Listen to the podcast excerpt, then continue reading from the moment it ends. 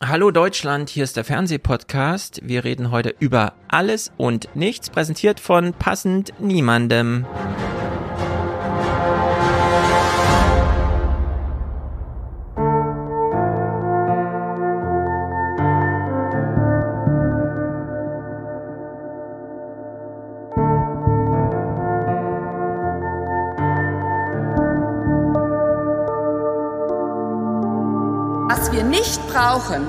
Ist ein Staat, der sich anmaßt, in Lebensentscheidungen erwachsener Frauen und Männer korrigierend einzugreifen.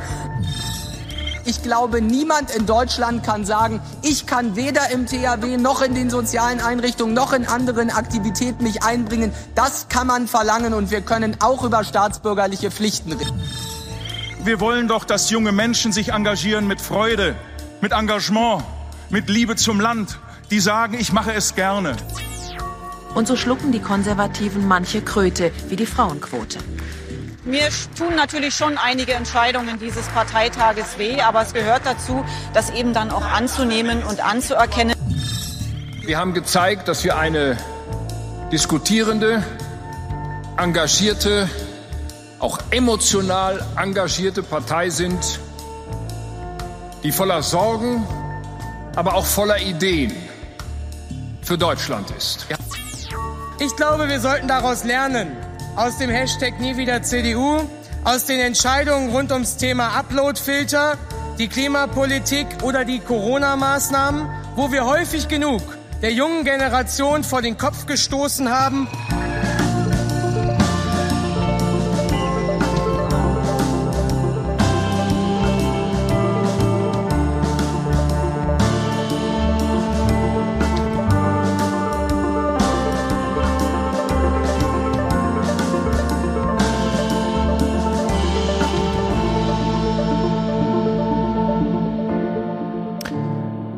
So, der Podcast ist da.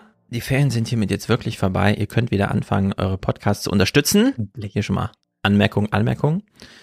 Mehrere Bekenntnisse. Zum ersten, ich bin auch Mick-Fan. Mick ist hier. Grüße dich, da. Mick. Ich bin da. Keine Sorge. Mick ist da. Genau, habt alle keine Sorge. Der Abend ist gerettet. Zweite Anmerkung, äh, nie wieder CDU. Dieses Bekenntnis wird hier natürlich nochmal bekräftigt. Das unterstützen wir natürlich auch. Ja, erst der Podcast, dann das Land und dann man selbst. Das ist wichtig. genau. Ich könnte jetzt hier auf meinem Board irgendwo das Ding suchen. Richtig, richtig, richtig. Dritte Anmerkung oder sagen wir gleich Bekenntnis. Ich bin natürlich Monarchist. Ich würde es niemals dulden, dass wir einen Bundeskanzler wählen, der vielleicht nach März heißt, dann lieber einen König.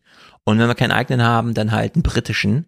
Äh, deswegen äh, alles Gute. King Charles Dritte.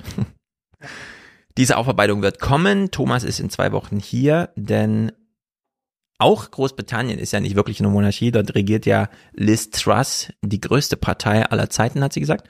Und äh, das wollen wir natürlich sehen. Jetzt hat sie natürlich am ersten Tag nach ihrer Amtseinführung erstmal zehn Tage Pause verordnet bekommen. Äh, die müssen wir dann natürlich abwarten. so, die CDU, Mick, ist schon abgehandelt im Podcast im Intro. Müssen wir noch irgendwas ja, zur CDU sagen? Ja. Ähm, nee, die CDU ist verloren. das ist alles, alles, was wir zur CDU sagen müssen. Ja. Nein, ich meine, man hat ja, man hat ja die Absurdität, glaube ich, jeder hat es gemerkt, du hast die Clips eingespielt, ja, man, also man wehrt sich mit Händen und Füßen, gerade die jungen Frauen, sehr ironisch in der Partei gegen die Frauenquote ja. und auf der anderen Seite beschließt man eine Dienstpflicht, ja, die so abwegig ist, ja, weil sie mit EU-Recht bricht, ja, weil sie niemals kommen wird, weil sie im Zweifelsfall, selbst wenn sie kommen würde, die deutsche Wirtschaft noch weiter ruiniert, ja, Demografie, wir haben ja oft genug darüber gesprochen, ja, jetzt irgendwie junge Menschen ähm, jetzt irgendwie aus den, von den Ausbildungen fernzuhalten und von den Studienplätzen, damit sie jetzt irgendwie ein Jahr die Pflege machen, ja, wo man ehrlicherweise mhm. sagen muss, da gibt es eine ganze Menge Politik, die da verkackt wurde, dass sie jetzt überhaupt an dem Punkt sind, wo man jetzt irgendwie das Gefühl hat, man müsste jetzt junge Menschen einspannen, ja, damit ja. sie hier nochmal dafür sorgen, dass nicht alle irgendwie verhungern in Heimen. Ja, ja, ist einfach absurd. Also ich habe daraus auch nichts, ich konnte nichts von diesem Parteitag mitnehmen, von den Clips, die ich geguckt habe, wo ich sagen würde, hier liegt eine politische, konservative Idee. Ja, ich will es denen ja auch immer, ähm, will es ihnen ja immer leicht machen und sagen, die CDU könnte ja, wenn sie denn wollte, ja, aber sie will halt nicht. Und dann ja. kann ich dazu auch nicht wesentlich mehr sagen. So. Genau. Ich hätte, also ich finde es so witzig, dass wir eine Fachkräftediskussions, also Fachkräftemangeldiskussion haben alle auf den Habeck einschlagen, wie wir gleich sehen werden, weil er mal irgendwie anmerkte, vielleicht kann man auch ohne Umsatz insolvent bleiben. Beispielsweise, das war wahrscheinlich sein Hint-Hint, wir werden es nachher nochmal überprüfen. Ich habe da was im Köcher, wartet mal noch drei Tage, dann sage ich es im Bundestag. Es wird ganz viel Geld geben, Überbrückungszeug und so. Ist ihm irgendwie nicht so richtig gelungen. Alle so, hahaha, der Habeck hat ja gar keine Ahnung von Wirtschaft. Ja, Gleichzeitig steht oder? Also- diese Märzpartei, der immer nachgesagt wird, kann gut reden, hat Ahnung von Wirtschaft auf der Bühne und sagt einfach und beschließt es dann auch, ja. Es ist ja nicht nur so, dass es dort geredet Ja, nee, die haben sondern- das tatsächlich, ich habe das auch nachgoogeln müssen. Ich dachte, Genau, das die haben das ja dachte, die wirklich das, beschlossen. nicht, dass die das beschließen, ja. Genau. Und deren Botschaft ist ja, und das würde ich gerne mal bei Maischberger ausdiskutiert sehen mit Amtor oder so. Dass nämlich Amtor erklärt, ich weiß, wir haben Fachkräftemangel. Und ich weiß, 40 Prozent der Unternehmen kriegen ihre Lehrstellen nicht voll und 30 Prozent dieser 40 Prozent kriegen nicht mal eine einzige Bewerbung. Aber ich finde, wir sollten jetzt dem deutschen Arbeitsmarkt und Ausbildungsmarkt alle potenziellen Arbeitskräfte einmal komplett entziehen, bis auf den letzten Mann und wir nehmen auch noch die Frauen dazu, denn wir brauchen die woanders. Und dann würde ich gerne mal sehen, wie man da eine ökonomische Diskussion draus strickt. Ja, es ist wirklich absurd, was wieder disku nicht Nee, diskutiert glaube, wird man- in Deutschland. ich glaube, man hat das Problem einfach nicht begriffen und deshalb denkt man, man könnte jetzt junge Menschen einfach aus dem Arbeitsmarkt abziehen, ja, und die in die unbeliebten Pflegeberufe stecken, so nach dem Motto. Ja, Ja, dann genau. sollen die da halt ein Jahr pflegen, ja, und dann kommen ja junge Leute nach und dann wird sich dieses Problem schon lösen. Dass auf der anderen Seite halt noch drei andere Probleme liegen, ja, wo die Leute dann fehlen. Ich glaube, das ist da immer noch nicht bewusst geworden. Also, dass man nicht so einen riesigen jungen Markt hat, aus dem man jetzt rausschöpfen kann, ja, und dass sich jetzt irgendwie 90 Prozent der Mhm. jungen Menschen irgendwie an Autobahnen festkleben würden. Und wenn die jetzt nur dazu gezwungen wären, ja, vernünftige Arbeit im Heim zu machen, dann hätten Genau. wir die Probleme nicht mehr und alles ist gelöst.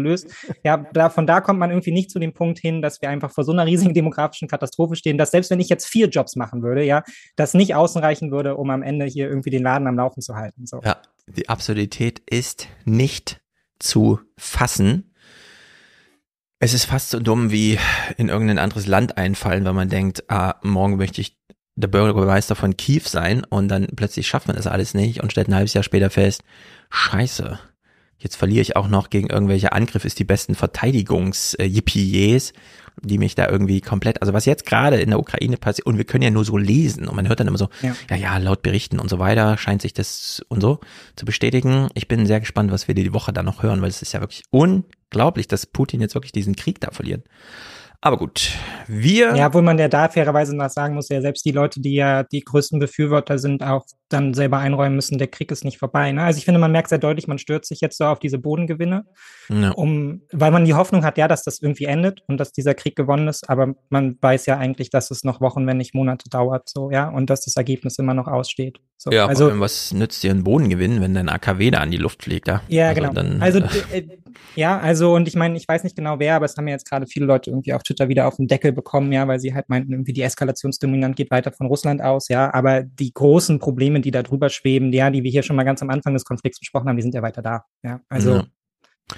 Genau. Und man weiß auch nicht so genau, was das bedeutet. Also, sagen wir es mal so Safe Space mäßig hier. Es wäre ja für viele der Analysten, die das wirklich so ein bisschen professionell beobachten, schon irgendwie okay gewesen, wenn es jetzt heißt, okay, die russischen Soldaten haben für Putin die Gebiete jetzt mal so richtig erobert, die vorher so schwelend Ja. waren. Und wenn man das jetzt über drei Jahre so hält, hat man wieder den Zustand vom vom Krieg, ohne dass man das offiziell so sagen kann. Aber es ist dann einfach Ja. so. Ja. Jetzt gerade sieht's wieder so aus, dass man sich wieder fragen muss, ah, welche Tricksereien muss Putin jetzt machen, um das wieder Ja, auszugleichen genau. und so. Und das Ja. bringt wieder so eine Dynamik rein. Äh, du hast dieses Wort der Eskalationsdominanz schon gebracht. dass wenn sich sowas verschiebt, wird's immer für alle so ein bisschen blöd, weil absolut unberechenbar. Und das Ja, ist, genau. Äh, Also meine Sorge steigt, also so sehr ich mir das natürlich auch wünsche, ja, aber meine Sorge steigt durch solche Meldungen immer erstmal, Mhm. ja, weil das, was, wie reagiert er, wenn er weiter in die Ecke getrieben wird und so. Ja. Ja, ich ziehe da jetzt daraus gar keinen Schluss, so und so sollte man agieren, aber die Sorge steigt letztendlich auch, wenn es halt signifikante Gewinne für die ukrainische Armee gibt, ja, wenn er dieses Projekt halt eben nicht aufgeben will, so. Genau. Ja. Und ich will auch nochmal sagen, diese Idee von Krieg wird mit Panzern gemacht und es geht um Raumgewinne. Also das ist wirklich so 100 Jahre altes Denken. Es geht so um so viel anderes und jetzt einen Raumgewinn zu bejubeln, da weiß man echt nicht so richtig, hm, ja gut, ist es am Ende doch nur so ein Fußballspiel, ja, oder so ein Footballspiel, wo da wirklich der Ja. Raumgewinn abgesteckt Ja. wird und dann werden Punkte verteilt. Naja, es geht runter und drüber. Gut, da du da bist, gucken wir das und ich habe mich die ganze Woche darauf gefreut, was hier die Woche stattfand, nämlich Ja, dieses ganze. Entlastungspaket. wir beginnen auch bei der letzten Woche. Autos halten vom Kanzleramt, Menschen steigen aus, Journalisten wollen versuchen zu berichten und sie können nichts sagen, sie sind nicht eingeladen. Sie haben Ja, kein Mandat, darf ich sie kurz stehen vor der Tür. Stefan hat sehr gelitten, als er die Clips geguckt hat und deshalb tut er uns das allen jetzt auch noch. mal Richtig. Ja. Ihr müsst da alle durch, so wie ich. Ich will das nicht umsonst geguckt haben. Also, Koalitionsausschuss, Kapitel 1, Thema Entlastungen vom letzten Wochenende. Äh, keine Sorge, dieser Podcast beginnt jetzt inhaltlich komplett ohne Gehalt. Ja, also wenn im Fernsehen nichts gesendet wird, können wir hier auch wenig wiedergeben. Ich finde es trotzdem lustig, sich dieses Nichts einfach nochmal anzuschauen, denn wir wollen ja auch ein bisschen Anlauf nehmen für die Diskussionen, die danach so folgen, von denen ich schon mal versprechen kann. Im Fernsehen hat man ein bisschen anders diskutiert. Ich fand es nicht so besonders gut. Ja, Aber gut, wir nähern uns dem langsam hier mit dem Koalitionsausschuss zum Wochenende. Morgens am Kanzleramt, der Kanzler kaum zu sehen. Auch der Finanzminister steigt eilig aus. Und dann noch der Wirtschaftsminister. Mhm. Etwas später die anderen Mitglieder des Koalitionsausschusses. Alle unter Druck, noch dieses Wochenende ein drittes Entlastungspaket vorzulegen. Finde ich so witzig, da kommen schwarze Autos, sehr langsam vorgefahren, dann gehen sehr langsam die Türen auf, Menschen steigen sehr langsam aus und gehen da sehr langsam ins Raum und dann heißt es, alle stehen unter Druck. Also das muss man dann schon Aber was, erraten was, was irgendwie. würdest du sagen, was bedeutet das jetzt? Wer da zuerst Ja. ausgestiegen ist und wer danach? Meinst du, da kann man schon Schlüsse darauf ziehen, wie es dann später Ah. gelaufen ist? Ich kann mir nicht vorstellen, dass man echt unter Druck ist, wenn man sein Jackett erst aus dem Auto anzieht und nicht schon in seiner geräumigen Limousine. Ja. Und in der Hinsicht, äh, ich weiß auch nicht, was das hin und her ist. Es ist ganz ambivalent. Genau, du warst einfach nicht nah genug dran, du hast die Anspannung in den Gesichtern nicht gesehen. Genau. Das muss man Wir einfach, waren einfach wahrnehmen. nicht nah genug dran. Wir freuen uns aber, dass die Journalisten ganz nah dran standen und uns hier berichten können. Äh, Wir sehen hier schon, Mütze kommt mit dem Fahrrad. Das ist natürlich nicht schlecht. Die Grünen kommen zu Fuß. Die Grünen demonstrativ geschlossen, nachdem die Gasumlage ihres Das ist demonstrativ geschlossen übrigens. Alle laufen in einer Reihe und Wirtschaftsministers diese Woche unter Dauerfeuer stand. Eine Annalena Deckelung der da. Energiepreise, wie unter anderem von Gewerkschaften gefordert, halten sie für wenig sinnvoll. Mhm. Es wird einfach so gesagt, dass die Grünen für wenig sinnvoll halten. Leider keine O-Töne, muss ich nach Hamburg senden. Äh, können wir trotzdem Bericht machen? Na klar. Ja, ich fand es auch ganz lustig, dass man das auch, auch wieder so aufgenommen hat. Also ich finde es ja auch fast ein bisschen zynisch, ne, da jetzt da uns die Klimarettung halt irgendwie wegfliegt, ja, kommen die Grünen jetzt nochmal zu Fuß, um klarzumachen, dafür standen wir mal, ja. Ja, so, genau. Das ist keine Sorge, Leute, es ist nicht vorbei. Wir kommen immer noch zu Fuß, so der grüne Gedanke ist nicht gestorben. Äh, genau. Zumindest in den Schnittbildern können wir es noch Genau. übermitteln. Und Robert Habeck ist auch gerade nicht in Katar. Ja, genau.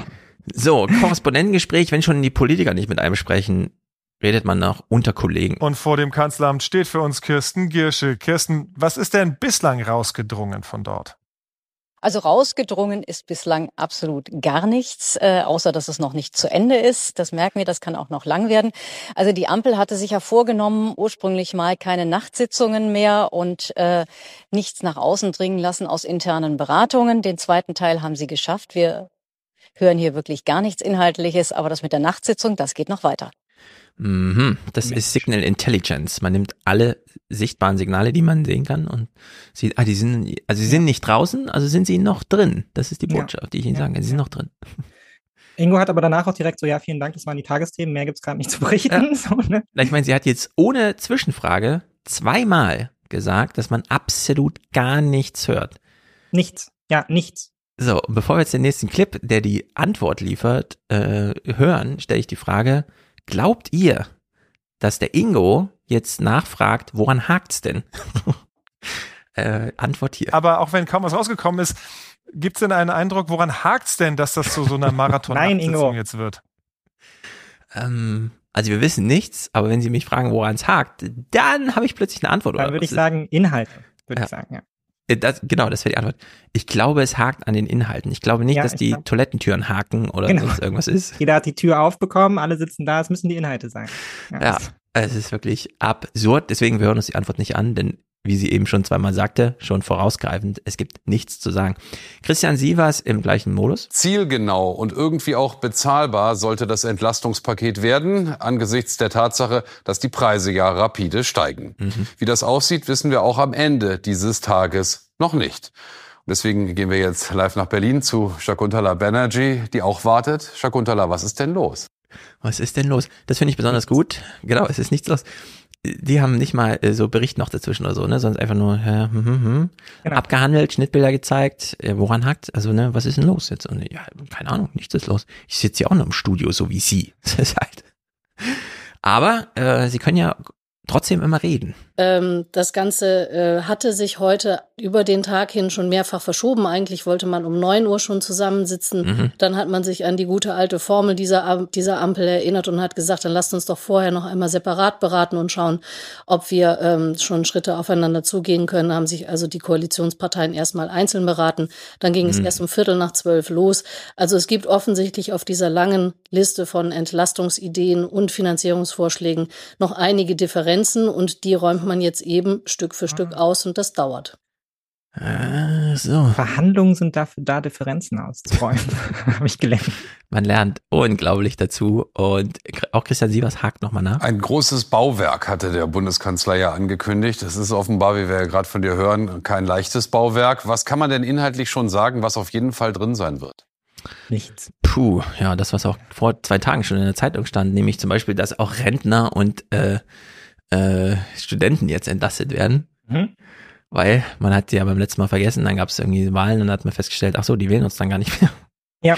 Also dann müssen wir aber das, das Problem ändern. haben wir jetzt Gott sei Dank gelöst. Ja, ich weiß, wir kommen dazu später noch, aber das Problem hat man gelöst. Danke für die 200 Euro. Ich freue mich drauf. Nächstes genau. Jahr, mein Winter ist, mein Winter ist gerettet. Ja, reicht dir das nicht, oder was? 200 Euro, das ist viel Geld. nee, also ich will das vor allem erstmal sehen, ja. Ich würde erstmal sehen, dass da ich kenne Leute, die kaufen für 200 Euro überwiesen von Schuh. der Bundesregierung. So, das, ja. das will ich erstmal sehen, ja.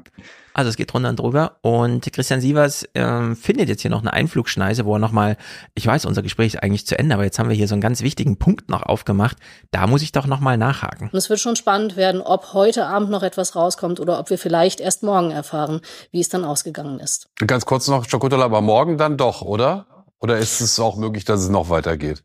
Es ist sehr unwahrscheinlich, dass äh, die Koalition ohne ein Ergebnis aus diesem Wochenende rausgeht. Denn nächstes, nächste Woche geht's in die Verhandlungen über den Bundeshaushalt im Bundestag. Und bis dahin sollten dann doch die Maßnahmen feststehen. Denn einige werden wahrscheinlich auch mit dem Bundestag verhandelt werden und dort abgestimmt werden müssen. Ah, okay. Hm, ja, habt ihr alle mitgeschrieben nochmal?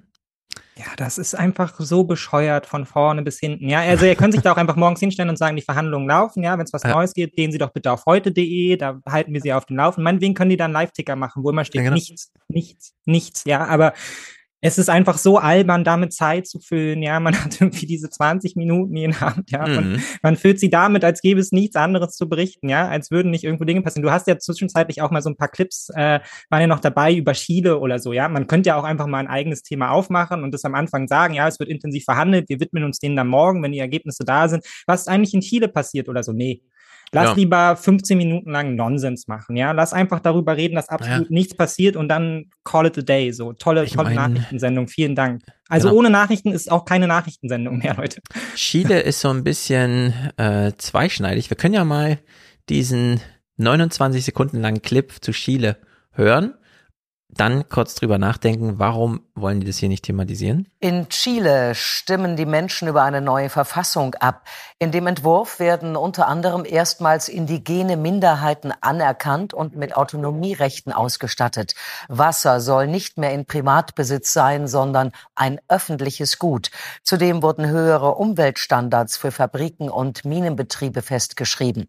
Die aktuelle Verfassung stammt noch aus der Zeit der Pinochet-Diktatur. In Umfragen zeigte sich das Land vor der Abstimmung gespalten. Ich denke mir dann immer, wenn man zu viel Nachrichten bringt, die uns zeigen, eine bessere Welt ist möglich, dann könnte das, wie Harald Schmidt immer sagte, zu Turbulenzen ja. im Nahverkehr führen und das will man dann nicht. Ja, so Deswegen. kann man das natürlich auch sehen. Ja, das ist jetzt das Bad Faith Argument, aber ja, genau. so kann man das sicherlich auch begreifen. Ja, deswegen bleibt man da lieber stumm. Nee, finde ich auch schön, einfach mal anzusagen, ja, das Land ist gespalten, aber wir verraten euch nicht warum. Das finde ich auch selber gut, ne? nachlesen, Leute. Ja, also den Leuten wird irgendwie Milch und Honig versprochen, die Sonne scheint länger und sie dürfen alle länger nachts Netflix gucken. Das Land ist gespalten. Ja. Keine weitere Erklärung, warum es irgendwie die Hälfte des Landes gibt, die will, dass äh, gerne die Königin der Nacht hier regiert und es nur noch Teer zum Frühstück gibt.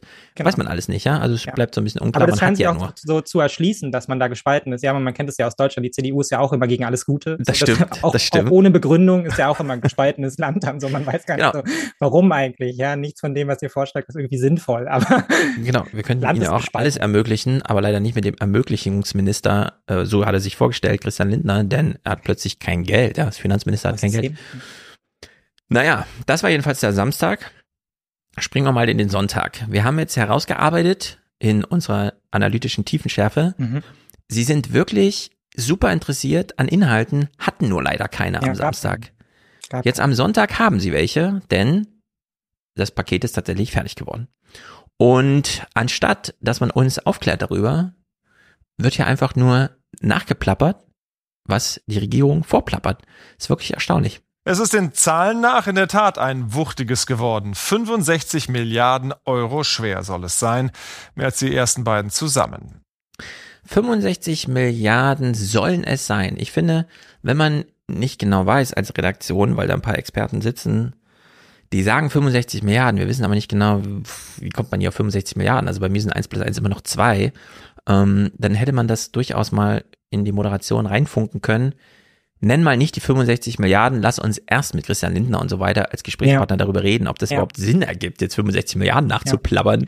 Ja, auch damit es immer so groß klingt. 65 Milliarden im Verhältnis zu was? Also das ist ja auch, also man, was ist, macht jetzt nur die Zahl im Programm wuchtig? Ist es nicht davon abhängig, wie groß die Krise ist und muss man das Programm nicht dem anpassen? Also Ja, das ist klar, ja eh in einer eine Welt, in der jetzt ne? nichts passiert, kann man ja sagen, ey, 65 Milliarden schenkt dir der Staat, geil. So, aber das ist ja nicht der Fall. Also, sondern wir kommen ja aus einer Phase, wo wir auch schon mal wesentlich mehr ausgegeben haben für Phasen, wo man sagen konnte, ja gut, aber da haben Menschen im Winter Genau. noch nicht gefroren. So, also Es ist so absurd. Dimensionen bewegen wir uns ja. Genau, Check. wir müssen hier eine oder andere Pointen schon mal vorausnehmen.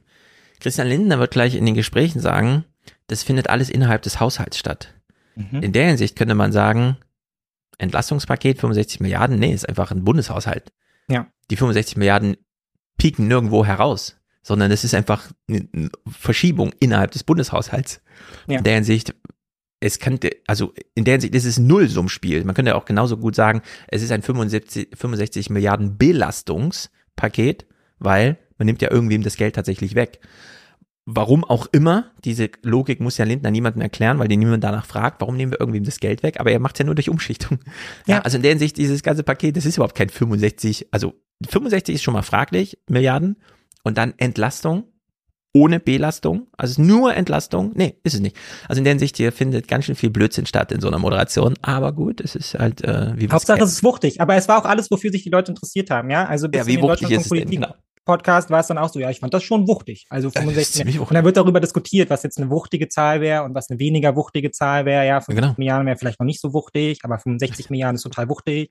Und so- also was für eine bescheuerte Diskussion, ja? Ja. Am Ende ist doch entscheidend, ja, löst das Programm das, was angekündigt wurde, ja? Macht man sich da selber, also kann man die Erwartungen, die man gesetzt hat, erfüllen, ja? Also Genau. nach dem ganzen Geplapper von die Richtigen müssen Mhm. entlastet werden und jetzt geben wir uns aber Mühe, ich weiß, wir haben euch vergessen und so, aber das kommt jetzt und Nachfolgerticket ist auch angesagt und so, wir haben euch gehört, Gesellschaft, 65 Milliarden, ja, aber was, was, was, was kommt denn jetzt, ja? Ja. Und darauf hat man eigentlich keine Antwort gefunden, auch nicht in den Tagesthemen. Ja, genau. Es ist wirklich absurd. So, und jetzt wollen sie es ja inhaltlich aufdröseln. Wir haben jetzt am Samstag uns schon hier durchgequält. Nichts, inhaltlich gar nichts. Sie haben nichts zu berichten, haben aber minutenlang darüber gesprochen. Jetzt haben sie was zu berichten und wir überprüfen mal, ist das jetzt irgendwie substanziell oder kriegen wir wieder nur so ein Verhandlungs-, Verkündungs-, Prosa-Programm geliefert? Es war eine lange Nacht im Kanzleramt. Mehr als 20 Stunden hat die Ampelkoalition um das dritte Entlastungspaket gerungen. Cool. Wir sind aber äh, stolz und äh, sehr froh mit dem Gesamtpaket, was wir auf den Weg gebracht haben. Alle mussten einen weiten Weg gehen für einen großen Sprung. Und dieser große Sprung ist gelungen. Jo, also 69 Euro kostet das Ticket jetzt statt 9. Das Mhm, ist, ist ein großer Sprung. Ja. Und das ist auch dumm. es ist äh, gut, okay. Sendungseröffnung im Heute-Journal. Äh, man eröffnet gleich mit Olaf Scholz. Also statt man nachplappert, 65 Milliarden, ganz schön groß, wuchtig und Entlastung. Hier sagt man einfach, komm, gib, ja, also lass, ein, mach einfach den, den Politiker zu, zu dem Redakteur. Und jetzt das Heute-Journal. Unser Land steht vor einer schweren Zeit. Das gehört zur Wahrheit in diesen Tagen und diese Wahrheit muss ausgesprochen werden. Ja. Was der Bundeskanzler da heute ausspricht, dürfte dem Land schon länger klar sein. Ja, es ist ein Wahrheit. Ja, warum sendest du es dann nochmal? Man versteht es nicht, was geht hier vor sich. Es ist, äh, keine Ahnung, vielleicht haben die auch schon Energiesparmodus da im heute schon alle, um Strom zu sparen. Ja, ja, Christian Siebers hat die Lichter an seinem Kopf schon ausgemacht. Der solidarische Beitrag. ja, genau. Aber dafür haben sie im heute schon ja Andreas Künast, der zumindest ordentlichen Singsang mitbringt, um dann genau nichts außer diese Regierungsprosa nochmal die Berichterstattung einzuweben. Das ist doch der Scholz, rufen die Touristen. Und Uhu. Und das ist der beste Moment dieses denkwürdigen Tages, an dem Olaf Scholz eine Warnung aussprechen muss, wie noch kein Kanzler vor ihm, dass die Lage nicht schwierig, nicht sehr schwierig, sondern sehr, sehr schwierig mhm. ist. In einer Zeit, in der das Vertrauen in den Bundeskanzler auf einem Umfragetiefstpunkt ist, muss der Bundeskanzler um Vertrauen bitten. Dann würde ich Ihnen gerne auch sagen, dass ich schon weiß, dass es meine Verantwortung ist, dafür zu sorgen, dass wir entschiedene Handlungen machen und dass wir sehr besonnen handeln. Und ich ertrage, dass das andere skeptisch betrachten, aber ich habe einen Eid geschworen und für diesen Eid werde ich arbeiten Tag und Nacht. Okay. Hat er sein Amt nochmal erklärt. Ja, jetzt können wir alle besser schlafen. Tag ja, ja, das dachte Nacht. ich mir auch so. Vielen Dank dafür. Ja, also wenn ich auf der Titanic sitze und sehe, dass das Boot leckgeschlagen ist, hilft mir das jetzt auch wenig, wenn der Kapitän irgendwie beruhigend Pfeife raucht. So, ja, also ich sehe das leckt da trotzdem. Aber ja. Dankeschön, Olaf. Ich fühle mich sehr beruhigt und aufgenommen und so. Ja, wenigstens er ist noch ruhig. Ja, er führt unser Land ruhig ja. wie ein wie ein Anker durch die Krise. Auch wenn andere das anders sehen. Wobei ich das hier Scholz irgendwie durchgehen lasse. Ich sehe das hier, wenn man als Politiker feststellt, äh, als Journalist, die Politiker reden ja gar nicht mit mir, die quatschen mich ja nur voll dann muss ich so mutig sein und sagen, ich weiß, ich habe diesen totalen innerlichen Quatsch-O-Ton super exklusiv, ich hau ihn trotzdem in die Tonne. Ja. Ich sende ihn nicht. Ja, das kommt ja nicht rum. also es kommt ja, du hast ja völlig recht, es ist ja wirklich nur Prosa. Ja. Es kommt ja nichts bei rum in diesem genau. Bericht. Absolut Was soll nichts. das? Also wir setzen da fort, wo wir angefangen haben, diesen Podcast, ja, genau. beim Nichts. Beim ja, politischen nicht. Absolutes Nichts. Und dann holt man sich die O-Töne von der Opposition. Äh, man hat ihn zumindest sehr begrenzt. Der März kommt hier nicht viel vor. Beispielsweise mit, dieser, mit diesem Spruch. Die Koalition gibt überhaupt keine Antwort darauf, woher denn der Strom für die nächsten Wochen und Monate kommen soll. Sie haben im Grunde genommen diesen Angebotsschock, den wir haben, durch das ausbleibende russische Gas, überhaupt nicht angesprochen, geschweige denn kompensiert. Das finde ich mehrfach interessant. Zum einen, die Regierung gibt gar keine Antwort darauf, wo der Strom herkommen soll. Da würde ich einfach ganz blöde sagen. Aus der Steckdose. Es wird so weiter sein wie bisher. Der Strom wird aus der Steckdose kommen. Und wenn er jetzt sagt, es gibt einen Angebotsschock, dann denke ich mir so ein bisschen, ach so, liebe CDU, was nützt es mir dann, wenn die EZB Zinsen erhöht, so wie ihr das immer fordert? Ja. Wenn es eigentlich eine Angebotssache ist und gar nicht eine Geldmenge oder sonstige Frage. Weil das passt dann auch wieder. Das ist eins plus eins auch nicht zwei. Naja, ich Wird aber halt nicht auch, thematisiert. Dass es dann schon den meisten Leuten auch auffällt, dass er, dass er ja eine Scheinantwort gibt, indem er halt einfach eine Frage stellt. Ja, aber er hat das ja die auch, Antwort auch nicht. Ja, ja weil wenn er die Antwort geben müsste, dann müsste er sagen, ja, also der europäische Strommarkt ist halt ziemlich vernetzt miteinander und so, keine Ahnung, was in den französischen Atomkraftwerken abgeht und so. Wir sind noch dabei, Solidarverträge mit unseren Nachbarn in den Niederlanden und Polen zu unterschreiben. Wer weiß, genau. ob das was wird. Die sind gerade nicht so gut auf uns zu sprechen und so. Ich kann Ihnen da auch keine Antwort geben, wo der Strom herkommt. So. Und das, mhm aber gibt er ja nicht die Antwort, ja, sondern ja. er leitet es ja dann einfach weiter und tut halt so, als könnte man jetzt einfach sagen, ja gut, wenn wir jetzt fünf Atomkraftwerke innerhalb von, weiß nicht, zwei Monaten mhm. bauen, ist das Problem gewuppt, so nach dem Motto. Ja, als wäre das so eine einfache Lösung irgendwie. Und das, darauf setzt, setzt er ja immer, ja. Er behauptet immer die einfache Lösung, die es aber nicht gibt, so. Und das ist, glaube ich, das ist so doofe Politik, dass es dann doch, glaube ich, schon den meisten auffällt, dass das Problem weit größer ist, ja. Wenn man dann allein schon mal um sich herum schaut, ja, wie die Gaspreise da explodieren und gleichzeitig stabilisiert sich da aber wieder mhm. der Markt, ja, dass es da irgendwie mehr dahinter steckt, als ja. einfach nur so, wir müssen halt irgendwie mehr Strom ins Netz. So, ja, mehr Strom, ja, mehr Strom. Grün blockieren das, die wollen den mehr Strom nicht. Genau, die blöden Grünen, die wollen immer nur Verbote und bloß, ja, genau. bloß kein Strom. Strom. Haben verboten. Die wissen gar nicht, was Strom ist. Der Habeck, der weiß gar nicht, was die Wirtschaft ist. Sie zeigen uns im Heute-Journal nochmal Olaf Scholz mit Sprüchen, die wir schon kennen. Ich will Ihnen ganz klar sagen, wir sind in einer Zeit, in der viele sehr aufgeregt sind und ich zähle nicht zu diesen und will es auch nicht sein. Ich frage mich, warum der zweimal drin ist. Äh, wahrscheinlich, weil sie ihn zweimal gesendet haben. Einmal in der Kühners-Berichterstattung und dann hier nochmal. Ja, stimmt. Das kann Weil ich habe ihn nicht zweimal da reingelegt. Der ist zweimal vorgekommen. Wahrscheinlich. Ich kann die Hand nicht ganz ins Feuer legen, aber Ja. ich wüsste nicht, wie mein Ablauf ist, dass der da zweimal reinrutscht. ist staatstragendes Fernsehen. ist wichtig, dass wir das machen, damit wir beruhigt sind. Da muss Ja. die Message, also da muss der, der, der Staat auch einfach mal seine Aufgabe wahrnehmen, genauso wie der Journalismus und sagen, es gibt keinen Grund zur Panik. Ja, genau. Es gibt keinen Grund zur Panik und zu der Cliphäufigkeit. Äh, dieser Ausschnitt von Scholz im Bundestag, den wir nachher auch nochmal sehen werden. Sie waren das, Sie haben den Ausbau der Erneuerbaren geblockt und so. Der fand wirklich überall statt. In jedem Deutschlandfunk-Podcast, in jeder Instagram-Kachel, überall. Ich habe noch nie äh, so einen viralen Olaf Scholz gesehen. Ja. Ganz erstaunlich. Das Entlastungspaket in Kürze wird uns hier noch ein bisschen vorgestellt. Wir hören einfach mal, wie man über die Verhandlungs, äh, über die Wohnfrage einfach hinweggeht. Dazu kleine anekdotische Sache. Äh, zum Glück wird Altenrepublik gerade sehr gut verkauft, weshalb ich schon die Mail bekam vom Verlag. Wir drucken nach und wenn du Korrekturen hast, schick gerne. Ich habe eine geschickt. Und zwar ungefähr dieser Satz. Selbst als im Sommer 2022 die Politik von der in allgemeinen Inflation schockiert war, weil sie fast zweistellige Werte erreichte, lag sie noch unter der Wohnkosteninflation der letzten zehn Jahre, die nämlich komplett alle zehn Jahre durch über zweistellig, nämlich über zehn Prozent lag. So, und jetzt Gut, hören dass wir ich auf mal. die zweite Auflage warte. mal sehen. Den Satz Und- hätte ich ungern verpasst.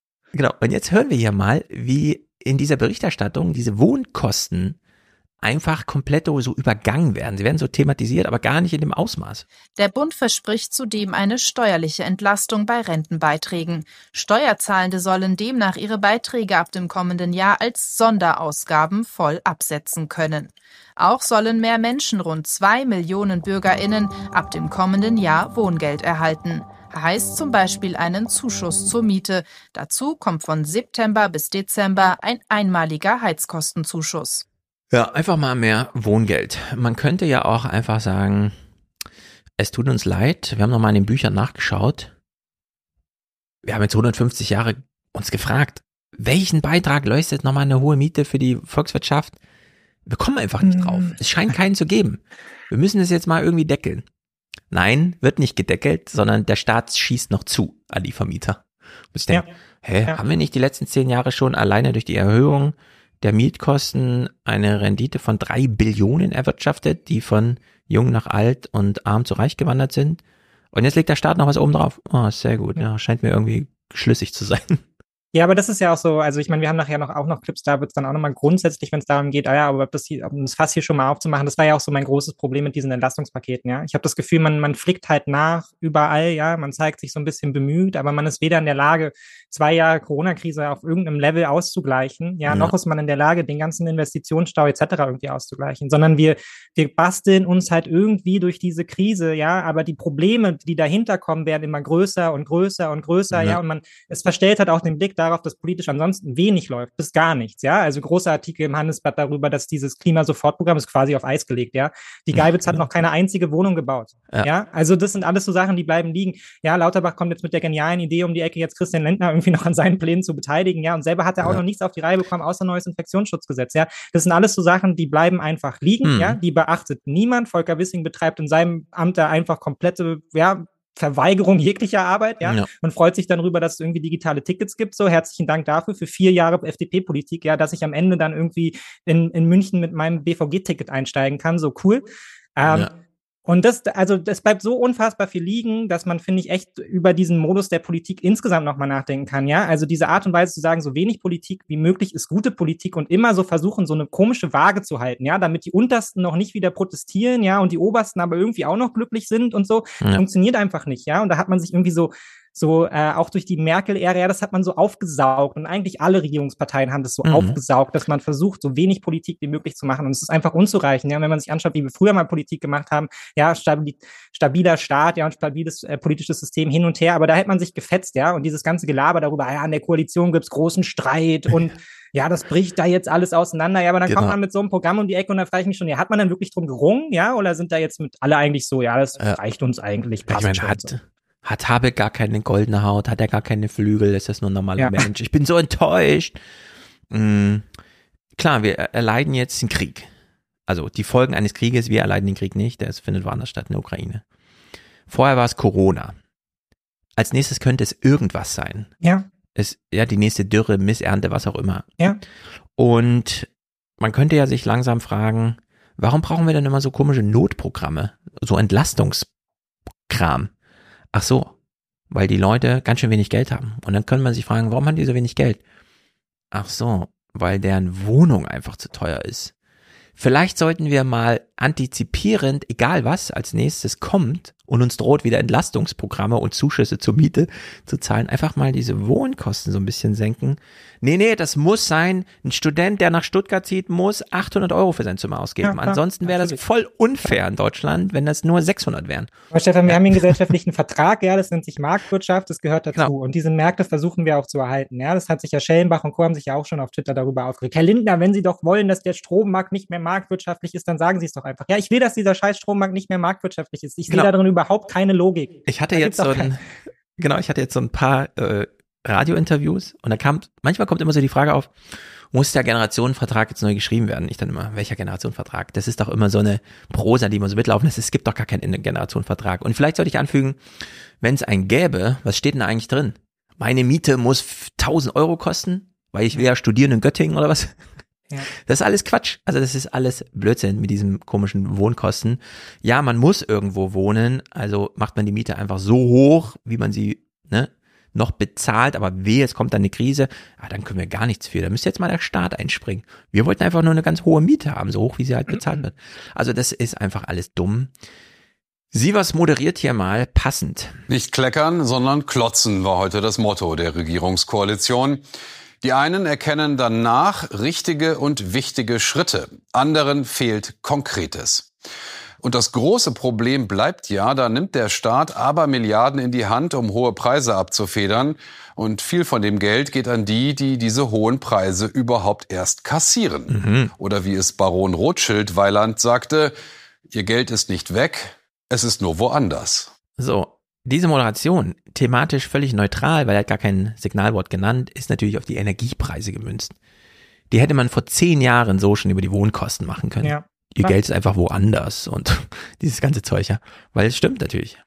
Ja, das kann man auch über einen Gesundheits, über einen Gesundheitsmarkt sagen, ja, der Rendite einfahren muss und so. Ja, Gesundheit ist halt, es gibt halt sehr viele, die wieder nicht vom Gesundheitsmarkt betroffen sind. Also die einfach sagen, ey, ich bezahle Ja. jeden Monat 300 bis 1000 Euro, was weiß ich, für Gesundheitsvorsorge.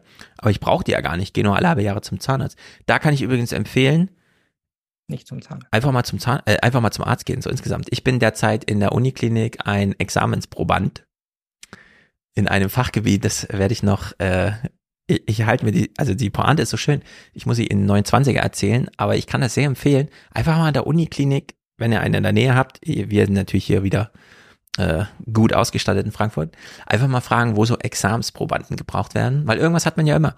Und dann kann man dahin und selten so eine Rundumversorgung bekommen. Das ist die Studentenschaft, die sich um dich kümmert. Und zwar immer gleich zwei. Dann hast du diese ganzen Ausbildungsärzte, dann hast du diese ganzen Chefärzte, die die Ausbildungsärzte und so weiter und du hast alle da. Es sind einfach, Ja. äh, du bist dann da drei, vier Stunden mehrfach, also man braucht auch ein bisschen Zeit. Und am Ende weiß man, krass, das hätte mein Hausarzt nie gemacht. Der hätte mal kurz so geguckt, ja, denn, also der Standard-Hausarztbesuch steht im Buch äh, sieben Minuten und bitte nicht hoffen, dass das irgendwie länger wird oder so. Nee, das wird höchstens automatisiert oder durch Synergieeffekte oder sonst irgendwie, aber es sind sieben Minuten. Ähm, einfach mal in so eine Ausbildungsstätte gehen für angehende Mediziner, viel Zeit mitbringen, weil das ist der Pluspunkt, die haben da viel Zeit. Das ist kein Nachteil für einen selber, sondern das ist der Pluspunkt, um den es geht's eigentlich. Und sich mal richtig durchchecken lassen. Äh, sehr gute Erfahrungen gemacht. Wie gesagt, in 29er werde ich das dann inhaltlich ein bisschen, weil es ist wirklich amüsant auch. Gut, bleiben wir bei den Armen. Ulrich Schneider äh, hat ja damals schon bei Corona beklagt, dass zwei Jahre später dann jeder Hartz-IV-Empfänger mal eine Maske beschenkt, geschenkt bekommen hat. Das war ja wirklich so das Einzige, was es gab. Äh, es scheint wieder so zu sein. Ja, wir haben den Umstand, dass sieben Millionen Menschen, die in Grundsicherung leben und die wirklich nicht mehr wissen, wie sie ans Monatsende kommen sollen finanziell, dass die völlig leer ausgehen bis Jahresende und dass dann auch zum 1.1.2023 lediglich eine Erhöhung der Regelsätze um 50 Euro stattfinden soll, das ist gerade mal Inflationsausgleich, das ist ein Tropfen auf den heißen Stein. Und auch hier, ne, wenn 50 Euro dein Inflationsausgleich ist, weißt du, das ist echt ein niedriges Niveau. Ja. Das ist unglaublich. Ja. Und ansonsten ist da gar nichts drin. Ja, aber herzlichen Glückwunsch an alle Beteiligten, die meinten, sie müssten eine wahnsinnig große Diskussion darüber führen, dass wir ja bloß nicht mit dem Gießkannenprinzip irgendwo rangehen ja. dürfen, ja, dass ja nur die Richtigen entlastet werden und damit eine Diskussion darüber geführt haben, wer dann auf gar keinen Fall die Richtigen sind. Und zwei Wochen haben wir darüber gequatscht, wer kein Geld bekommen durfte und irgendwelche alten VW-Chefs durften ja. mal sagen, also die 300 Euro, die brauche ich ja nun als reicher Rentner wirklich auf gar keinen Fall, die spende ich meinem Fußballverein. Wie kann denn Politik sowas machen, ja, während die Unteren ja. halt wieder ohne irgendwas rausgehen? Ja. Es ist einfach absurd. ja, also ganz traurig. ehrlich, und da nehme ich immer, da nehme ich immer lieber die Gießkanne. Und ich habe auf diese Diskussion auch kein, keine Lust mehr, ja, dass wenn man nicht in der Lage ist, oben, oben wegzunehmen, ja, und da irgendwie gegenzusteuern, so dann halt für alle mehr, ja. Aber es muss dann halt ja. auch irgendwie da was ankommen, wo es dann halt de facto gebraucht wird. Und wenn andere dafür mehr bekommen, die es nicht brauchen, mein Gott, ja, dann sollen sie das spenden, sollen ihren Enkelkindern irgendwie was Hübsches kaufen, ist mir egal, ja. Ich will einfach, ja. dass endlich mal da Geld ankommt, wo es wirklich gebraucht wird. Und das schafft man halt wieder nicht. Also man schafft es nicht in dem Maße, wie es halt, wie es halt Sinn macht, ja. Man schafft es halt in diesem Kleckermaß Maße, um halt genau wieder, wie ich es eben meinte, dieses Gleichgewicht irgendwie zu halten. Ja, damit bloß keiner frustriert und auf die Straße geht. Und es stört mich dann auch immer so, wenn sich die Politik dann hinstellt und dann sagt, also ich erwarte ja auch gar keine großen Proteste, weil wenn man ehrlich ist, dann sind das ja die Menschen, die man politisch eh aufgegeben hat und die ihrerseits mhm. wiederum Politik schon aufgegeben haben. So ist es ja, ne? Also genau. es ist kein großer Protest von Hartz-IV-Empfängern zu erwarten, weil sie sind es gewohnt, dass sie eh immer ganz unten auf der ökonomischen und der sozialen Schiene halt irgendwie stehen, ja. Das Vertrauen in die Politik ist eh lange weg, völlig egal, ja. 40 Prozent der Deutschen gehen nicht wählen und wir wissen, welche 40 Prozent das sind. So. Aber man bemüht sich auch gar nicht darum, ja. Und dass genau. das vielleicht mal in fünf, zehn, 15, 20 Jahren, ja, wenn wir so weitermachen, zu einem großen, großen demokratietheoretischen Problem werden könnte, das macht man sich ja jetzt gar nicht bewusst, ja. Also die Deutschland wird schon irgendwie stabil bleiben. Es werden schon immer genug da sein, ja, die die da unten wegdrücken, so im Zweifelsfall, wenn Ja, das macht man dann immer im, im Nachhinein. Äh, es gibt ja auch keine richtige Diskussion. Wir, wir hören das gleich bei so einer Schulleiterin, die dann nochmal darauf hinweist, wenn sie heute eine fehlende Fachkraft haben oder eine, die nicht richtig ausgebildet ist und so weiter, ja, die war mal Grundschüler vor 15 Jahren. Hätten sie da ja. mal angefangen, das ordentlich zu machen. Ja. Da gibt's so Zusammenhänge, die kann man einfach betrachten. Und das ist halt hier auch wieder, ne? Sieben Millionen Menschen leben in Armut, weil wir ihnen nicht 500 Euro extra geben, sondern nur 50. da fragt man sich so ein bisschen, sieben Millionen mal 500, wie viel Geld haben wir jetzt eigentlich gespart? Und dann, zehn Jahre später, ach so, ein Viertel aller Kinder lebten in diesen, bei diesen sieben Millionen Menschen. Ja. ja. ja. Ist das nicht irgendwie. Und die können dann nicht eingespeist werden, ne? Muss ja, man ja eine auch krasse Verschwendung nicht, so. Was ja, für ist eine Sinn Verschwendung, die haben keine Förderung, die werden nicht in dieses, die werden in dieses System im Zweifelsfall nicht übergehen, ja? Das wissen wir ja aus den Studien. Armut vererbt sich, so. Ganz einfach ja. ist es. Je ärmer du bist, du vererbst die Armut einfach immer weiter, ja? Und im Zweifelsfall werden es halt mehr Leute, die du nicht mehr in irgendeinen Arbeitsmarkt reinbringen kannst. So, du vergrößerst einfach das Problem. Und ich meine, wir haben uns das zwei Jahre lang angeschaut während Corona, ja? Die Lücke wurde immer größer, alle waren besorgt, der Journalismus hat drüber gesprochen, die Politik auch, ja? Man will ja das Thema annehmen und so und dann kommt man jetzt mit 50 Euro mehr Hartz IV um die Ecke.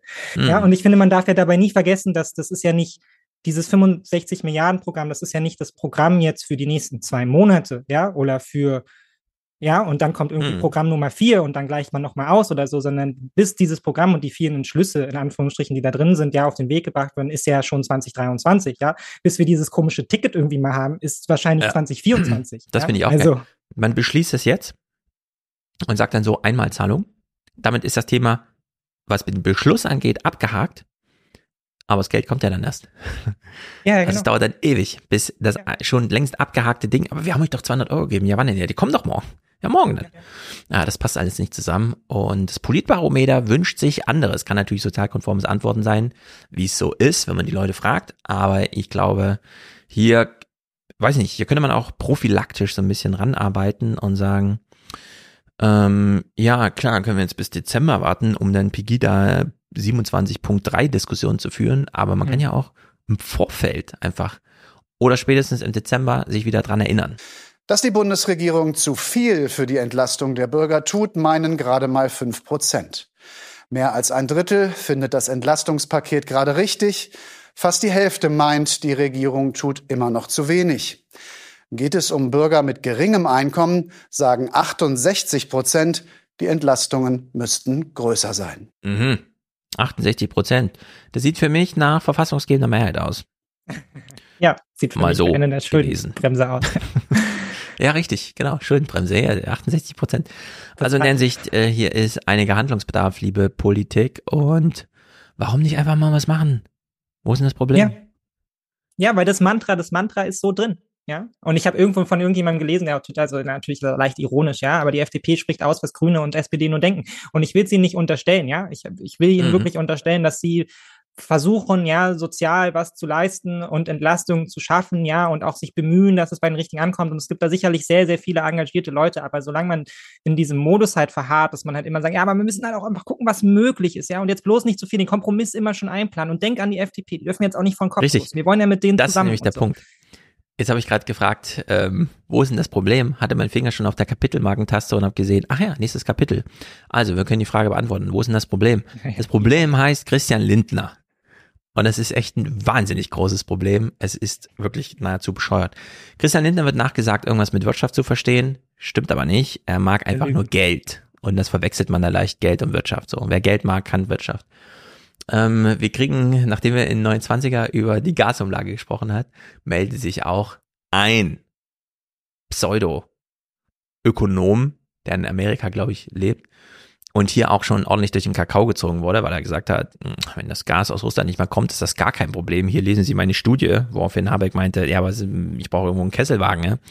Und ähm, wenn man sich dieses Ökonomische mal anschaut, finde ich es immer wieder absurd, dass man auf Twitter so angehauen wird von irgendwelchen Leuten, ey, ich habe einen Professortitel in Wirtschaft äh, das ist so und so, und dann guckt man so Nachrichten und denkt, echt so und so ist das? Nee, das scheint hier irgendwie ganz anders zu sein. Und es scheint ja. auch niemand gerade zu verstehen, was hier vor sich geht. Also dieses. Kapitel ja, Ich meine, du hattest das ja schon mit Wolfgang, du hattest das ja. mit Wolfgang schon in den 29ern, der auch einfach meinte, so, nee, das ist mir egal, ich will das auch gar nicht nachvollziehen, das funktioniert für mich einfach nicht. Und ich sehe das, genau. ich sehe das ganz ähnlich, ja. Also mir bringt die ganze ökonomische Theorie da am Ende nichts, ja. Du kannst die noch so schön basteln, ja, wenn es am Ende das dabei rauskommt, von dem ich denke, ja, das brauchen wir aber, damit dieses Land halt irgendwie funktioniert, so, dann ist die für die Tonne. Also dann müssen wir an dem Zug nicht weitermachen. Ja, da müssen genau. wir uns irgendwie was Neues überlegen. So ganz Finger einfach. weg von also, den ökonomischen Lehrbüchern jetzt irgendwie. Ja, ne? Die haben eine intrinsische Logik, aber die passen nicht mehr richtig, die haben keine Traktion mehr.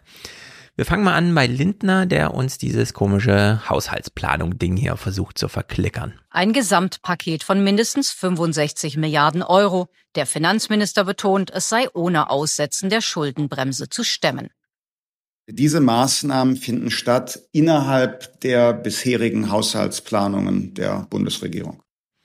Er lächelt dabei so. Er ist so stolz. Ja, und sagt es so. Und ich frage mich so ein bisschen, liebe Journalisten, wieso juckt es euch nicht in den Fingern, Christian Lindner zu fragen, warum ist Ihnen das so wichtig? Warum sind Sie darauf so stolz? Ja. Das findet innerhalb der Haushaltsplanung statt. Angenommen, jetzt mal ganz sachlich herangegangen das Thema, es fände außerhalb der Haushaltsplanung statt. Was wäre dann dieses große Problem, was Christian Lindner so in, keine Ahnung, Zustände versetzt, dass ihm das so wichtig ist? Naja, dass er meine Generation einfach riesige Schuldenberge hinterlässt und das beschäftigt ihn einfach wahnsinnig. Er will einfach Politik ja. für die jungen Menschen machen. So Aber anders als alle anderen. Absurd, ja. Ich meine, Schuldenberg ja, kann man so schnell kleinreden. Warum interessiert das die Journalisten nicht? Warum Christian Lindner das so wichtig ist? Dieses Lächeln, ich bin stolz drauf, das ist innerhalb der Haushaltsplanung.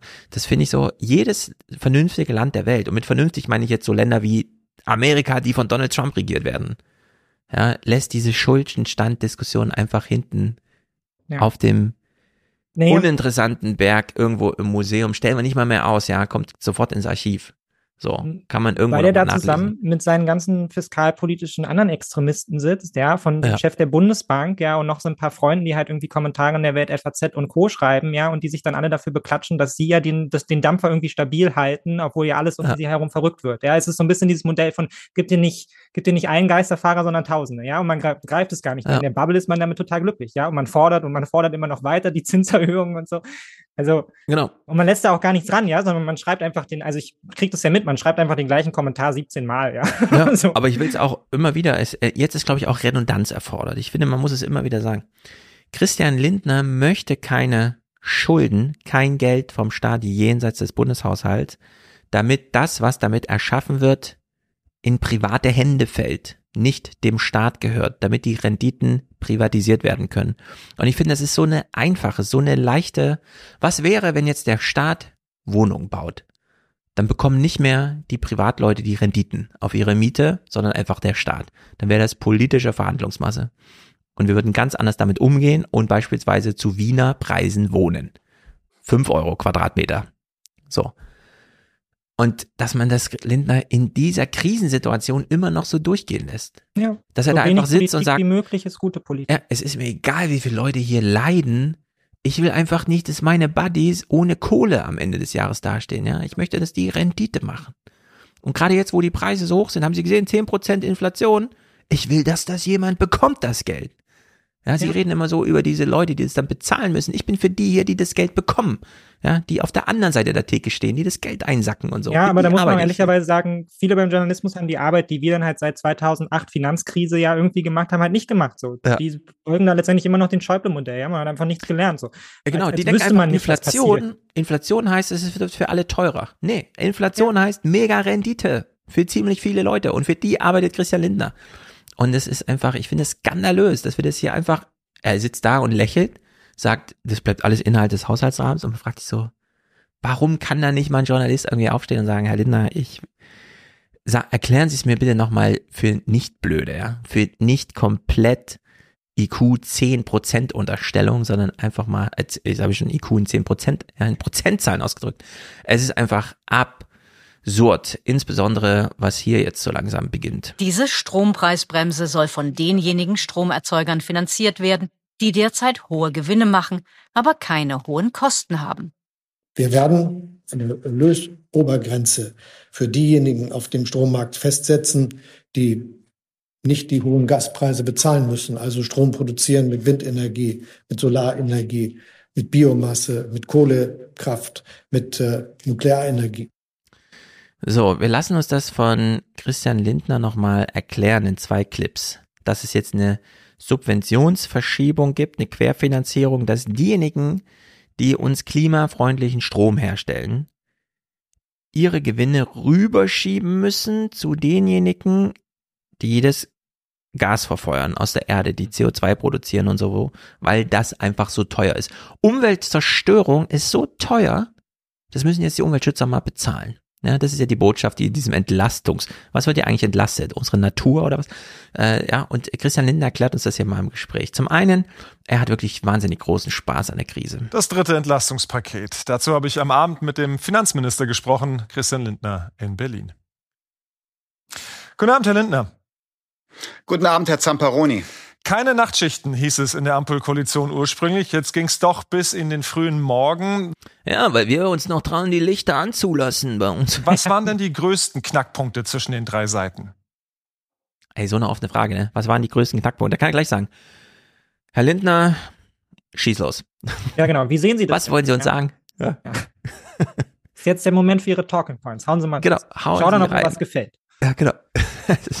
Wir mussten ja die Lage bewerten so. und jeder hat seine eigenen äh, Schwerpunkte Hm. und Perspektiven. Das musste abgeglichen werden. Das musste abglichen. So, jeder hat seine eigenen Schwerpunkte. Sein Schwerpunkt war folgender. Er erklärt uns das jetzt mal. Ein Streitpunkt der letzten Wochen war ja die Frage nach einer Übergewinnsteuer. Jetzt ist zwar vom Abschöpfen von Zufallsgewinnen oder einer Erlösobergrenze die Rede und es ist auch nur begrenzt auf den Energiesektor, aber von so etwas wollten Sie ja lange selbst im Ansatz nichts hören. Letztlich also eine Kröte, die Sie dann schlucken mussten? Nein, ganz im Gegenteil.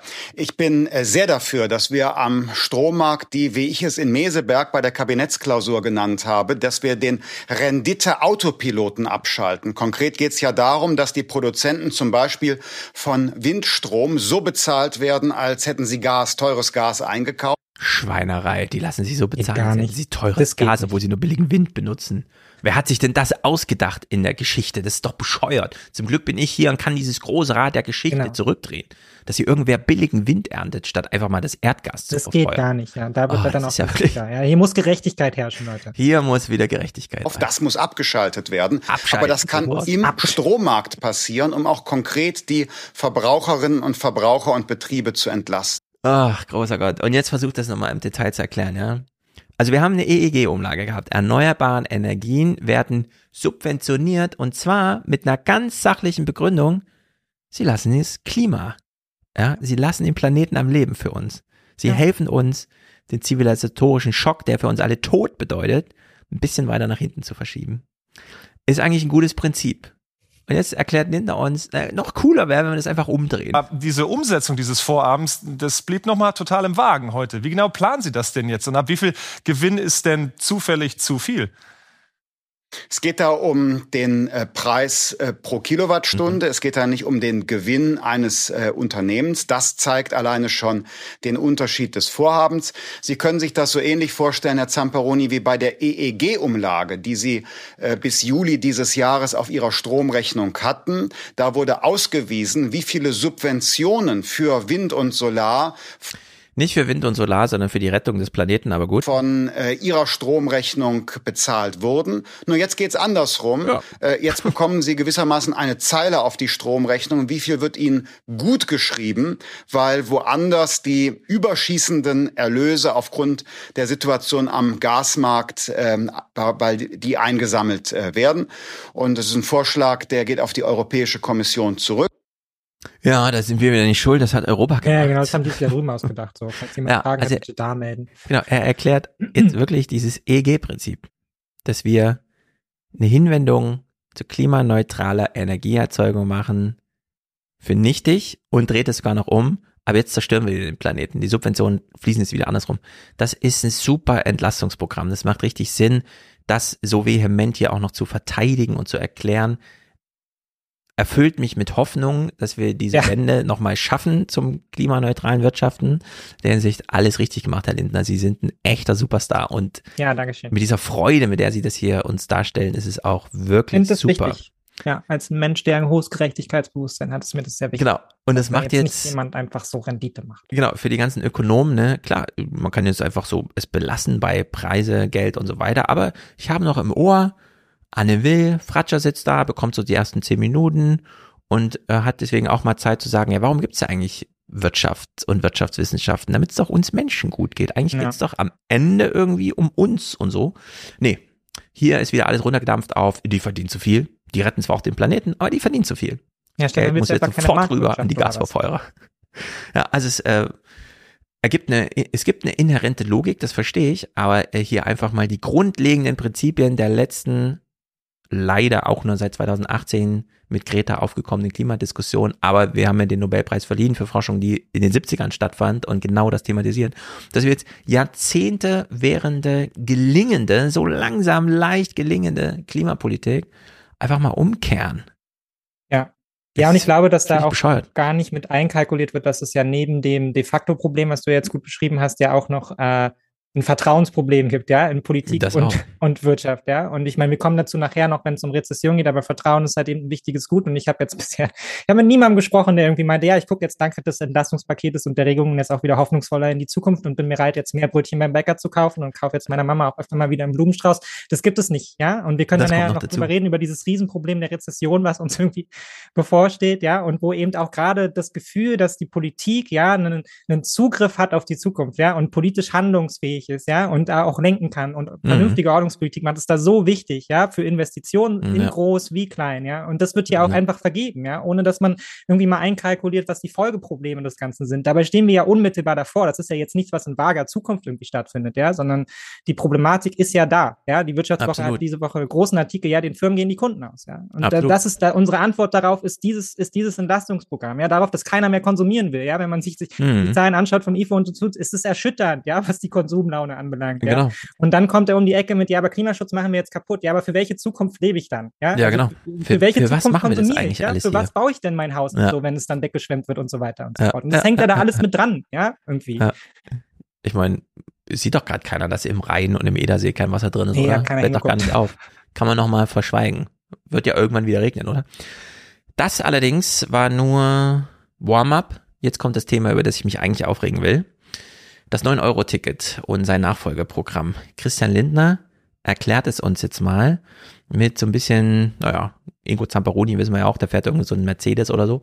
Und äh, weil er ein schönes äh, Instagram-Video gemacht hat, da wie Jörg äh, und so weiter, wie sie da irgendwie auf ihrem Parkplatz in Hamburg Du hast es auch immer noch im Kopf davon, wie Ingo seine fette Karre nicht einparken kann, ne? Ja, genau, genau, genau, genau, genau. AMG, Mercedes, keine Ahnung, 400.000 Euro, 500 steht oben, PS, filmt, genau, genau, wie, was Denkt macht sich so, so ein Idiot, der kann nicht mal einparken. Genau, ja. sein Mercedes einfach nicht eingepackt kriegt. So, die beiden interessiert es null, worüber sie gerade reden. alle anderen Deutschen aber schon. So ungefähr 24 Millionen oder wie viel halt so ein 9-Euro-Ticket damals gekauft haben. Und dieses Geplänkel darüber ist schon schlimm. Äh, Im zweiten Clip hören wir dann, wie Christian Lindner sein neues Programm da verteidigt. Wir werden die Stromkunden mit einer Strompreisbremse entlasten. Und das ist ein wichtiger Bestandteil unseres Entlastungspakets, das ja freilich noch darüber hinausgeht. In der Tat, zum Beispiel infolge eines Nachfolgers des 9-Euro-Tickets. Warum haben Sie mit den Bundesländern da aber nicht schon längst Verhandlungen dazu geführt? Jetzt vergehen auch da wieder erstmal Monate, bis da was kommt. Mhm.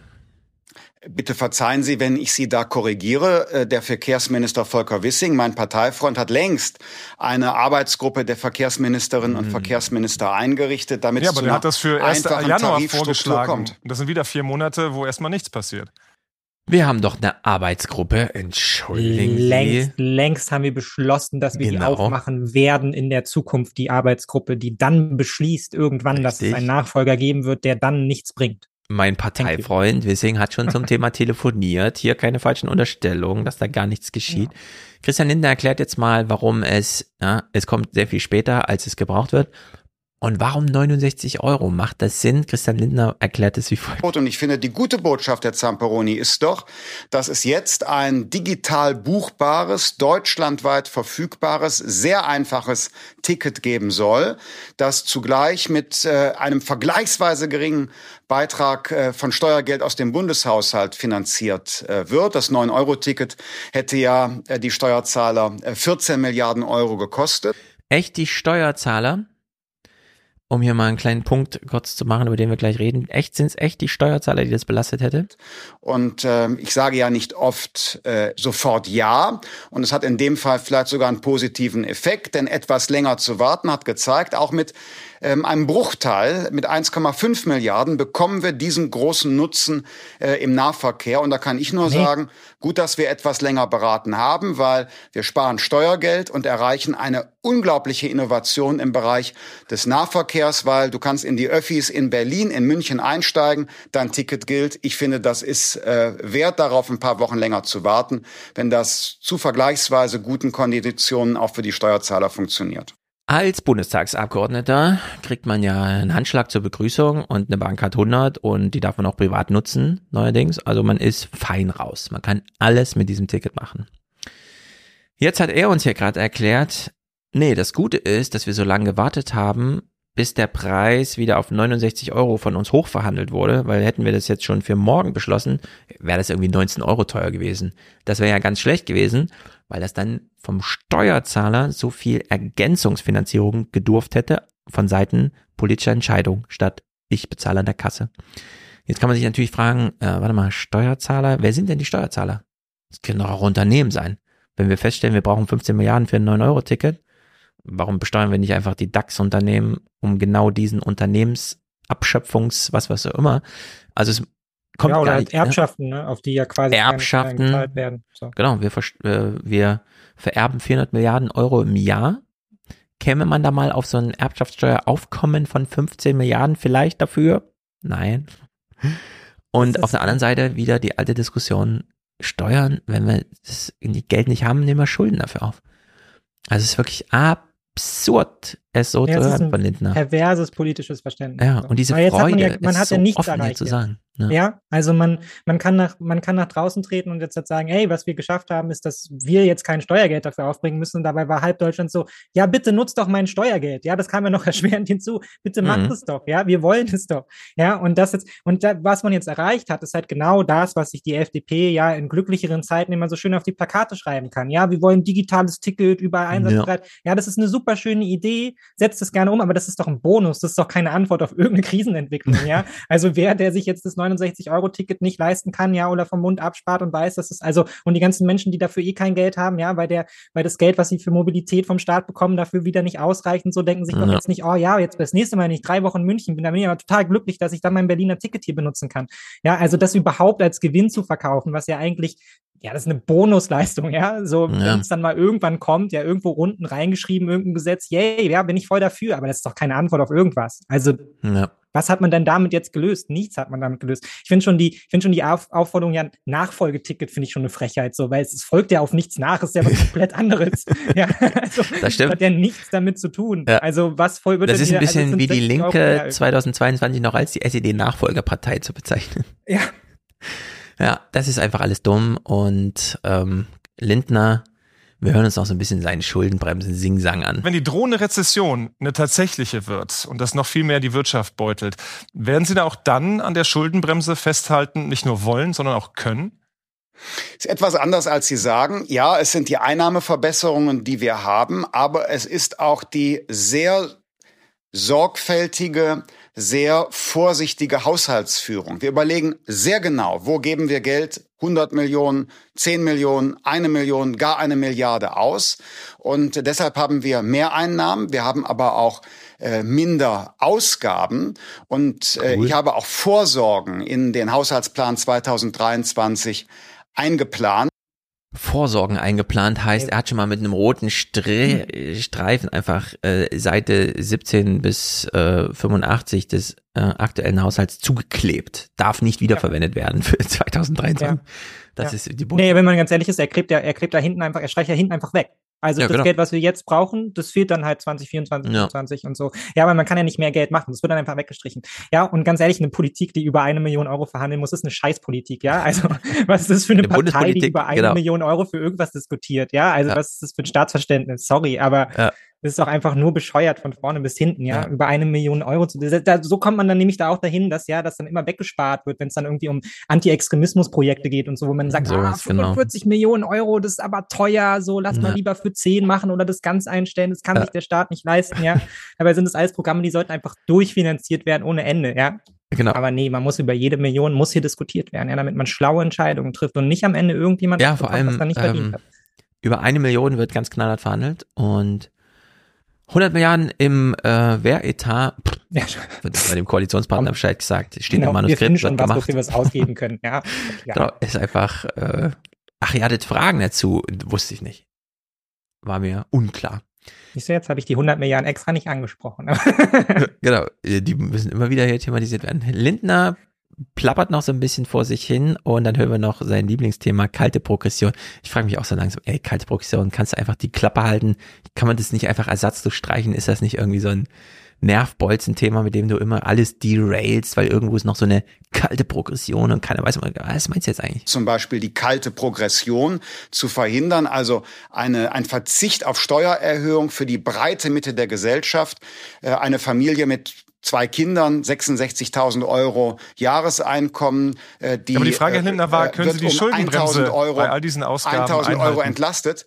Ja, aber schauen Sie, mit den Haushaltsplanungen dieses Jahres und unter Berücksichtigung der Schuldenbremse nächstes Jahr ist dieses Entlastungspaket nötig. Warum? Weil wir sorgfältig mit dem Geld umgehen. Versteht und ich sage jemand? Ihnen eins, genau das möchte ich fortsetzen. Hat das jemand verstanden, was er hier gesagt hat? Wir hören uns das nochmal an. Das ist irgendwie, entlastet.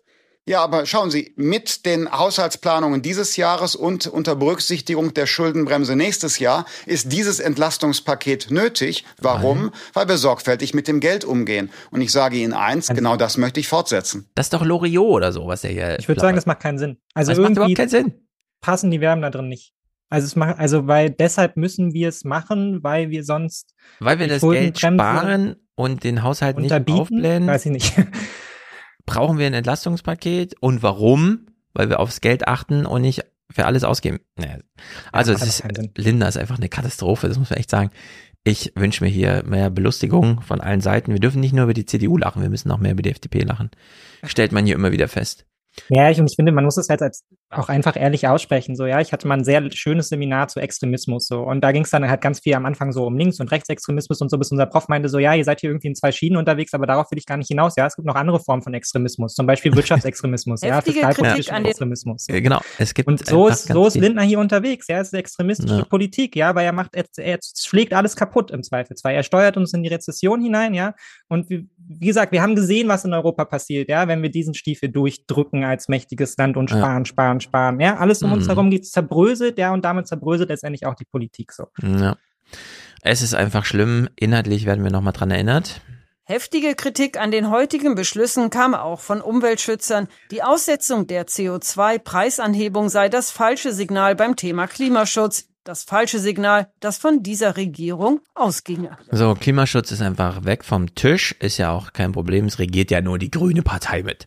Ja, das und das stört mich dann wahnsinnig. Ja, das, das stört mich auch, dass das, dass das letzte Mal, dass irgendjemand ja diese Schuldenbremse angegriffen hat, Saskia Esken irgendwie in einem Sommerinterview war, ja, und jetzt sitzt sie daneben und nickt es halt irgendwie weg. Und ich weiß, ja, Politik muss Verschlossenheit signalisieren und so, ja, aber habt ihr überhaupt darüber gestritten? Ja, ist das bei euch mhm. ein Thema oder sind da sich nicht auch alle letztendlich miteinander cool? Ja, weil man hatte eh schon so viel zu arbeiten in der Krise, jetzt nicht noch so ein großes genau. Fass auf. Ich glaube auch, die haben sich nur noch so saure Äpfel hingeworfen, jeder hat mal reingebissen und dann haben sie noch ein bisschen rumgestanden und dann sind sie halt am nächsten Tag erst raus damit Sonntag ist, weil sie dann wussten, da ist nicht viel los in der Redaktion. Da können wir hier entspannte Kugel schieben. Wir haben jetzt schon viel Lindner im Gespräch gehört. Das war alles Tagesthemen. Es gibt ja noch das Heute-Journal. Da ist Lindner auch zu Gast und wir hören uns das mal an, denn hier geht es so ein bisschen ins Detail. Sie hatten gesagt, in diesem Jahr seien maximal 9 Milliarden Spielraum drin. Jetzt sind es 65 Milliarden geworden, die das alles den Staat kostet.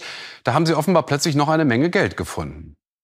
Nein, im Bundeshaushalt äh, werden wir äh, bei etwa 8 Milliarden Euro sein.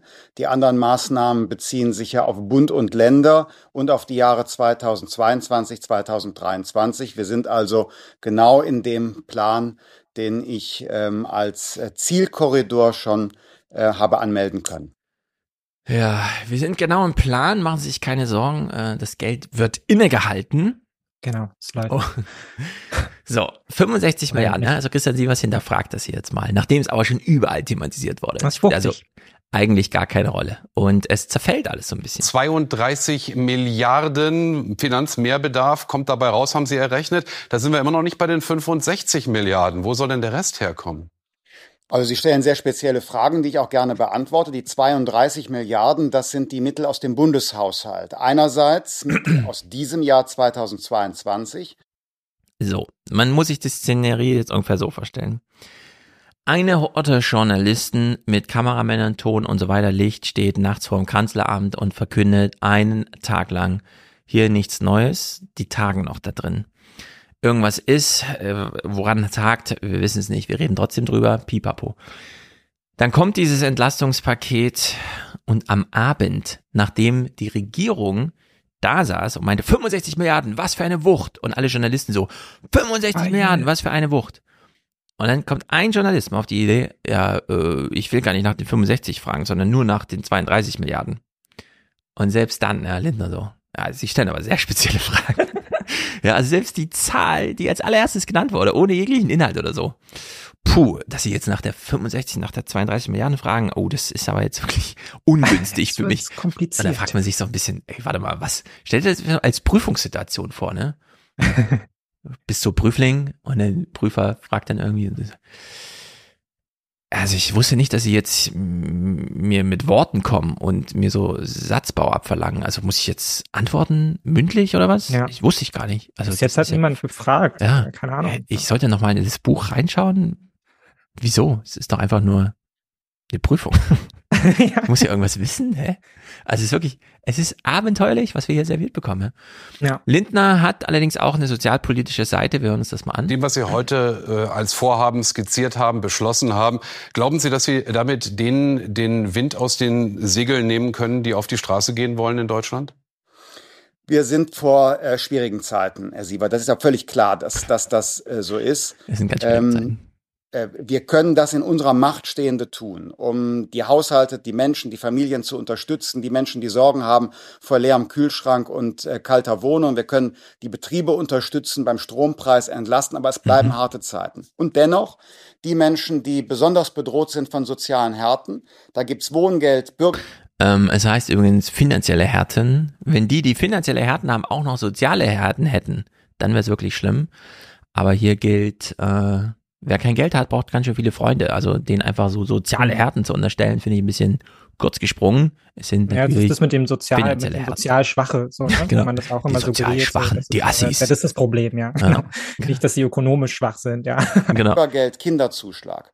Und ich sorge mich auch um die breite Mitte der Gesellschaft. Hm, die breite Mitte. Ähm, Herr Sievers, das sind die Leute, 40, 50.000 Die breite Mitte, das sind die ganzen übergewichtigen Boomer. Euro Verdienst als Familie. Die bekommen wenig Sozialleistungen, keine Sozialleistungen, zahlen die hohen Preise. Und ich Mhm. bin froh, dass es gelungen ist, die, die Steuererhöhungen der kalten Progression, das war ja sehr umstritten Ah, das in den. Medien von SPD Ja. und Grünen, dass das in diesem Paket drin ist. Die Menschen, die arbeiten, die keine Sozialleistungen bekommen, die werden zumindest bei der Steuer nicht weiter ent, äh, nicht weiter belastet, sondern für die organisieren wir auch Entlastung. Das hält die Gesellschaft zusammen. Ich meine, kalte Progression heißt einfach nur, du rutscht in irgendeine Steuerebene rein, wo dir die Inflation mehr nimmt, als dir die Steuer. Nee, warte mal, wie rum? Na, ihr wisst alle. ihr Nee, du kriegst halt mehr, du kriegst halt mehr Gehalt, aber das bringt's de facto nicht, ja, weil du ja auch höhere Ausgaben hast, aber du rutschst, rutscht darüber trotzdem quasi in eine höhere Steuerklasse. Also dein, das Unternehmen, für das du arbeitest, gleicht nur deine Inflationskosten quasi aus, aber Genau. du kommst trotzdem in eine höhere Steuerklasse und musst dann mehr bezahlen. Irgendwie so. Heißt aber im Grunde, Inflation ist ein Problem. Ja. Was ja eine allgemeine Aussage ist. Das muss man ja nicht immer in so ein, ich kenne mich hier aus, ich bin der Finanzminister, ich habe das nochmal nachgelesen. Ja, mein, Kalte also ich würde ja auch immer ist sagen, voll so, wichtig. Meinetwegen soll er machen. Ja, wenn es sein Herzensprojekt ist, soll er machen. Ah, ich so, finde immer, Problem, ich aber nicht- finde immer so Herzensprojekte, ich finde, der Christian Lindner ist in der Pflicht, ein anderes Herzensprojekt zu finden, nämlich, wie kriege ich eigentlich den Bundeshaushalt größer? Also wenn ich Ja, ihn ja, schon klar, nicht aufbrechen will durch Sonderregelungen, also mehr Steuern oder mehr Schulden, ich kann ja trotzdem überlegen, wie kriege ich ihn eigentlich größer? Es gibt ja noch eine dritte Möglichkeit, nämlich Steuern, die nach Gesetz schon anfallen, dann auch wirklich mal abschöpfen, statt wieder zu sagen, ach so, ihr seid in so einer krassen Notlage. Und da fand ich besonders amüsant, diese kurze Börsenberichts-Kurzmeldung hier zu hören, weil ich mir da denke, warte mal, eben hat er uns noch erklärt, eine Million, da wird ganz schön krass verhandelt, bevor die ausgegeben wird. Auf der anderen Seite scheint es hier so ein Einnahmewirrwarr zu geben. Der Versorger gehört zum Energiekonzern NBW. Die Karlsruher halten 74 Prozent am ostdeutschen Unternehmen. Die restlichen Anteile sind in kommunalem Besitz. Die So, es geht hier um einen Gas-Einkäufer, äh, Einkäufer, Verkäufer wie Uniper, der also jetzt auch Hilfen braucht, weil er eine Lücke hat zwischen, scheiße, ich muss hier ganz schön billig Gas abgeben, aber muss es ganz schön teuer einkaufen. Hier ist so eine Milliarde Differenz, ja, eine Milliarde Differenz. nun beantragte staatliche Unterstützung steht trotz der Schieflage in der Kritik. Ist sie überhaupt notwendig? Denn während VNG in diesem Jahr mit einem Minus von rund einer Milliarde Euro rechnet, erwartet NBW voraussichtlich über drei Milliarden Gewinn. Warum also überhaupt staatliche Hilfe? Der Bund wird sich an der Rettung beteiligen. Gleichzeitig aber sollte er weiter prüfen, inwieweit er auch die Konzernmutter in die Pflicht nehmen kann. Also einem Unternehmen wird ein drei Milliarden Gewinn abgesichert durch Steuergeld Ja. und gleichzeitig diese Art von Sozialpolitik in diesem Entlastungspaket, was wir gerade gesehen haben, ja, das ist doch bescheuert. Das sieht doch auch jeder. Das ist doch dumm. Was erklärt mir der Lindner hier von Ja, alter das- Progression? Nee, aber das meine ich ja, weißt du, am Ende, also soll er doch sein kaltes Progression-Ding machen. Aber er macht ja nicht seinen richtigen Job halt noch dazu. Äh, das stimmt, du? genau. Also ich meine, ich freue mich ja für alle, die jetzt irgendwie, damit sie nicht in eine höhere Steuerklasse rutschen und so. Ja, ich bin ja nicht, bin ja nicht auf der Jagd nach Menschen, die jetzt irgendwie 40.000 Euro im Monat verdienen und sagen, das geht auf gar keinen Fall. Ja, aber dann musst du halt an anderer Stelle abschöpfen. Und die Möglichkeiten sind ja da. Wir haben die hier so oft skizziert. Ja, sie sind ja, die Pläne sind ja ausgearbeitet, von wo man überall Geld nehmen könnte. Ja, wenn man denn Ja. nur wollte. Und das finde ich geht halt nicht. Man kann nicht, man kann nicht sagen, ja, uns sind da die Hände gebunden. Als Staat tun wir ja schon, was wir können, aber der Rahmen unserer Möglichkeiten ist einfach so wahnsinnig Hm. begrenzt. Was sollen wir tun? Und das ist einfach eine Lüge. Ja, das stimmt nicht. Man hat es nicht versucht, sondern man nimmt halt diesen Haushalt, den man halt irgendwie hat, und man versucht halt keinem von seinen Best Buddies da halt irgendwie weh zu tun, ja, sondern die im Bestfall noch zu, zu subventionieren bei ihren Gewinnen. Ja, und am Ja. Ende fehlt es halt bei denen, die es eigentlich bräuchten, so. Und das, da, da ist halt überhaupt keine Logik mehr drin aus Ja. meiner Sicht, so. Das, Weil für die macht Christian Lindner hier nicht Politik, damit die Ja. ihre Milliarde weiter äh, bekommen, obwohl die die eigentlich Minus haben durch Klar kann man jetzt sagen, es ist aber blöd, dass der Putin den Krieg begonnen hat, aber es ist halt trotzdem, die haben da gewirtschaftet. Und dann müssen sie halt intern verschieben. Das Ja. verstehe ich nicht, warum hier. Ja, aber das ist ja auch meine, meine große Sorge, wenn es auch um so Schutzschirme und sowas geht. Ja, Deutschland hat, wenn es, die deutsche Politik hat, wenn es um solche Themen geht, hat einen wahnsinnig starken Industriefokus. Ja, Ja. man denkt dann halt direkt an Siemens und Thyssen und so. Dabei sind das so große Unternehmen, die haben ja ihr Geschäftsfeld lange diversifiziert. Ja, also wenn bei Mhm. Siemens mal nichts ankommt, lieferkettenmäßig in der Maschinenbausparte, dann macht Siemens immer noch mega viel Kohle an der Börse. Ja, Ja. hat auch noch drei andere Bereiche, mit Ich frage mich so ein bisschen, könnte man nicht in dem Modus auch Familienpolitik machen, indem man sagt, okay, wir halten einfach alle äh, Kassenzettel vom Einzelhandel ja, Mhm. äh, auf einen Stapel. Dann rechnen wir den Gesamtbetrag raus und ziehen einfach die Mehrwertsteuer ab. Im Sinne von, ja, Ja. Ähm, die Mehrwertsteuer, die wir, ähm, äh, die, die Inflation meine ich, die Inflation, die wir mehr haben im Vergleich zum letzten Jahr. Ja. Also eine Familie hat Einzelhandelsumsätze und die sind am, im nächsten Jahr teurer, äh, weil 10% Inflation. Dann zieht man einfach die 10% von der Steuerlast, die man einkommensmäßig als Ausgabe ab. So als richtig als Betriebsausgabe und sagt dann so wie hier, ja, pf, also wir wussten ja nicht, dass der Putin da Krieg macht und so. Das sind halt externe Einflüsse, die würden wir gerne verrechnen intern erstmal. Äh, Das muss hier als Ausgabe akzeptiert werden. Ja, Ja. und dann senkt man einfach um diese 10% Inflation Einzelhandel seine Einkommensseite. So machen die das doch hier, ja.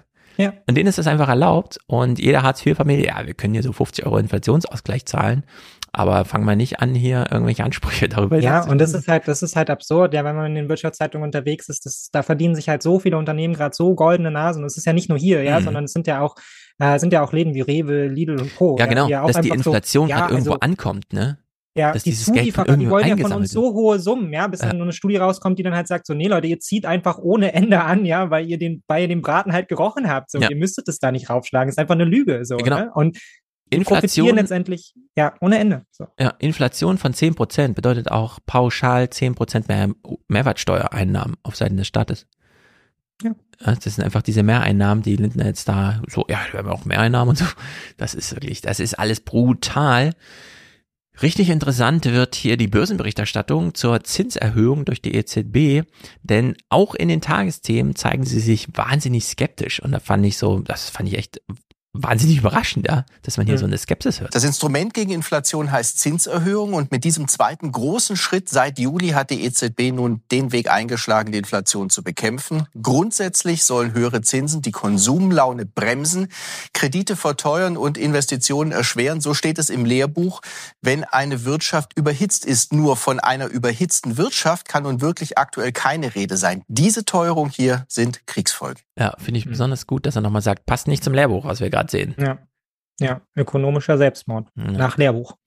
Genau, und die Rezession ist nah. Aber die Inflation ist wohl schneller und wird trotz höherer Zinsen erst einmal weiter steigen. Bundesbankpräsident Joachim Nagel schließt sogar eine zweistellige Inflationsrate für den Herbst nicht aus. Der Grund ist einfach, der Ukraine-Krieg wird wohl andauern. Dadurch steigen die Preise weiter für Le Lebensmittel und Nahrung und Energie. Für das kommende Jahr sind die Prognosen schwieriger. Aber eins ist klar, auch 2023 wird die Inflation durch den Ukraine-Krieg und die Folgen ein Thema bleiben. Und vielleicht ist schon im Herbst eine Folge erkennbar, nämlich ein Schrumpfen der Wirtschaft und das bezeichnet man dann als Rezession.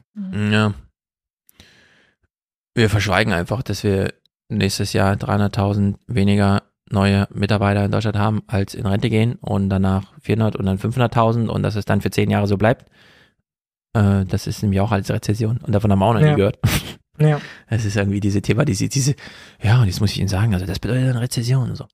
Ja, so ist das. Ein bisschen Gas. Ja, und ich meine, er hat es ja jetzt hier auch schon das Verhältnis zum Krieg gesetzt, ja. Es ist letztendlich auch eine, eine Sabotage unserer Kriegsbemühungen, ja, weil wir sind im Wirtschaftskrieg, ja, und wir, wir schaden uns damit massiv selbst. Das sind letztendlich, ja, es ist ja auch okay, die Sanktionen treffen uns auch, wir sind bereit, es zu tragen, ja, aber wie lange sind dann große Teile der Gesellschaft bereit, es zu tragen, ja? Ja. Und das ist ja genau das, was wir vorhin, was wir vorhin meinten, ja, wenn wir nicht mehr in der Lage sind und meine Oma nicht mehr in der Lage ist, rauszugehen und sich die Brötchen zu kaufen, ja, dann hat der Brötchenverkäufer keine Kunden mehr, ja, dann geht der in Insolvenz. Genau. Und das sind riesige Wirtschaftsbereiche. Die werden ja auch gar nicht angegriffen, ja. Es geht letztendlich nicht darum, jetzt Unternehmen wahnsinnig viel Geld zu geben, sondern dass wir irgendwie unsere Wirtschaft am Laufen halten, ja, dass wir es schaffen, Mhm. ein Vertrauen, ein Vertrauen in die Wirtschaft herzustellen, damit die Leute bereit sind zu konsumieren, ja, und sich nicht einigeln und denken, oh mein Gott, Krise, Krise, Krise, Krise, die nächsten fünf Jahre und die Rezession wird immer größer und wir schaffen es nicht zu agieren, ja. Und dann haben wir irgendwann dieses Riesenproblem und dann kommen wir da auch nicht mehr raus, ja. Und wir bewegen uns da immer weiter rein und letztendlich gewinnt Putin darüber auch den Wirtschaftskrieg, ja.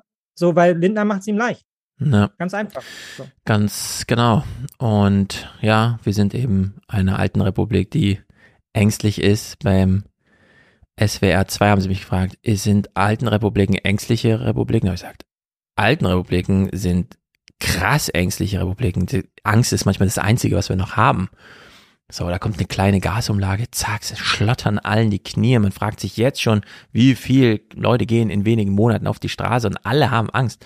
Also das ist, äh, ja, so gewinnt Putin wirklich den Krieg dann. Ja, da können die Raumgewinne spielen dann auch keine große Rolle mehr. Nee, das ist und ich einfach mein, die Verunsicherung, also man, man hört ja auch die Leute auf Twitter, ja, alle sind ja noch total glücklich, die Unterstützung ist groß, ja, aber ich meine, das ist, das kann schnell kippen. Ja, und das ist ja in manchen Bundesländern eh schon nicht so, ja, dass, dass man sagen könnte, hier ist die Unterstützung aber so breit da, ja, die sind Ja, bereit, genau. irgendwie die Kosten Ah, in auch zu tragen. Schleswig-Holstein Ja, also. Äh, hier in, ja, äh, Mecklenburg. Schleswig-Holstein, Mecklenburg. Sachsen, ja, also viele von den ostdeutschen Bundesländern, wo Ja. es halt so ist, ja, 51 Prozent sind eigentlich dagegen. Die wollen keinen Wohlstandsverlust dafür, dass wir, dass wir in der Ukraine halt irgendwie beteiligt sind und uns da einsetzen. Genau. Ja, und das sind 51 Prozent, die gehen wählen, ja, und das sind 51 Prozent, die können im Zweifelsfall auch Wahlen entscheiden, ja, Mhm. und dann, wenn wir darüber nachdenken, dass wir hier ein riesen Klimaprojekt zu stemmen haben, ja, und das wollte Habeck halt eben auch mit seinen, ja, mit dem äh, Ministerpräsidenten und so weiter und so fort, da hängt so viel dran, ja, Ja. und man, es reicht dann am Ende einfach nicht zu sagen, ja, ihr seid halt unvernünftig und doof, ja, mit euch wollen wir eh nichts zu tun haben, sondern da muss man einen politischen Ausgleich finden und da muss man im Zweifelsfall auch einen finanziellen Ausgleich finden, so, ja. Und das passiert nicht. Also es passiert zumindest nicht in der Form, dass ich das Gefühl hätte, diese Zahlen würden sich jetzt irgendwie zu mehr Zustimmung wenden, ja, sondern das droht halt in diesem Winter einfach im Zweifelsfall zu kippen. So. Mhm. Und dann haben wir kein, haben wir, haben wir eine vielleicht starke Kraft in Deutschland, die sich vehement dagegen einsetzt, weiter zu unterstützen in der Ukraine, ja, und wir sind in der Rezession. Ja, herzlichen Genau. Glückwunsch dann für die tolle, stabile Politik, die wir gemacht haben. So. Genau. Kommen wir mal zum nächsten Aufregerthema der Woche. AKW-Streckbetriebe. Weil was wir auf jeden Fall machen müssen, ist nicht nur die Klimapolitik so rumdrehen, sondern auch Ja. die Technologie, die wir zu Recht so langsam aussortieren, einfach mal nicht mehr aussortieren.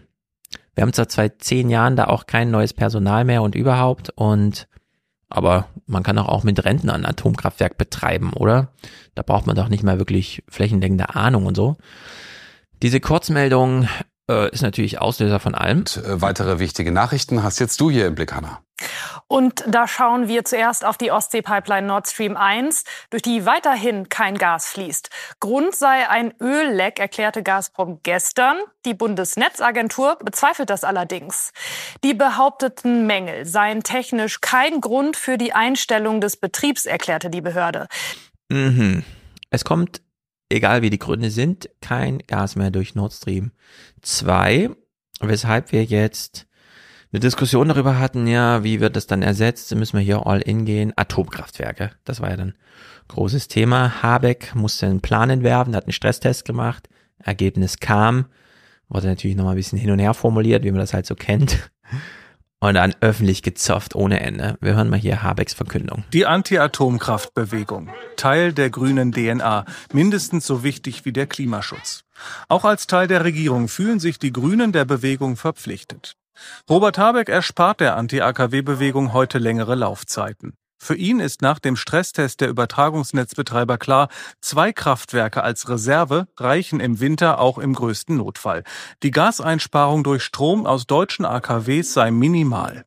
Für Deutschland ist der Einsparanteil so gering, dass, wie am Anfang der Debatte schon festgestellt, dass die Abwägung, eine Hochrisikotechnologie für eine geringe Menge 0,9 Prozent des äh, Gasverbrauchs in Deutschland zu reduzieren, meiner Ansicht nach nicht verhältnismäßig wäre. Die 0,09. Ich hab's mit Wolfgang schon besprochen. Ich wünsche mir einfach entsprechenden Populismus. Sorry, Atomkraftwerke werden ausgeschaltet. Ich bin hier Basta. Wirtschaftsminister. Punkt. Basta. Ja. Äh, Keine weitere Basta Diskussion. einfach. Was wollen Sie von mir? Irgendeine Diskussion, Ja. ob ich hier Wir nochmal haben so das Thema hier schon vor einem halben Jahr beendet, ja, weil es so Ja. bescheuert ist. Ja. Weil es ist einfach nicht tot zu kriegen. Genau. Wir wollen die ausschalten und das haben wir gesehen mehrfach, egal was passiert, irgendwas passiert immer. Und derzeit, ja, wo der IAEA-Chef, das hören wir nachher noch, wenn wir Zeit haben, sagt, eigentlich kommen wir immer erst, wenn der Unfall vorbei ist. Weil Ja. den wollten ja alle vermeiden, niemand hat ihn vorher gesehen, sie passieren trotzdem, dann kommen wir hin und helfen. Dass wir diesmal in ein Atomkraftwerk fahren, wo wissentlich und willentlich alle Standards abgesenkt werden. Nicht durch menschliche Fehler, sondern auf menschlichen Willen hin, damit es hier zu einer Explosion kommt. Hm, das können wir auch noch nicht so richtig verarbeiten. Das macht uns auch echt Sorgen. Und in dieser Diskussion in Deutschland so, ja, Atomkraftwerke, lassen wir mal länger laufen jetzt. Ja, Ja, warum kann Habeck hier nicht einfach sagen, Leute, ich weiß, es ist ein Krieg, wir sind alle aufgeregt, aber jetzt gehen wir alle mal kurz in Analysemodus, ja? Basta. Das Ding Die Dinger werden ausgeschaltet. Punkt. Das verstehe ich einfach nicht. Klar gibt's dann Gegenstimmen und so, aber einfach mal machen. Dafür ist man grüner Wirtschaftsminister. Ja, ich glaube, diese Sorge, die da halt so im Hinterkopf ist, von der ich immer nicht so richtig weiß, ob sie dann wirklich stimmt, ist halt irgendwie so, dass die europäischen Partner dann, das mal formuliert hat die CDU auch immer so, ja, die halten uns alle für bekloppt, weil wir die Ey, die Dinger europäischen Partner haben und so oft im Stich gelassen. Ja, ich würde auch Mit gar nicht, AKWs also, nehmen wir jetzt Rücksicht. ja, ich sehe es halt auch nicht so richtig. Also ich frage mich, ob dieses Argument funktioniert Oh, und ich frage mich auch, ob er sich davon so ein bisschen einfangen lässt. Ja, das ist, im Deutschlandfunk war das Argument dann halt auch so, ja, das so nach dem Motto, ja, das bringt's am Ende nicht, ja, das wird nicht reichen, das garantiert auch keine Netzstabilität, so, weil die speisen nicht genug ein, so, aber Ja. zumindest haben wir es versucht. Ja. Ja. und alle können sehen, dass wir es versucht haben. So. Und Ja. das reicht dann, weil de facto passiert ja dadurch nichts. Also es ist nicht sinnvoll. Ja, Aber man hat es halt versucht und man signalisiert allen, wir sind auch bereit, über unsere, über unsere vergangenen politischen Entscheidungen nachzudenken. Deshalb lassen wir sie jetzt laufen, auch wenn es nichts bringt. Mhm. So. Ja, und ich hatte ja, als Wolfgang vom Universalismus sprach, von dem Böhm-Buch, habe ich ja beispielhaft Atomkraftwerke genannt. Da müssten sich eigentlich alle mal mit vernünftigen ja, Argumenten, die alle einsehen, sagen, machen wir einfach nicht. Auch wenn es ein bisschen Ja. dauert, bis ein Windkraft entsteht, aber ein Atomkraftwerk geht mit 1 Gigawatt in die Rechnung rein, bauen wir halt 100 Windkraftwerke, äh, 100 Windkraftanlagen. Ja? Das, die, die haben 10 Megawatt mittlerweile. Die kann man in die Nordsee stellen. Die können das dann schon leisten. Da stehen 7 Gigawatt rum, die die Bayern nicht angeschlossen bekommen haben, weil sie dieses Kabel nicht verlegt haben. Ja. Und deswegen wird jetzt ein Gigawatt irgendwie aufrechterhalten. Atomkraft das ist doch alles so bescheuert. Und die CSU, wie die sich da reinwanzt und mit welchen Signalworten, das muss man echt sagen, weil das ist einfach wirklich Propaganda von der rechten Seite. Der Florian Schröder hat in seinem Podcast auch schon, wenn irgendwer von Blackout spricht in Deutschland, ja, dann geht man diesen Telegram-Gruppen auf den Leim. Dann bedient man nämlich deren Ja. Rhetorik. Den Herd Aber das machen alle mit. Muss man ehrlicherweise sagen, ja, Rheinische Post, erste Seite, so komplett Ja. groß, ja. Stadtwerke, Riesenangst vor Blackouts. So. Ja, und wir so hören hier mal- schling, schlingert sich das ein in die Gesellschaft. Genau, Ja. Dobrindt, ja, der sich dann nicht zu blöde ist. Kochen und Backen ab Januar vollständig ohne Strom aus deutschen Atomkraftwerken. So ist es seit langem beschlossen. Dass Habeck im Prinzip dabei bleibt, nennt die Union vollkommen verantwortungslos. Die Netzbetreiber haben sehr deutlich gemacht, dass auch Abschaltung von Verbrauchern ein mögliches Szenario ist. Also das heißt, regionale Blackouts sind möglich. Das kann man schlichtweg nicht verantworten und deswegen ist diese Entscheidung vollkommen daneben. Regionale Blackouts sind möglich, also auf Beschluss hin werden ganze Regionen vom Stromnetz abgeschaltet, laut Dobrindt, weil Atomkraftwerke in Bayern nicht am Stromnetz gelassen werden. Ne? Also wenn er wirklich glaubt, dass das vernünftig ist, so eine Lüge zu verbreiten, da, da kratzt man sich am Kopf. Das ist unglaublich. Hinterfragt natürlich keiner, wird einfach so gesendet und diese O-Ton-Olympiade. Ja, man weiß ja nicht, ne? Man kann es ja nicht rausfinden. Ist ja nicht so, man muss ja einfach beide Seiten beleuchten, es gibt hier keine Richtig, Wahrheit. Ja? richtig, richtig, richtig. Die einen sagen so, die anderen sagen so. Kann man jetzt sagt halt die. CSU, die ist eine wichtige Partei, da müssen wir doch nicht hinterfragen. Das ist halt ein Dobrindt, Genau. exklusiv O-Ton. Und die restlichen O-Töne, es ist, äh, weiß ich, ich weiß auch nicht. Das Kernkraftwerk Emsland ist äh, erstens sehr modern. Ja. Es ist zweitens äh, vor allen Dingen auch eines der effizientesten Kernkraftwerke der Welt. Und äh, Cool. insofern ähm, ähm, finde ich es als Niedersachse jetzt erstmal unplausibel. Das Öko-Institut. Ich als Niedersachse, ne? Wenn es äh, wenn's erstmal explodiert ist, und es kann auch in Belgisch oder was auch immer sein, dann ist auch egal, ob wir mal Niedersachse oder Hessen Ja, waren. Gut genau. findet hingegen Das ist Deutschland absurd, das so runterzubrechen, ne? Auf so ich Ja. als Niedersachse. Wir reden von einem europäischen Strommarkt und er dann so, Ja. ja, ich als Niedersachse hätte ja mein Atomkraftwerk. So. Das ist doch ein total effizientes. Da kann man mit nur drei Brennstäben statt vieren Genau. so viel Strom erzeugen, wo ich sage, naja, ob am Ende drei oder vier zusammenschmelzen, ist auch egal. Institut findet hingegen, Deutschland komme ganz ohne Atomstrom über den Winter. Dass sowas. zwei Kraftwerke nicht weiterlaufen, sondern in Reserve gehen, sei gut. Wir gucken uns jetzt an, was wirklich ist. Und dann wird man am Ende des Tages vermutlich entscheiden, dass man sie dann doch nicht braucht, trotz aller politischen Aufregung. So, jetzt haben wir ganz viel Lindner gehört. Ich als Habeck-Fan sag natürlich jetzt, ey, so eine Gesprächseröffnung, ja, die muss man erstmal hinkriegen. Guten Abend, Herr Habeck. Frau Mioska, guten Abend. Wenn ich Ihnen vor einem Jahr gesagt hätte, dass Ihre Partei erwägt, die Atomkraftwerke weiterlaufen zu lassen und dass die Grünen den Anbietern von erneuerbaren Energien die Gewinne kappen wollen, dann hätten Sie mich wahrscheinlich für verrückt erklärt. Wenn Sie mir vor einem Jahr gesagt hätten, Putin greift die Ukraine an, wir werden mehrere Zehntausend Tote haben und einen Zustand wie eigentlich seit Jahr seit Jahrzehnten nicht mehr in Europa, hätte ich auch gesagt, sehr unwahrscheinlich. Ja, wir haben es hier mit einer Realität zu tun, die das Bizarrometer weit gesprengt hat. Und das kann man auch mal anerkennen. Sorry, ich kann Haut mir jetzt nicht verkneifen. Ich dachte, wir wussten das alle. Ja, genau. Ja, dass der da ja. einmarschiert. genau, jetzt mal alle Lehrbücher zur Seite. Äh, AKW-Entscheidung nicht wieder revidieren, weil das ist schon erledigt. Mioska, ich finde diese Formulierung einfach wahnsinnig bescheuert. Mittendrin in ihrer Frage taucht ihr auf, warum gehen sie nicht auf Nummer sicher ja, und lassen die AKW an? Und deswegen muss man immer im in der Abwägung ein Risiko gegen ein anderes halten. Das ist nicht die Aufgabe der Übertragungsnetzbetreiber. Die sollen natürlich nur dafür sorgen, dass das Netz stabil ist, aber meine Aufgabe sehr wohl. Und deswegen tun wir, schlage ich vor, das, was nötig ist, um die Sicherheit immer zu gewährleisten, aber das, was nicht notwendig ist, aber das Risiko an anderer Stelle erhöhen könnte, das tun wir nicht. Aber ich verstehe es immer noch nicht. Warum gehen Sie nicht auf Nummer sicher? Sie wissen nicht, wie die Situation sich entwickelt. Sie wissen nicht, ob Frankreich Energie liefert. Sie wissen nicht, wie die Pegelstände des Rheins nächstes Jahr sein werden. Warum gehen Sie nicht auf Nummer sicher und lassen die Atomkraftwerke einfach im Streckbetrieb laufen? Ja, warum gehen Sie nicht auf Nummer sicher?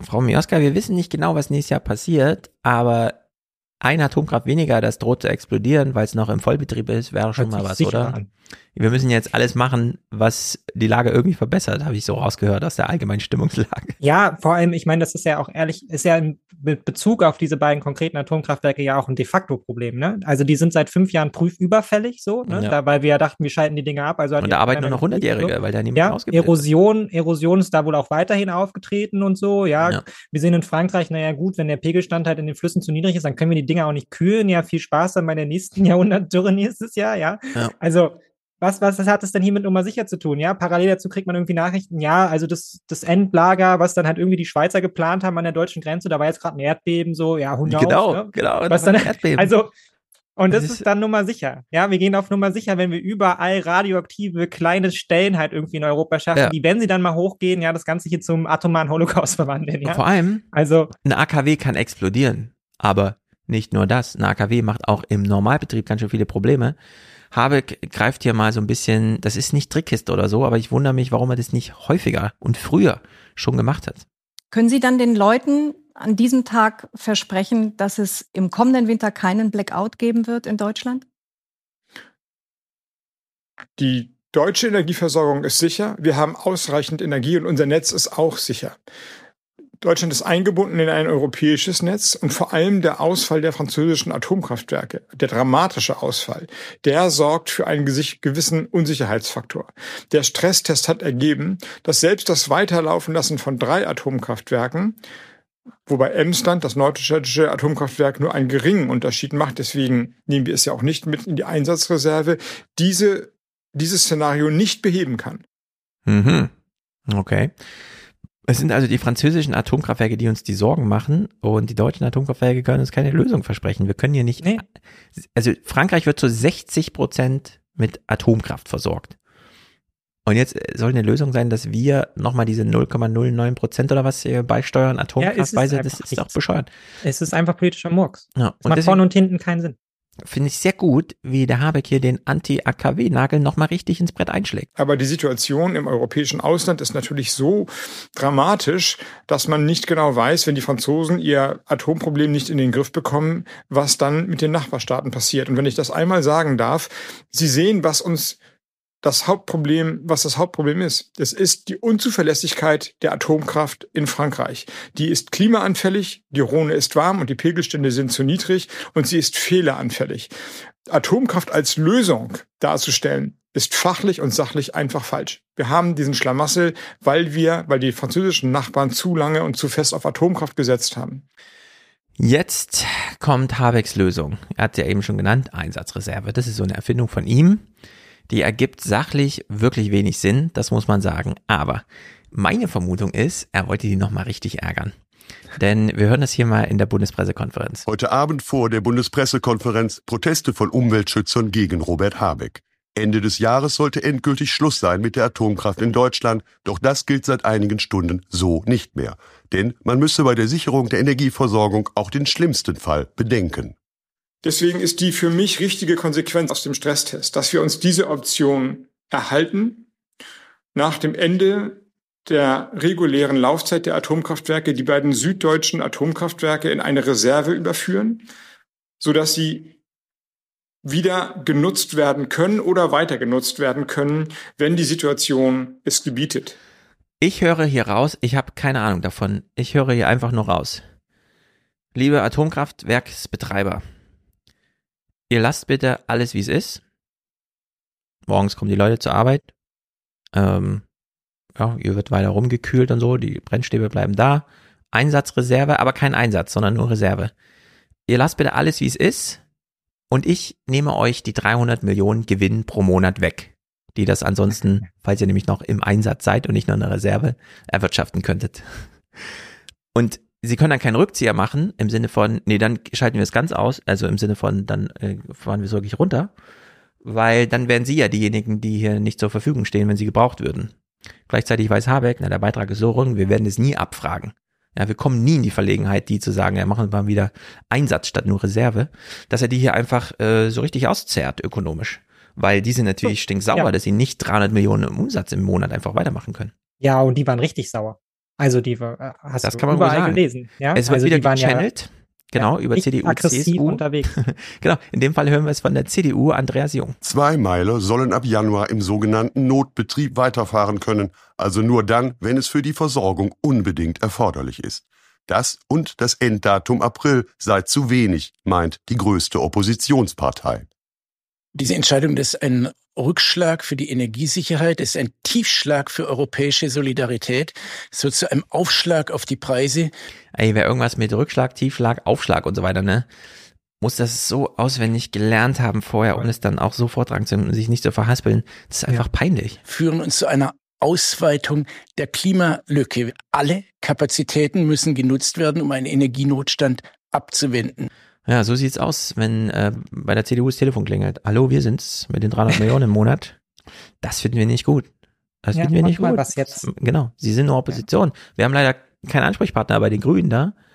Sie müssen es jetzt machen für uns. Ja, und sie tun ja wirklich alles. Sie versuchen es ja so sehr. Aber es macht halt trotzdem keinen Sinn. Ja. Also es wird dadurch Und nicht jetzt, sinnvoller. Genau, jetzt hören wir Habeck noch so ein bisschen, der einfach so, ja, sein Beliebigkeits-Sing-Sang macht, um genau die Lage jetzt zu zementieren. Weil Ich halte das für eine angemessene und kluge und auch genau zielgenaue Entscheidung, wenn man Angemessen, klug, zielgenau, statt Aufschlag, Tiefschlag, irgendwas. sich den Stresstest anschaut, sieht man, dass wir unter extremen Szenarien vor allem ein Problem bei der Netzstabilität bekommen. Also nicht das, was immer behauptet wurde, wir sparen groß Gas ein, ganz im Gegenteil. Und auch die Strommenge ist gar nicht unsere Hauptherausforderung, sondern es ist die Netzstabilität. Dort kann eine vergleichsweise große Lücke auftreten, wenn das Ausland zu viel Energie absaugt, zu viel Energie frisst aus Deutschland und eben keine Kapazitäten zur Verfügung hat. Und diese Lücke kann durch die Atomkraftwerke in einem vergleichsweise geringen Anteil, ungefähr zu einem Achtel, geschlossen werden. So, Slomka, Marietta Slomka, die ihn hier im Gespräch hat, ähm, stellt einfach die Frage, von der wir wissen, wie die Antwort lautet. Wie erklären Sie denn dann, dass die Netzwerkbetreiber, die ja heute auch bei der Pressekonferenz mit Ihnen saßen und die ja mit Ihnen diesen Stresstest sozusagen ausgearbeitet haben, wie erklären die sich, dass sie so nachträglich empfehlen, und zwar dringend empfehlen, alle Möglichkeiten zur Stromerzeugung zu nutzen? Ja, weil da einfach Kohle fließt. Ja. Also es ist doch wirklich, die Dinger sind formal abgeschrieben. Die Klima, also nicht die Klima, die Umweltfolgen sind natürlich nicht eingepreist. Die kommen dann erst in den nächsten, ach, können auch dann unsere Kinder, Kinder, Kindeskinder bezahlen. Ja. Äh, ja, das ist einfach. Äh, Ja, es stört mich immer, weil man hier immer so tut, als wäre das so eine neutrale Partei, ja, die halt einfach nur darüber spricht, ja, dass man doch die Energiesicherheit garantieren muss. Dabei hat man es hier mit Leuten zu tun, die daran Milliarden verdienen. Mhm.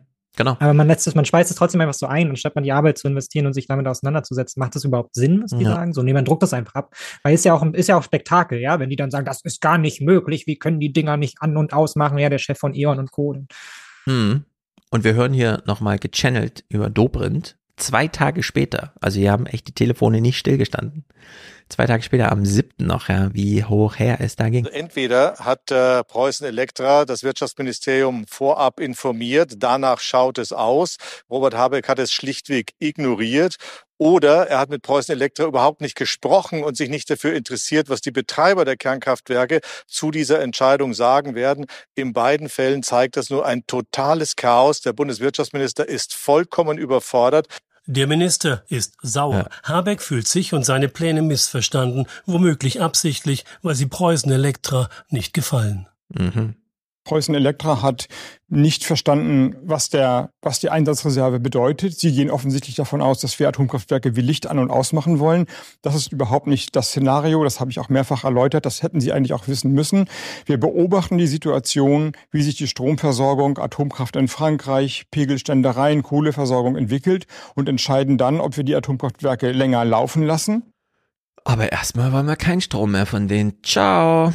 Ja. Ach, ihr versteht das nicht? Hm, ja, schade. Ich hab's euch doch den Brief geschrieben. Ja. Also ist wirklich äh, absurd. Habeck hat dann nochmal einen guten Move gemacht zum Thema, was ist jetzt mit dem Gas? Diese Lücke wird bleiben. Es fließt jetzt kein Gas aus Nord Stream 1 und diese ganze Stresstesterei, jetzt mal diesen Komplettmarkt betrachtet, folgendes. Stichwort Wirklichkeit entwickelt sich und Extremszenarien. Rechnen Sie eigentlich damit, dass wir von Putin überhaupt noch Gas beziehen werden oder hat sich das eigentlich jetzt schon weitgehend erledigt? Es kommt noch ein bisschen Gas über die Ukraine-Pipeline, aber dass Nord Stream 1 wieder aufgemacht wird, gehört nicht zu den Szenarien, von denen ich ausgehe. Kein Szenario mehr, das geplant wird mit, mit noch Gas aus Nord Stream 1. Das ist schon erstaunlich, finde ich. Das klang ja vor ein paar Wochen noch als, oh, das kann, oh, das wäre, dann, dann wäre es wirklich hart. Aber jetzt ist Realität. Naja, es ist ja schon so, dass man halt sich auch sehr bemüht hat und viel arbeitet. Und ich glaube, dass auch die, ähm, dass auch die Einschätzungen im Zweifelsfall genauer werden. Ja, also mhm. weil es wird ja konstant da eben auch Studien werden angelegt. Ja, die Ministerien arbeiten sehr intensiv daran. Wie ist denn die Versorgungslage überhaupt? Und je weiter man sich in das Thema einliest, kommt man ja auch zum Schluss. Es ist einfach sehr komplex. Ja, und man muss da glaube ich auch erstmal viel aufdröseln. Ja, die sind ja auch nicht alle Experten für Energieversorgung und Co. Ja, und dann schaut man halt, wo kann man sparen? Ja, wer kann in welchem Maße und so weiter? Wo kann man umleiten? Wen kann welche Leute brauchen vielleicht gar nicht so viel Gas, ja, welche Unternehmen, sondern welche kann man umleiten auf Stromenergie etc. und so weiter und so fort, pp. Also und ich glaube, dass man da einfach effizienter inzwischen arbeitet und genauer Bescheid weiß. So, ne? Nur dass mhm. die CDU das natürlich eben im Zweifel zwar ausnutzt, dass natürlich in dem Prozess auch Fehler gemacht werden. Ja, also immer wieder der Jens Spahn-Satz, ja, wir werden uns viel vergeben müssen und letztendlich ist es mit der Energiekrise ja ganz ähnlich. Ja, es muss halt mhm. halt akut gehandelt werden, man muss Entscheidungen treffen. Nicht jede Entscheidung ist optimal.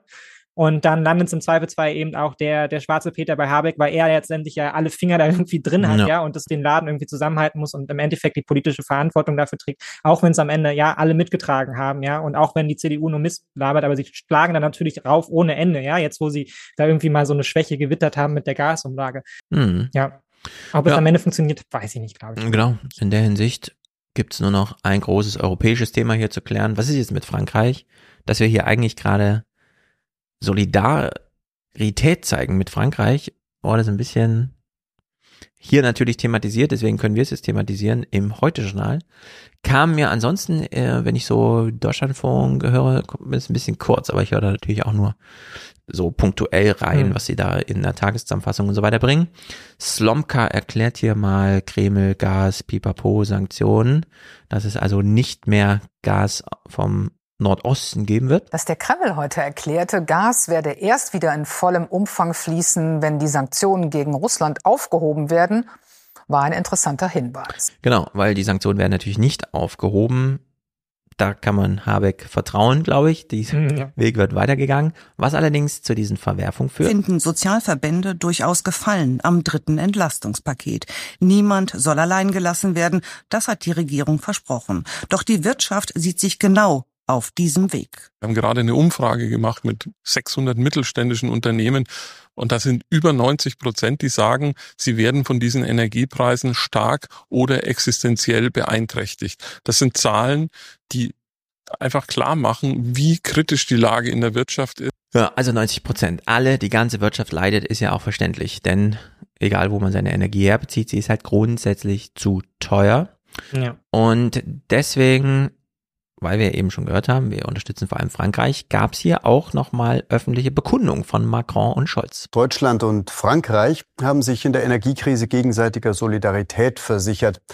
Der französische Präsident Macron sagte nach einer Videokonferenz mit Bundeskanzler Scholz, dass Frankreich bereit sei, Deutschland mit Gas zu versorgen. Deutschland habe sich bereit erklärt, bei Bedarf Strom nach Frankreich zu schicken. So, wir kriegen also Gas aus dem Süden und liefern Strom in den Süden, weil nämlich da schon LNG-Terminals und so weiter da sind. Ja. Ich habe eine sehr interessante Mail bekommen von jemandem, wo das mal richtig durchgerechnet wurde, so studienmäßig, ob sich's lohnt, das ganze Zeug zum Beispiel aus Kanada über die halbe Welt zu fahren. Und offenbar ja. Also es äh, scheint tatsächlich jetzt so Investitionen zu geben, die wirklich neue Verknüpfungen so machen. Dieser Ja, Besuch in definitiv. Kanada scheint irgendwie auch vorher durchgerechnet gewesen zu sein.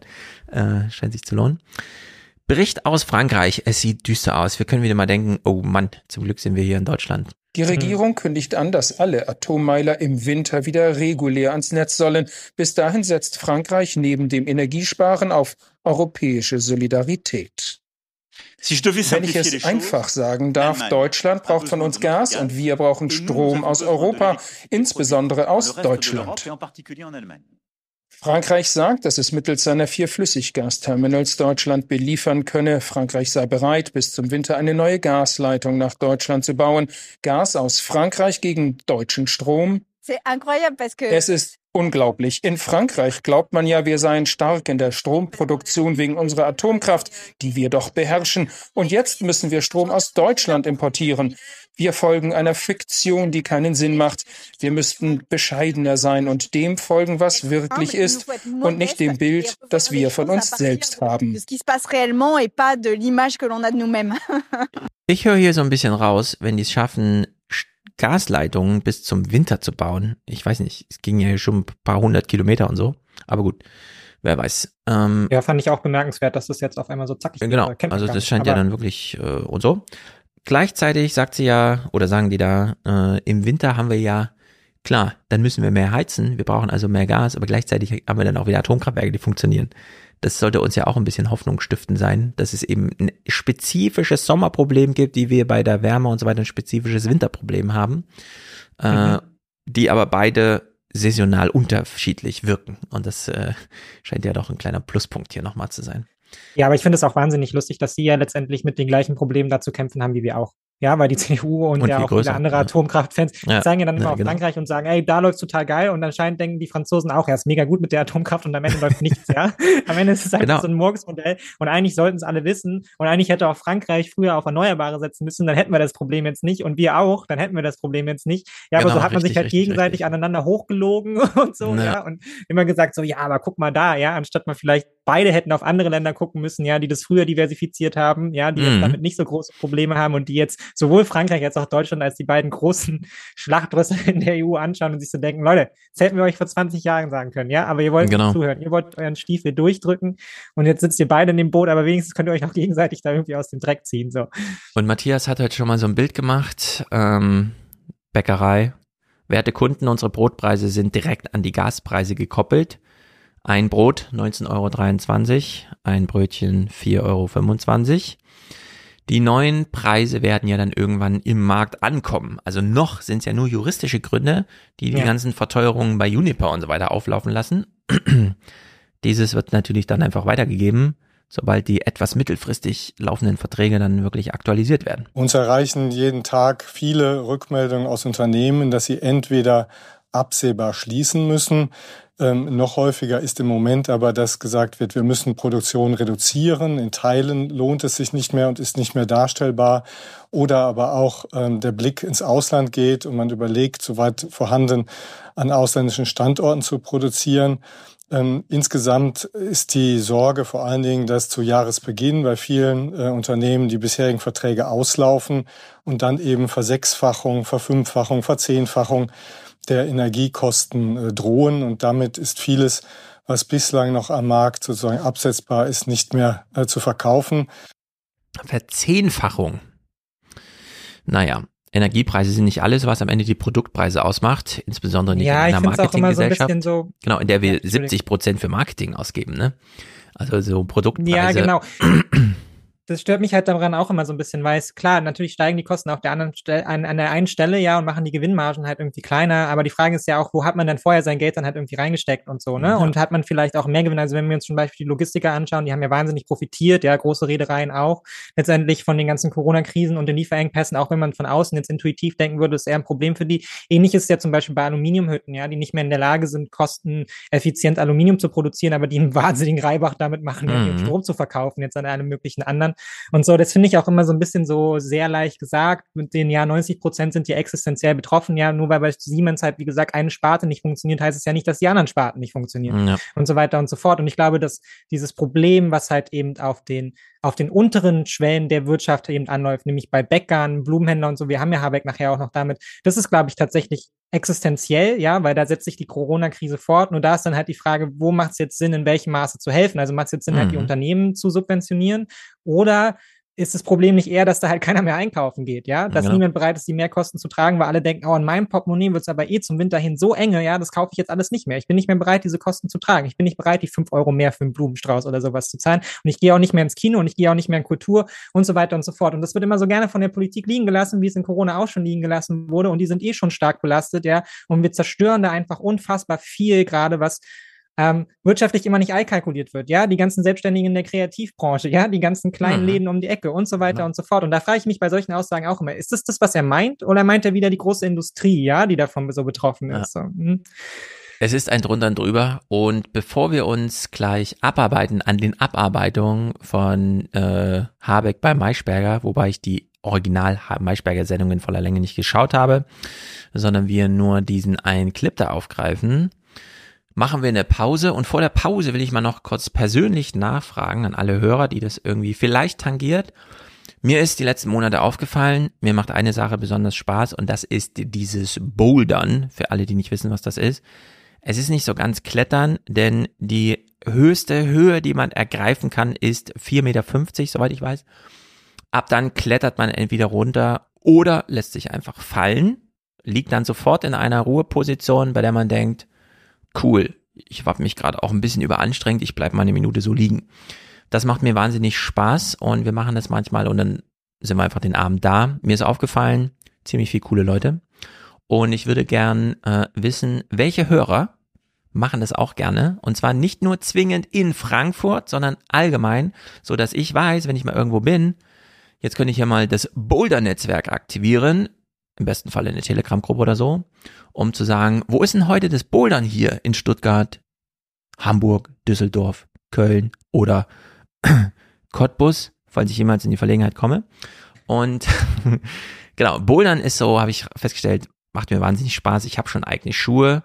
Ich wiege immer noch zu viel mit 90 Kilo, aber ich krieg's so langsam hin. So deinen Affenindex ausgerechnet? Ein Affenindex? Achso, ja, ja, das ja, ist irgendwie ja. so ein Ding beim Bouldern, ja. Also deine Körpergröße irgendwie im Verhältnis zu der Spannweite deiner Arme, da kommt. Manche Wege sind tatsächlich einfacher, weil man nicht so viel Bewegung machen muss, wenn man einfach hingreifen kann, allein weil der Arm länger ist. Genau. Und manchmal ist es aber gut, nicht allzu groß zu sein, zum Beispiel wenn die Ausgangsbewegung eine Hocksituation an der Wand ist und man muss sich erstmal rausstemmen. Da ist besser, wenn man nicht ganz so viel Weg zu stemmen hat, weil man einfach ein bisschen kürzer ist und so. Genau, also mit 1,90 und 90 Kilo zu bouldern ist eine kleine Herausforderung, macht aber wahnsinnig viel Spaß. Deswegen hier der kleine Aufruf nachdem ich eine Instagram-Story gemacht habe, haben sich schon, äh, also hat sich eine Person bei mir gemeldet, eine Person hat mich direkt mal beim Bouldern angesprochen, weil sie mich erkannt hat und mich würde interessieren, weil es macht wirklich viel Spaß, wenn man da nicht zu zweit, zu dritt, sondern vielleicht so zu fünf, zu sechs ist und man guckt sich so ein bisschen die Wege an und weiß dann einfach, okay, hier wird's auch gesellig und so. Deswegen Bouldern, also das ohne Seil und der ganze Kram, sondern wirklich dieses reine Bouldern. Sagt mir doch mal, meldet euch doch mal auf allen möglichen Wegen, so dass ich das dann koordinieren kann. Und wir uns da so ein bisschen abstimmen. In Frankfurt mache ich es regelmäßig, also jede Woche. Äh, und ansonsten würde ich es, egal wo ich bin, einfach immer gern mit vorher einplanen. Gut, das ist der kleine Boulder-Block. Äh, jetzt gehen wir in die Pause und dann sehen wir uns reden noch so ein bisschen über die Ampel, nämlich Havecks klein. War es ein Fauxpas oder nicht? Was hat er eigentlich bezweckt? Denn er wollte ja irgendwas. Dann reden wir über das russische AKW da, Not der Ukraine. Und dann Lieblingsthema Bildung. Was ist mit den zwei Milliarden Aufholprogrammen mhm. passiert? Äh, das wird nochmal heiter, kann ich nur Hat sagen. Hat sie jemand gesehen, ja. Das wird heiter. Wir suchen zwei Milliarden. Nachdem ja über alles so streng bestimmt wird, was, wo und so weiter, hören wir danach mal, wie die Politik das so nachverhandelt, ja, wenn da irgendwie Geld ausgegeben wurde. Also bis gleich. Unser kleiner Moment. Aufmerksamkeit, Dankbarkeit, Achtsamkeit. Letzter Aufruf für den Alias Express. Die Fahrkarten bitte. Die Fahrkarten bitte. Wer hat denn hier keine Fahrkarte? Anscheinend alle. Äh, es gibt keine Präsentatoren und nicht mal Produzenten. Damit läuten wir jetzt an dieser Stelle das Ende des Sommers ein. Kehrt bitte zurück an die Bildschirme, Homeoffice, Homeschooling, Podcast-Unterstützung. Wir danken hier Yannick für seinen monatlichen Alias-Support. Einfach Dankeschön, ganz einfach Dankeschön. Danke dir. Tanja grüßt aus Österreich. Wir grüßen natürlich nach Wien. Danke, Angela Merkel. Äh, mal gucken, ob wir den nochmal besser treffen. Danke Ihnen, Herr Zamperoni. Nein, auch nicht. Danke für Nein. eure liebe CDU. Nein. Ich möchte heute. Nein. Ich danke Ihnen. Vielen Dank für die Möglichkeit. Das war er. Man kann auf den Zufallsalgorithmus vertrauen. Oliver macht auch Ayas Podcast-Unterstützung, genau wie Merten und Heiner. Heiner auch sehr treu. Marek ist hier dabei. Kevin alias Podcast Dauerauftrag jetzt. Aufruf hat gewirkt. Dankeschön, das möchte ich dir sagen. Dankeschön. Kevin ist dabei. Hendrik ist der nächste. Ralf, ein Dauerauftrag wegen Qualität, hat er geschrieben. Robert, grüße dich. Marcel. Mick, springend klingt die Münze. Mit großem Dank für Inspiration und Eindruck. Das ist ja natürlich unser Mick. Wir sprechen ihn ja gleich wieder. Äh, hier sein Wunsch. Wohlan, Kutscher. Spanne er die Pferde ein und spute sich, denn springend klingt die Münze. Sehr gut. Jan, mit vielen Dank für deine wertvolle Arbeit, Stefan, und mit besten Grüßen aus Jena. Okay, dann grüße ich nach Jena. Ron und Manu. Robert macht eine Spende, wie er schreibt. Martin für den Podcast, den ich wieder erwarten regelmäßig gut finde. Miro, ich küsse deine Augen und wasche deine Füße. Gut, finde ich gut. Das ist Service und anscheinend ist er eine Fachkraft. Mario will jetzt Fernsehen, ist hiermit geliefert. Franz, Dauerauftragsgutschrift. Franz seit ewig Zeiten hier mit am Start. Stefan springt, äh, wünscht sich auch, springen klingt die Münze, haben wir ja gerade gehört. Tommy, so long and thanks for all the fish. Hey, der kam auch schon heute. Dankeschön. Das ist gut. Ähm, Ernst André für Qualitätsjournalismus lässt er hier Münzen springen. Tagesthemen as a Service schreibt Tom. Sascha sei hiermit gegrüßt. Felix, Paul, Walter, Jan, Lukas und Arne. Lukas dankt für den, deinen Podcast. Kolja, Jonas, Thomas, shake your, shake your chains to earth like dew. Ye are many, they are few. Ja, britische Bezüge wird es hier bald wieder geben, ist ja klar. Falk, vielen Dank für deine Arbeit. Stefan will einer von 3000 sein. Die sind wir noch lange nicht. David, Philipp, Sascha, Hendrik, schönen Dank für deine Arbeit. Patrick und Johann. War hier eine Frau dabei? Ich habe keine im Gedächtnis. Keine Produzenten, keine Präsentatoren. Na, das klappt nächste Woche bestimmt besser, oder? Erstmal zurück in den Podcast.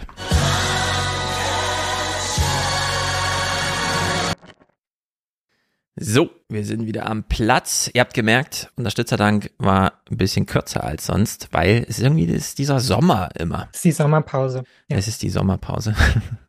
wer weiß, wer weiß. Also, dieses Geplänkel, was wir die ganze Zeit jetzt schon gehört haben, Habeck irgendwie und so weiter. Das hat sich ja wirklich verschärft und verhärtet. oh, die Gasanlage hat ihn äh, angeschlagen. Jetzt versuchen wir ihn umzuhauen. So, und jetzt müssen wir hier mal so richtig reinbuttern. Es war Generaldebatte im Bundestag, das heißt, Friedrich Merz wusste, scheiß auf den Parteitag, das interessiert eh niemanden außer so ein Phoenix-Zuschauer.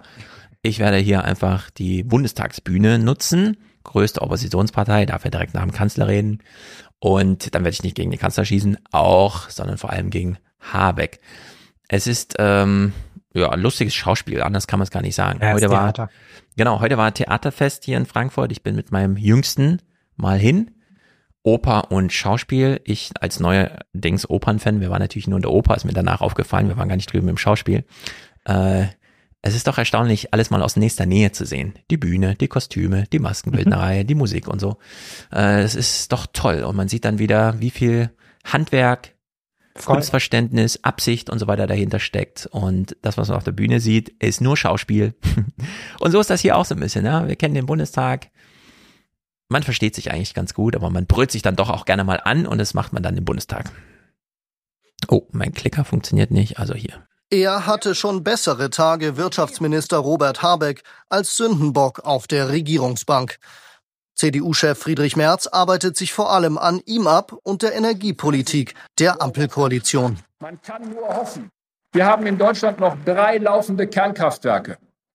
Das sind die modernsten und sichersten Kernkraftwerke der Welt. Die ganze Welt drumherum schaut auf Deutschland. Und draußen sagen die Leute, sind diese Deutschen eigentlich verrückt geworden, in einer solchen Situation drei Kernkraftwerke stillzulegen, die in der Lage wären, zehn Millionen Haushalte sicher mit Strom zu versorgen? Die Stimmung aufgeheizt, der Schlagabtausch heftig. Merz fordert ein Ende der Gasumlage, das dritte Entlastungspaket sei ungerecht. Die Ampelkoalition trage Mitverantwortung für die hohen Strompreise. Schuld sind immer die anderen. Die Lage spitzt sich in den nächsten Tagen, Wochen und Monaten möglicherweise dramatisch zu. Und Sie wissen es, Sie haben die Gesprächspartner, die Ihnen das gesagt haben. Und es dürfte alles andere als eine Übertreibung sein. Ich sage Ihnen, Herr Bundeskanzler, stoppen Sie diesen Irrsinn aus Ihrer Koalition, solange wir die Zeit dafür noch haben. Herzlichen Dank. Ist dieses typische Geplänkel. Wir hören jetzt gleich Scholz, sehen ihn schon aufspringen. Währenddessen schreibt Liz Venno hier im Chat, die Boulderhalle in Düsseldorf ist übrigens direkt am Zack. Das müsste ich ja von der Veranstaltung kennen mit Ole und Wolfgang. Und genau das sind diese Infos, die ich jetzt gerne so insgesamt hätte, weil dann kann man nicht einfach sagen, ey, eine Veranstaltung im Zack, Sean Philipp und so, wird ja wahrscheinlich da immer mal, ist ja sein Heimathafen, dann geht man da einfach auch bouldern. Also das finde ich sehr gut. Danke für solche Informationen. Aber bitte nochmal direkt an mich schreiben, weil im Chat fliegt's ja nur an mir vorbei. Scholz geht also hier zum Rednerpult und diesen Clip überall. Wer den noch nicht kennt, jetzt, während ihn hier im Podcast hört, interessiert sich nicht für Politik. Bundeskanzler Scholz mit einem für ihn ungewohnt emotionalen Konter sieht die Ursachen der Krise auch bei den Versäumnissen der Regierungspolitik der Union. Sie waren unfähig, den Ausbau der erneuerbaren Energien herbeizuführen. Sie haben Abwehrkämpfe geführt gegen jede einzelne Windkraftanlage. Und jeder Abwehrkampf der letzten Jahre schadet unserem Land noch heute. Das waren Sie. Ich fand das, das so albern. Ich fand das er ist so von albern. seinem Redemanuskript abge äh, abgewichen. Ja, ja, ich weiß. War ganz, und das macht man ja nie. Das ist ja wirklich auch ganz selten, dass da mal jemand so Stellung nimmt. Ja, im Deutschlandfunk war das dann auch. Normalerweise ist ja der Kanzler immer ganz zurückhaltend da, ja, und sagt dazu eigentlich gar nichts. Aber hier hat er sich aus der Reserve sorgen lassen und das muss Mhm. jetzt mal sein und so. Ich fand das alles so albern. Ja, Generaldebatten sind halt irgendwie dafür da. Ja, ist ein schönes institutionelles Ja. Instrument, um sich mal gegenseitig anzumaulen. Aber wer von den beiden spätpubertierenden Parteien da jetzt irgendwie Ja, mehr verkackt hat, ist mir am Ende als, als Bürger sowas von egal. Ja, ihr habt es gemeinsam in den Sand gesetzt. Ja, die CDU hat sich Mhm. gewehrt und die SPD konnte es auch nicht durchsetzen. Und da ihr Ja. 16 Jahre lang jetzt einfach gemeinsam gepennt. So, das könnt ihr jetzt gerne miteinander austragen. Und man hat ja auch so ein bisschen das Gefühl, da bricht jetzt auch so ein bisschen was auf. Ja, dass man vielleicht sagt, okay, jetzt ist die große Koalition aber endgültig beendet, wo man vorher immer noch mal dachte, vielleicht könnte man noch mal miteinander und eigentlich mag man sich ja ganz gerne. Aber an sich eigentlich ein großes Theater ohne wirklichen Sinn dahinter. Ja, mir war dann auch Mhm. diese ganze Berichterstattung darüber so egal. Ja, für mich seid ihr beide verantwortlich. Habt ihr gemeinsam verkackt so. Genau. Und die Berichterstattung bisschen dazu, anbrüllen, aber die Berichterstattung finde ich am besten, denn während sich Merz und Scholz da sinnlos hin und her anbrüllen, kommt man danach zu ganz klugen Schlüssen. Der Bundeskanzler will Mut machen für den Winter, verweist auf Fortschritte beim Bau von Flüssiggasterminals. Wir haben Probleme gelöst Da hatten sie noch gar nicht mitgekriegt, dass die überhaupt existieren. Mhm. Und das ist das, was wir jetzt zustande gebracht haben mit den Terminals im Norden und mit denen an den deutsch westeuropäischen Küsten werden wir eine sichere Energieversorgung für Deutschland gewährleisten. Und das ist Die Generaldebatte, es ist die Stunde der Opposition und auch ein Moment der Erkenntnis. Die Bundesregierung steht wegen der Energiekrise stark unter Druck. Wow. Wow. Äh, Der erste Krieg in Europa seit so und so viel mit dem irren Putin und so weiter und jetzt steht die Bundesregierung unter Druck. Also diese Erkenntnis hat diese Bundestagsdebatte, ja, das wurde Ja. uns gerade als Erkenntnis aus dieser Bundestagsdebatte. Die Bundesregierung steht unter Druck. Mm, das ist wirklich Ja, Hochleistungsjournalismus. so albern, ja. Also sind wir ehrlich, allen war langweilig und alle waren froh, dass die Generaldebatte kommt. Endlich ja, ist was man so genau. viel über komplizierte Themen irgendwie schreiben muss und niemand wollte so richtig lesen und man hat auch nicht wirklich Abos eingenommen und so weiter und so Richtig. fort. Generaldebatte heißt, du kommst morgen ins Büro und weißt, was du zu tun hast als Journalist. Oh, ein Glück. Ein Glück liefern die uns heute O-Töne, ey. Genau. Nochmal eine Nacht vorm Kanzleramt und so. Genau. Ja, Kannst du alle Podcasts mit voll machen, alle Richtig. Öltöne mit reinpacken. Gibt's ja dann auch. Wenn es dir noch nicht Deutschlandfunk, der Politik-Podcast. Genau. Wir melden uns heute aus dem Foyer des Bundestags. Ich habe gerade die Rede hier und mit live miterlebt und so. Genau. Ja, und weil es noch nicht Action genug war, spielt man dann auch nochmal Alice Weide ein, ja, weil warum nicht? Ja, Richtig. die hat auch nochmal auf die Kacken gehauen, Alle so war ein toller hören. Tag für alle Beteiligten, endlich wieder Action, ja. Ja. Waren sie alle ganz glücklich von der Journalistentribüne aus. Genau. Und wenn es nicht im Bundestag ist, muss es bei Maischberger im Fernsehstudio sein. Diese Abarbeitung hier in diesem Maischberger-Clip, ey. Auf manche machte er dabei den Eindruck, als ob er sich bei Insolvenzen gar nicht so gut auskenne. Wir hören jetzt mal, Sie zeigen das ja hier so ein bisschen. Was hat er da eigentlich gesagt? Ich kann mir vorstellen, dass ähm, bestimmte Branchen einfach erstmal aufhören zu produzieren, nicht insolvent werden, aber ich meine, ich, im Moment komme ich nicht mehr dazu, Brötchen einzukaufen und äh, geschweige denn morgens in Ruhe zu frühstücken. Aber ich weiß aus alter Welt, dass die Brötchen bei Bäckern und die Brötchen in den Discountern ungefähr doppelt so teuer sind. Und wenn die Preise relativ steigen, dann erhöht sich der Abstand. Und dann werden, das sehen wir ja jetzt überall, dass Läden, die darauf angewiesen sind, dass die Menschen Geld ausgeben, Blumenläden, Bioläden, Bäckereien gehören dazu, dass die wirkliche Probleme haben, weil es eine Kaufzurückhaltung gibt. Und dann sind die nicht insolvent automatisch, aber sie hören vielleicht auf zu verkaufen. Bisschen umständlich ausgedrückt, was ja vielleicht bei derart überarbeiteten Politikern manchmal vorkommt. So, ein bisschen umständlich ausgedrückt. Aber ja nicht so falsch, dass nicht Fratscher und Südekum ihm am nächsten Tag bei Twitter beisprangen und meinten, so doof ist das gar nicht. Wir haben Das doch erlebt, während der Corona-Pandemie, relativ vielen wurden komplett die Betriebe geschlossen. Ja. Und die waren trotzdem nicht insolvent im Sinne von, jetzt müssen wir hier den Betrieb aufgeben und so. Sondern man hat sie ja durchgerettet. Und ich vermute, er wollte einfach nur die Regeln einhalten und sagen, hören Sie, Frau Maischberger, es ist der siebte. Morgen bin ich im Bundestag. Da kann ich was verkünden. Hier bei Ihnen kann ich nur Andeutungen machen. Er hat also eine Andeutung gemacht. Wenn Sie eine Bäckerstube haben und demnächst wird das Brötchen doppelt so teuer, ist dann also sehr viel mehr teurer im Verhältnis zum Discounterbrötchen und es wird Ihnen das Leben schwer machen. Es heißt nicht automatisch, dass sie dann insolvent sind, weil wir als Politik und so weiter, sie wissen das ja so ein bisschen. So, und Ja. am nächsten Tag stand er eben dann auch im Bundestag. Heute kündigte Habeck einen großen Schutzschirm für allem für kleine und mittlere Firmen an. Juli Kurzberichte. Nein, man kann nun wirklich nicht sagen, dass es im Moment rund läuft für ihn. Dieses Chaos bei der Gasumlage. Der gestammelte Talkshow-Auftritt. Und dann noch die Sache mit den AKW. Aber kommen wir dazu gleich. Auftritt Habeck. Sein Motto an diesem Morgen, Gegenangriff ist die beste Verteidigung. Und so knüpft er sich die Union vor, spricht vom Sound der Selbstkritiklosigkeit. Wir räumen in wenigen Monaten auf, was Sie in 16 Jahren verbockt, verhindert und zerstört haben. Ja. Und zu dem Aufräumen gehört eben auch so Brückenschläge und so weiter zu machen. Ja, das ist ja, kann, ja- hat die CDU eben auch gemacht. Also in der Ja, Hinsicht, ich finde das auch, ich fand das auch albern. Also, weil da schwingt ja mit, worum es eigentlich geht. Es ist ja nicht so, als hätte er jetzt Insolvenzen nicht verstanden. Also, das ist doch einfach okay. bescheuert. Also, dem, ja.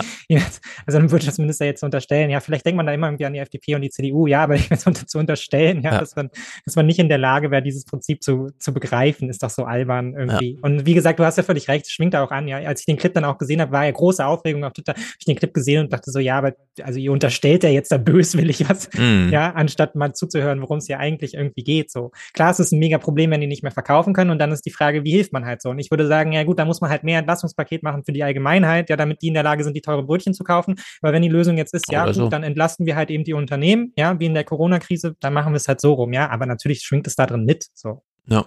Ja, deswegen, es ist ja, ich weiß auch nicht, es geht so drunter und drüber. Und man hätte sich an so einer medialen Sache gar nicht so aufarbeiten müssen, aber man macht es dann halt, weil er ja schon angeschossen gilt.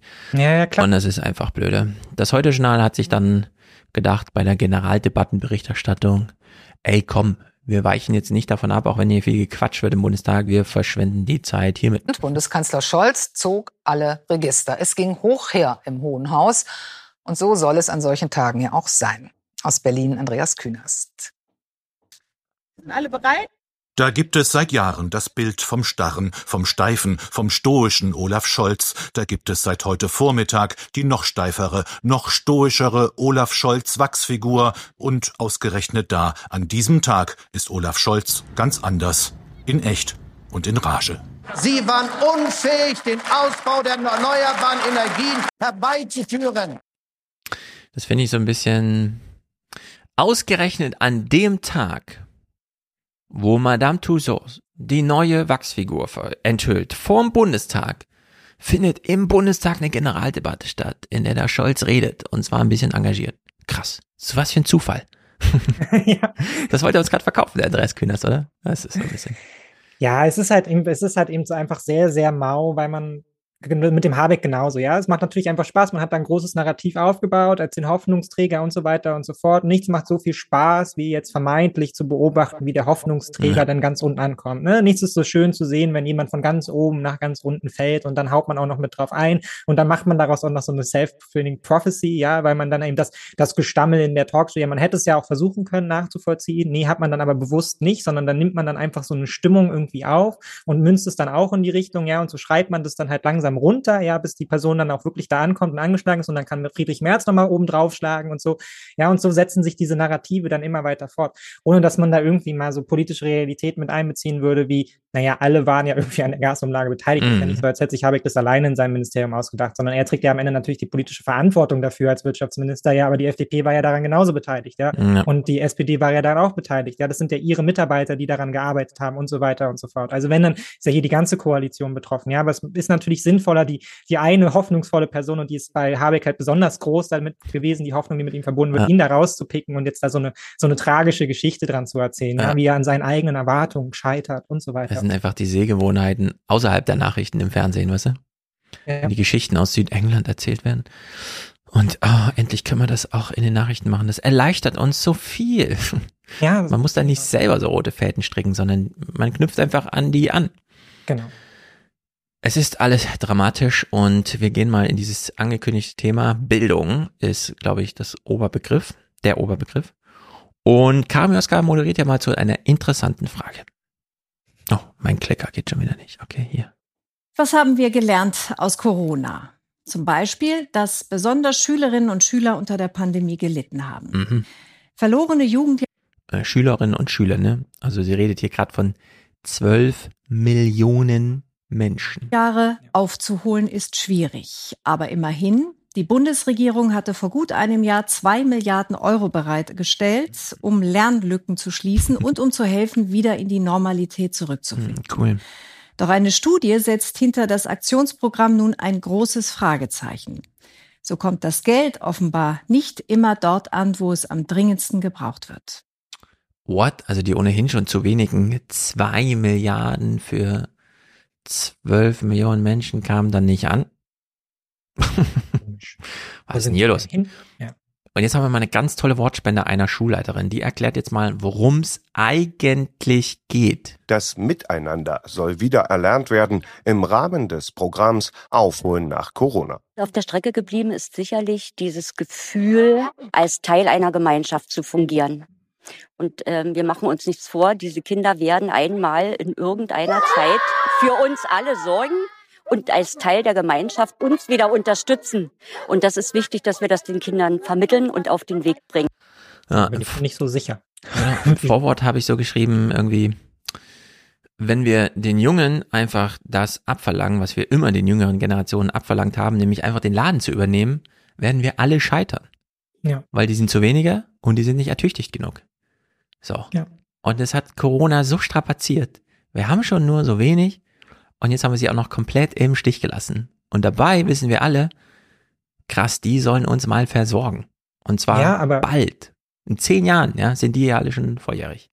Ja, wie viel Verantwortung zugemutet wird dafür, dass man dann bereit ist, ja, für die massiven Probleme dann zwei Milliarden zu geben. Ja. Ja, aber im Anschluss absurd. kommt immer, also, und ich glaube auch, dass, dass man das spürt, so, weil ich spüre das ja als junger Mensch auch, ja, man übernimmt diesen, man übernimmt diesen Laden hier irgendwann, ja, und man muss es dann irgendwie selber wuppen und man weiß, wie viel Verantwortung auf einem liegt, ja, auch wenn man sich halt eben Pflegekatastrophe etc. anschaut, ja, dass man irgendwann Verantwortung für seine Eltern tragen muss, ja, dann kommt man vielleicht schon aus einer Kohorte, so, ich bin jetzt zum Beispiel auch Einzelkind, ja, ich muss mich dann im Zweifelsfall um zwei Mhm. kümmern, die haben mich spät Genau. bekommen, ja, wahrscheinlich in der Phase, in der ich dann selber Kinder plane und so, habe ich einen Alten zu Hause sitzen, ja, kann ich von dem, was ich dann mal irgendwie verdiene, überhaupt garantieren, dass die in eine Pflegeeinrichtung und so weiter kommen, ja, reicht die Pension und so weiter und so fort. All das liegt ja auch schon auf auf einem, auf einem jetzt jungen Erwachsenen, ja, wenn man so will. Und ich meine, das sind, das sind Kinder, ja. Und ihnen wird das jetzt endlich schon vermittelt. So, ihr tragt hier die Verantwortung, aber getan wurde für sie nichts, ja. Mhm. Und das ist ja auch das Gefühl, was viele Studierenden tragen. Und da sind wir wieder bei, ja, Rentner kriegen 300 Euro, Studierende kriegen 200 Ja. Euro. Ich finde, beides ist zu wenig, aber warum diese Differenz?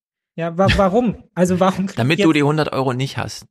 Ja, genau. Ist es das mal vor, dann? Ja, weil ich 100 meine extra. Lebensleistung, weil ich meine Lebensleistung noch nicht erbracht habe. Ja, Richtig. da gab es ja auch absurdeste Argumente. Ja, du lebst ja auch in einer kleineren Wohnung und so ein Mord. Richtig. Ja, aber also was, also ja, auf dem Level sind wir unterwegs und ich meine, dafür haben wir 48 Jusos in den Bundestag gewählt, von denen ich mir Ja. eigentlich gehofft hatte, dass sie auch mal klar machen, Leute, wir als junge Generation, wir müssen auch erstmal was einfordern, damit wir unsere Verantwortung wahrnehmen können. Ja, wir Mhm. können hier nicht einfach aus dem, auf dem Mist, den ihr uns hinterlassen habt, irgendwie eine neue Gesellschaft aufbauen, ja. Also funktioniert nicht, ja. Und es Genau. wird aber immer weiter vermittelt. So, ihr tragt die Verantwortung, ja. Aber ihr sitzt mit 38 Leuten in der Klasse und von, ihr wisst, dass jedes Jahr zehn irgendwie sitzen bleiben, ja, weil die in den letzten Jahren Mhm. nichts mitbekommen, ja. Aber ihr tragt die Verantwortung. So, So. ja, danke schön. Mixtemperatur ist jetzt schon auf 275 Grad gestiegen, Ja, sorry. Und während wir sind noch nicht mal an dem problematischen Punkt. Karin Briem gehört haben.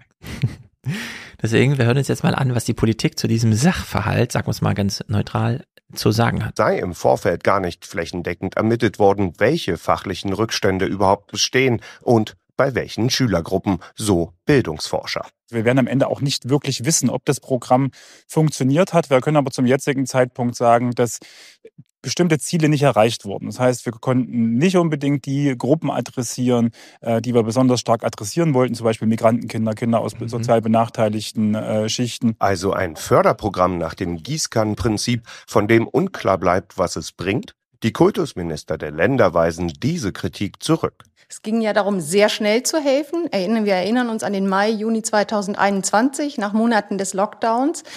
Und es war von vornherein eben nicht geplant, eine wissenschaftliche Begleitstudie zu machen. Es war nicht geplant, eine einheitliche Lernstandserhebung über alle 16 Bundesländer zu machen. Insofern ist die Forschungsfrage interessant, sie passt noch nicht zum Programm.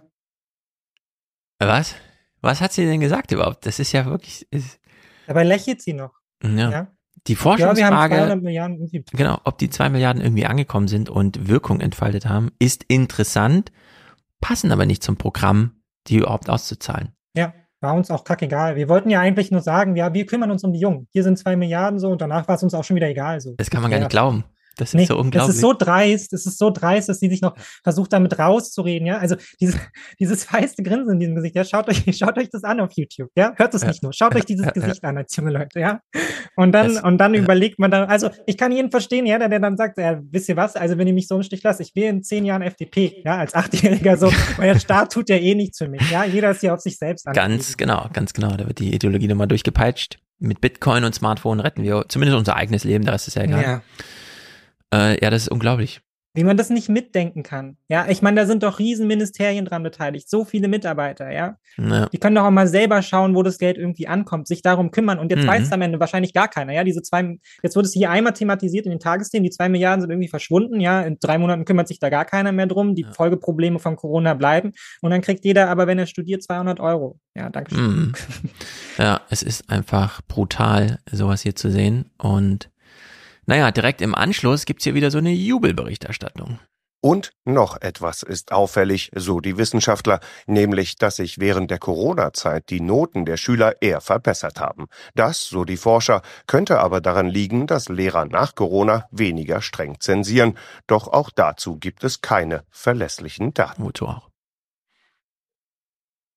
So, endlich darf ich Ihnen heute mal unser Studio hier zeigen, denn unsere heimlichen Stars stehen nicht vor der Kamera, sie sind die Kameras. Mhm. Das, was Sie zu Hause sehen, nehmen hier im Studio computergesteuerte Kameras auf, die teilweise wild durch die Gegend fahren. Robotertechnik, die längst nicht nur in der Industrie genutzt wird, sondern ankommen soll mittendrin in vielen Handwerksbetrieben. In denen ja künftig Menschen fehlen, weshalb Ja. Roboter da gar nicht so schlecht sind. Nun gut, Roboter, ja. Also direkt nach hm, zwei Milliarden für alle Schüler in Deutschland, keine Ahnung, wir haben es mal kurz thematisiert, Karin Briebens, O-Ton ordnen wir gar nicht erst ein und dann, ah ja, Roboter, wir wollen ja irgendwie hochklassischer Technikstandort sein. Und man hat eben diese eine Firma da in Dresden, nee, Leipzig, nee, nee Dresden besucht. Testlauf für eine Fertigungszelle, die es in sich hat, und zwar einen lernfähigen Roboter. Alles, was es braucht, ist dieser Stift, ein paar Handbewegungen und Computerbefehle, dann weiß der Roboter, was er zu tun hat, zum Beispiel eine Stahlhalterung herstellen. Warte, jetzt rausnimmst, siehst du sozusagen, ja, was er jetzt entgradet hat. Also jemand, der nicht programmieren kann, kann im Grunde durch dieses Vormachen und äh, einem Roboter programmieren. Mhm. Also, man braucht jetzt Menschen, die Roboter herstellen, damit, äh, nee, ja, die Roboter herstellen, damit ein Mensch viele Roboter anleiten kann und ihnen dann einfach zeigt, wie es funktioniert. Das ist dann Ja. alles ziemlich cool. Die Frage ist natürlich, sollten das nicht zumindest noch ein paar Menschen auch aus Deutschland können, den man einfach und so. Ja, das Lustige daran fand ich ja auch, dass er, er macht es ja vor und es ist ja dann doch eine relativ filigrane Bewegung, ja. Er muss dem Roboter ja zeigen, wo man das machen muss und so. Und ich muss Ja. dann immer daran denken, wie wir so alle möglichen Fächer, von denen wir immer so dachten, die braucht ja eh keinen Arsch, einfach weggespart haben, ja. Ja. Zum Beispiel Kunst, ja, was mit den Händen machen oder auch mal so eine Sporthalle einfach verfallen lassen, das braucht man ja nicht. Also all diese Sachen, wo man jetzt, wo er jetzt schon Mhm. versucht, letztendlich Probleme damit zu schließen, weil es können ja nicht alle programmieren. Jetzt ist man wieder angewiesen auf so ein haptisches Verständnis, ja. Ja. Irgendwie Räume sich erschließen, zu begreifen, wie funktioniert es, ja, wie kann ich was effizient machen für den Roboter, Mhm. ja. Und das versuchen wir dann mit dem Bildungssystem, was wir kaputt gespart haben, ja. Ja. Und wo wir diese ganzen Fächer, wo Kinder mal so körperliche Selbsterfahrungen zu machen, irgendwie zerschlagen haben, das versuchen wir jetzt damit irgendwie wieder zu wuppen. Genau. Es passt alles vorne und hinten nicht zusammen, wie wir es in Deutschland angehen, aber zumindest äh, haben es ein paar Leute geschafft, hier sich ähm, Wandelbots in dem Falle äh, sich äh, Geltung zu verschaffen. Es funktioniert oder sagen wir so, die Gründer sind ganz erpicht auf das, was sie da tun. Die Firma, vor vier Jahren, gegründet unter anderem von Maria und Christian Pichnik, Informatiker, Studienfreunde, miteinander verheiratet. Ihr Ziel, die Firma zum ersten ostdeutschen DAX-Unternehmen zu machen. Das, was wir entwickeln und woran wir arbeiten, ist ähnlich komplex wie ein, wie ein Space Shuttle zu bauen. Ähm, Space Shuttle ist 50 Jahre alte Technologie. Nur weil sie jeder kennt, würde ich hier nicht damit so angeben, dass man irgendwas baut, was die Amerikaner schon damals gemacht haben. Und übrigens heute nicht mehr fliegt, weil es so oft explodiert ist. Muss man auch dazu sagen. auch wenn es von außen super einfach aussieht. Und ähm, Auch wenn es von außen super einfach aussieht. Also ein Space Shuttle. Sieht nicht einfach aus. So, 100 Millionen Tonnen Treibstoff zünden wir jetzt alles mit einmal an und dann fliegen wir irgendwie in den Weltraum. Sieht einfach aus, oder? damit sind wir weltweit schon genau. einzigartig. Wir nennen es die Demokratisierung der Robotik. Das heißt, Nein. jedermann die Möglichkeit zu geben, mit der Technologie zu arbeiten, zu interagieren und das eben nicht als Ersatz zu sehen, sondern als Ergänzung. Ich würde niemals dieses Wort Demokratisierung in diesen Zusammenhängen noch benutzen. Wenn, dann ist es so eine Verbreitung, technisch, Anwendung, dass es jeder machen kann und so weiter. Das muss man umschreiben, aber die Demokratisierung. Nun gut, vor allem nicht bei Robotern, ja, die uns irgendwann dann Ja, das regieren. würde ich aber generell auch sagen, dass alle mitmachen, ist ja nicht Demokratie. Also das ist Das auch, ja. Das ist. Ja, das ist einfach total der falsche Begriff dafür, aber gut. Ähm, der Bericht, schön. der Bericht lobt den Technikstandort und ich denke mir dann die ganze Zeit ja, aber habt ihr nicht eben noch so einen Bericht über die Schulzustände gemacht? 160, vor allem junge Leute, arbeiten für das Unternehmen. Jeder fünfte kommt aus dem Ausland. Ah, jeder Fünfte kommt aus dem Ausland. Wie Kate, die aus der Hightech-Metropole Boston hergezogen ist. Hier gibt es einfach viele Entfaltungsmöglichkeiten, viel Raum für Wachstum. Ich sehe eine blühende Landschaft, einen blauen Himmel und wir bauen den Weg in die Zukunft. Was wir natürlich wahrnehmen, wer einmal hier ist, ja, der, der hat so einen Effekt mit äh, Dresden und auch Sachsen, das ist wunderschön. Ähm, und hier geht ziemlich viel. Mehr als 300 Robotik-Initiativen haben sich in Dresden und Umgebung gebildet, vor allem dank der gut ausgebauten Forschungslandschaft. Es gibt einige Städte, wo es heißt, die Stadt ist ganz schön, aber fahren nicht raus.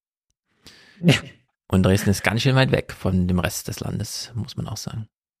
Ja, aber ich meine, es ist ja eigentlich auch absurd. Also hier kommen jetzt ähm, ja verständlicherweise junge Menschen aus den USA, die dort ja auch die Entwicklung mitnehmen und sehen so, ah, das ist aber nicht so richtig ein Land, in dem ich meine Zukunft aufbauen will. Und kommen hierher und gleichzeitig sitzen die unser Unternehmen aber in Bundesländern, ja, die ja in gewisser Weise so eine Parallelität haben irgendwie zu den Mhm. Südstaaten, ja, wo es ja auch drunter und drüber geht, ja, und wo man immer droht halt irgendwie so politisch so ganz nach rechts irgendwie abzurutschen oder es schon lange ist, ja. Und das, ich meine, Ja. Sachsen ist ja eine ähnliche Situation. Ja, man schafft es irgendwie jedes Mal zur Landtagswahl, den Laden da irgendwie gerade so im Griff zu halten und zu verhindern, dass die AfD noch stärkste Kraft wird. Ja, und damit hat er, hat er viel Glück, ja, weil die ja ein bisschen doof sind so und nicht schaffen, da richtig anzusprechen, weil sonst wären sie es wahrscheinlich schon lange. Mhm. Ja, und gleichzeitig, gleichzeitig baut man aber auch da diese Tech-Zentren halt irgendwie auf und drumherum Ja. ist totes Land irgendwie so. Ja. Ja, wo dann halt irgendwie junge Männer halt auf vier junge Männer halt irgendwie eine junge Frau kommen Genau. und die sitzen dann in ihren Käffern und die haben keine Ausbildung und da läuft nichts und da kommt auch nie Ganz was an. viele so. Probleme, genau. Ich würde sagen, zieht weg. Und das besondere Problem in Dresden ist, es ist schon weit weg von den anderen urbanen Zentren. Da Ja. ist man wirklich ein bisschen abgeschieden so vom Rest des Landes. Aber gut. Demografie. Es ist natürlich mein Lieblingsthema und es ist interessant, was die Woche vorgestellt wurde und diskutiert wurde und wie wenig es in die Breite ging. Es gab eine kleine Berichterstattung. Hubertus Heil hat ein Punktesystem zur, für Zuwanderung vorgestellt Mit oder Blick auf den Fachkräftemangel vorgeschlagen, sagen wir so. in Deutschland will Bundesarbeitsminister Heil die Zuwanderung von ausländischen Arbeitskräften erleichtern und hat eine sogenannte Chancenkarte mit einem Punktesystem angekündigt. Jedes Jahr solle dem Bedarf entsprechend ein Kontingent festgelegt werden. Wie viele Menschen mit der Karte nach Deutschland kommen dürfen, erklärte Heil der Bild am Sonntag. Im Herbst werde die Ampelkoalition ein neues Einwanderungsgesetz vorlegen. So, ein neues Einwanderungsgesetz, Zugangsregeln, eine Chancencard und alles so ein Kram. Ist natürlich alles genau richtig. Man muss es allerdings in so eine ganz große Demografie Gesetzespaketsache einbinden und kann hier nicht so rumkleckern, also so Kleinigkeiten irgendwie, denn das muss ja alles stimmig sein, wie so ein Klimapaket, sonst äh, hat man, passt es einfach nicht. Ja, das kommt muss man man so in Schieflagen. nehmen, ne? Also es bringt uns am Ende nichts, wenn wir dann 63 Ingenieure mehr haben. Also dann Äh, das auch. Wir brauchen hier ein bisschen Dimension und so. Slomka moderiert mal zu Heils Versuch, Demografie als Thema zur Geltung zu bringen. Es fehlt an erwerbsfähigen Menschen, an Ausgebildeten und Auszubildenden. Und das betrifft nicht mehr nur einzelne Branchen. Oliver Heuchert über die Schattenseite eines Arbeitsmarktes, der heute, selbst in Konjunkturflauten, anders aussieht als in früheren Jahrzehnten. Und das ist interessant, dass sie das hier so anfügt, weil das heißt wieder, die Lehrbücher greifen nicht. Ja, genau. Konjunkturflauten und Arbeitsmarkt sind so zwei Paar Schuhe. Die passen nicht mehr so zusammen, wie wir es kannten. Ja. Und dieser ganz große Zusammenhang, dass eine Konjunkturflaute kommt, wenn nicht genug Mitarbeiter da sind, Beschäftigte, potenzielle Beschäftigte, das kennen wir ja so in Deutschland noch gar nicht. So wie die ganz lange immer noch, also morgen, super geiles Wetter. Kein Regen, keine Wolken, 40 Grad, legen Sie sich an die Strände und genießen Sie den Tag. Ja? Das hat, ist ja, also man stellt mir auch gerade fest, das ist gar nicht so gut. Und dieses, oh, Arbeitslosigkeit ist niedrig. Hm, ist gar nicht so gut. Das stellt man so langsam fest. Und es sollte aber so thematisiert werden, dass man es nicht mehr immer dazu sagen muss, so wie sie es gerade explizieren musste. Und wieder weiß, na, das nächste Mal muss ich das wieder sagen. Ja, also dass man es noch nicht Ja, ja, das so. Bewusstsein ist noch gar nicht dafür da. Genau, wir brauchen hier echt so einen Bewusstseinswandel, der das dann irgendwie viele Sachen implizit erklärbar macht, die hier immer noch expliziert werden müssen.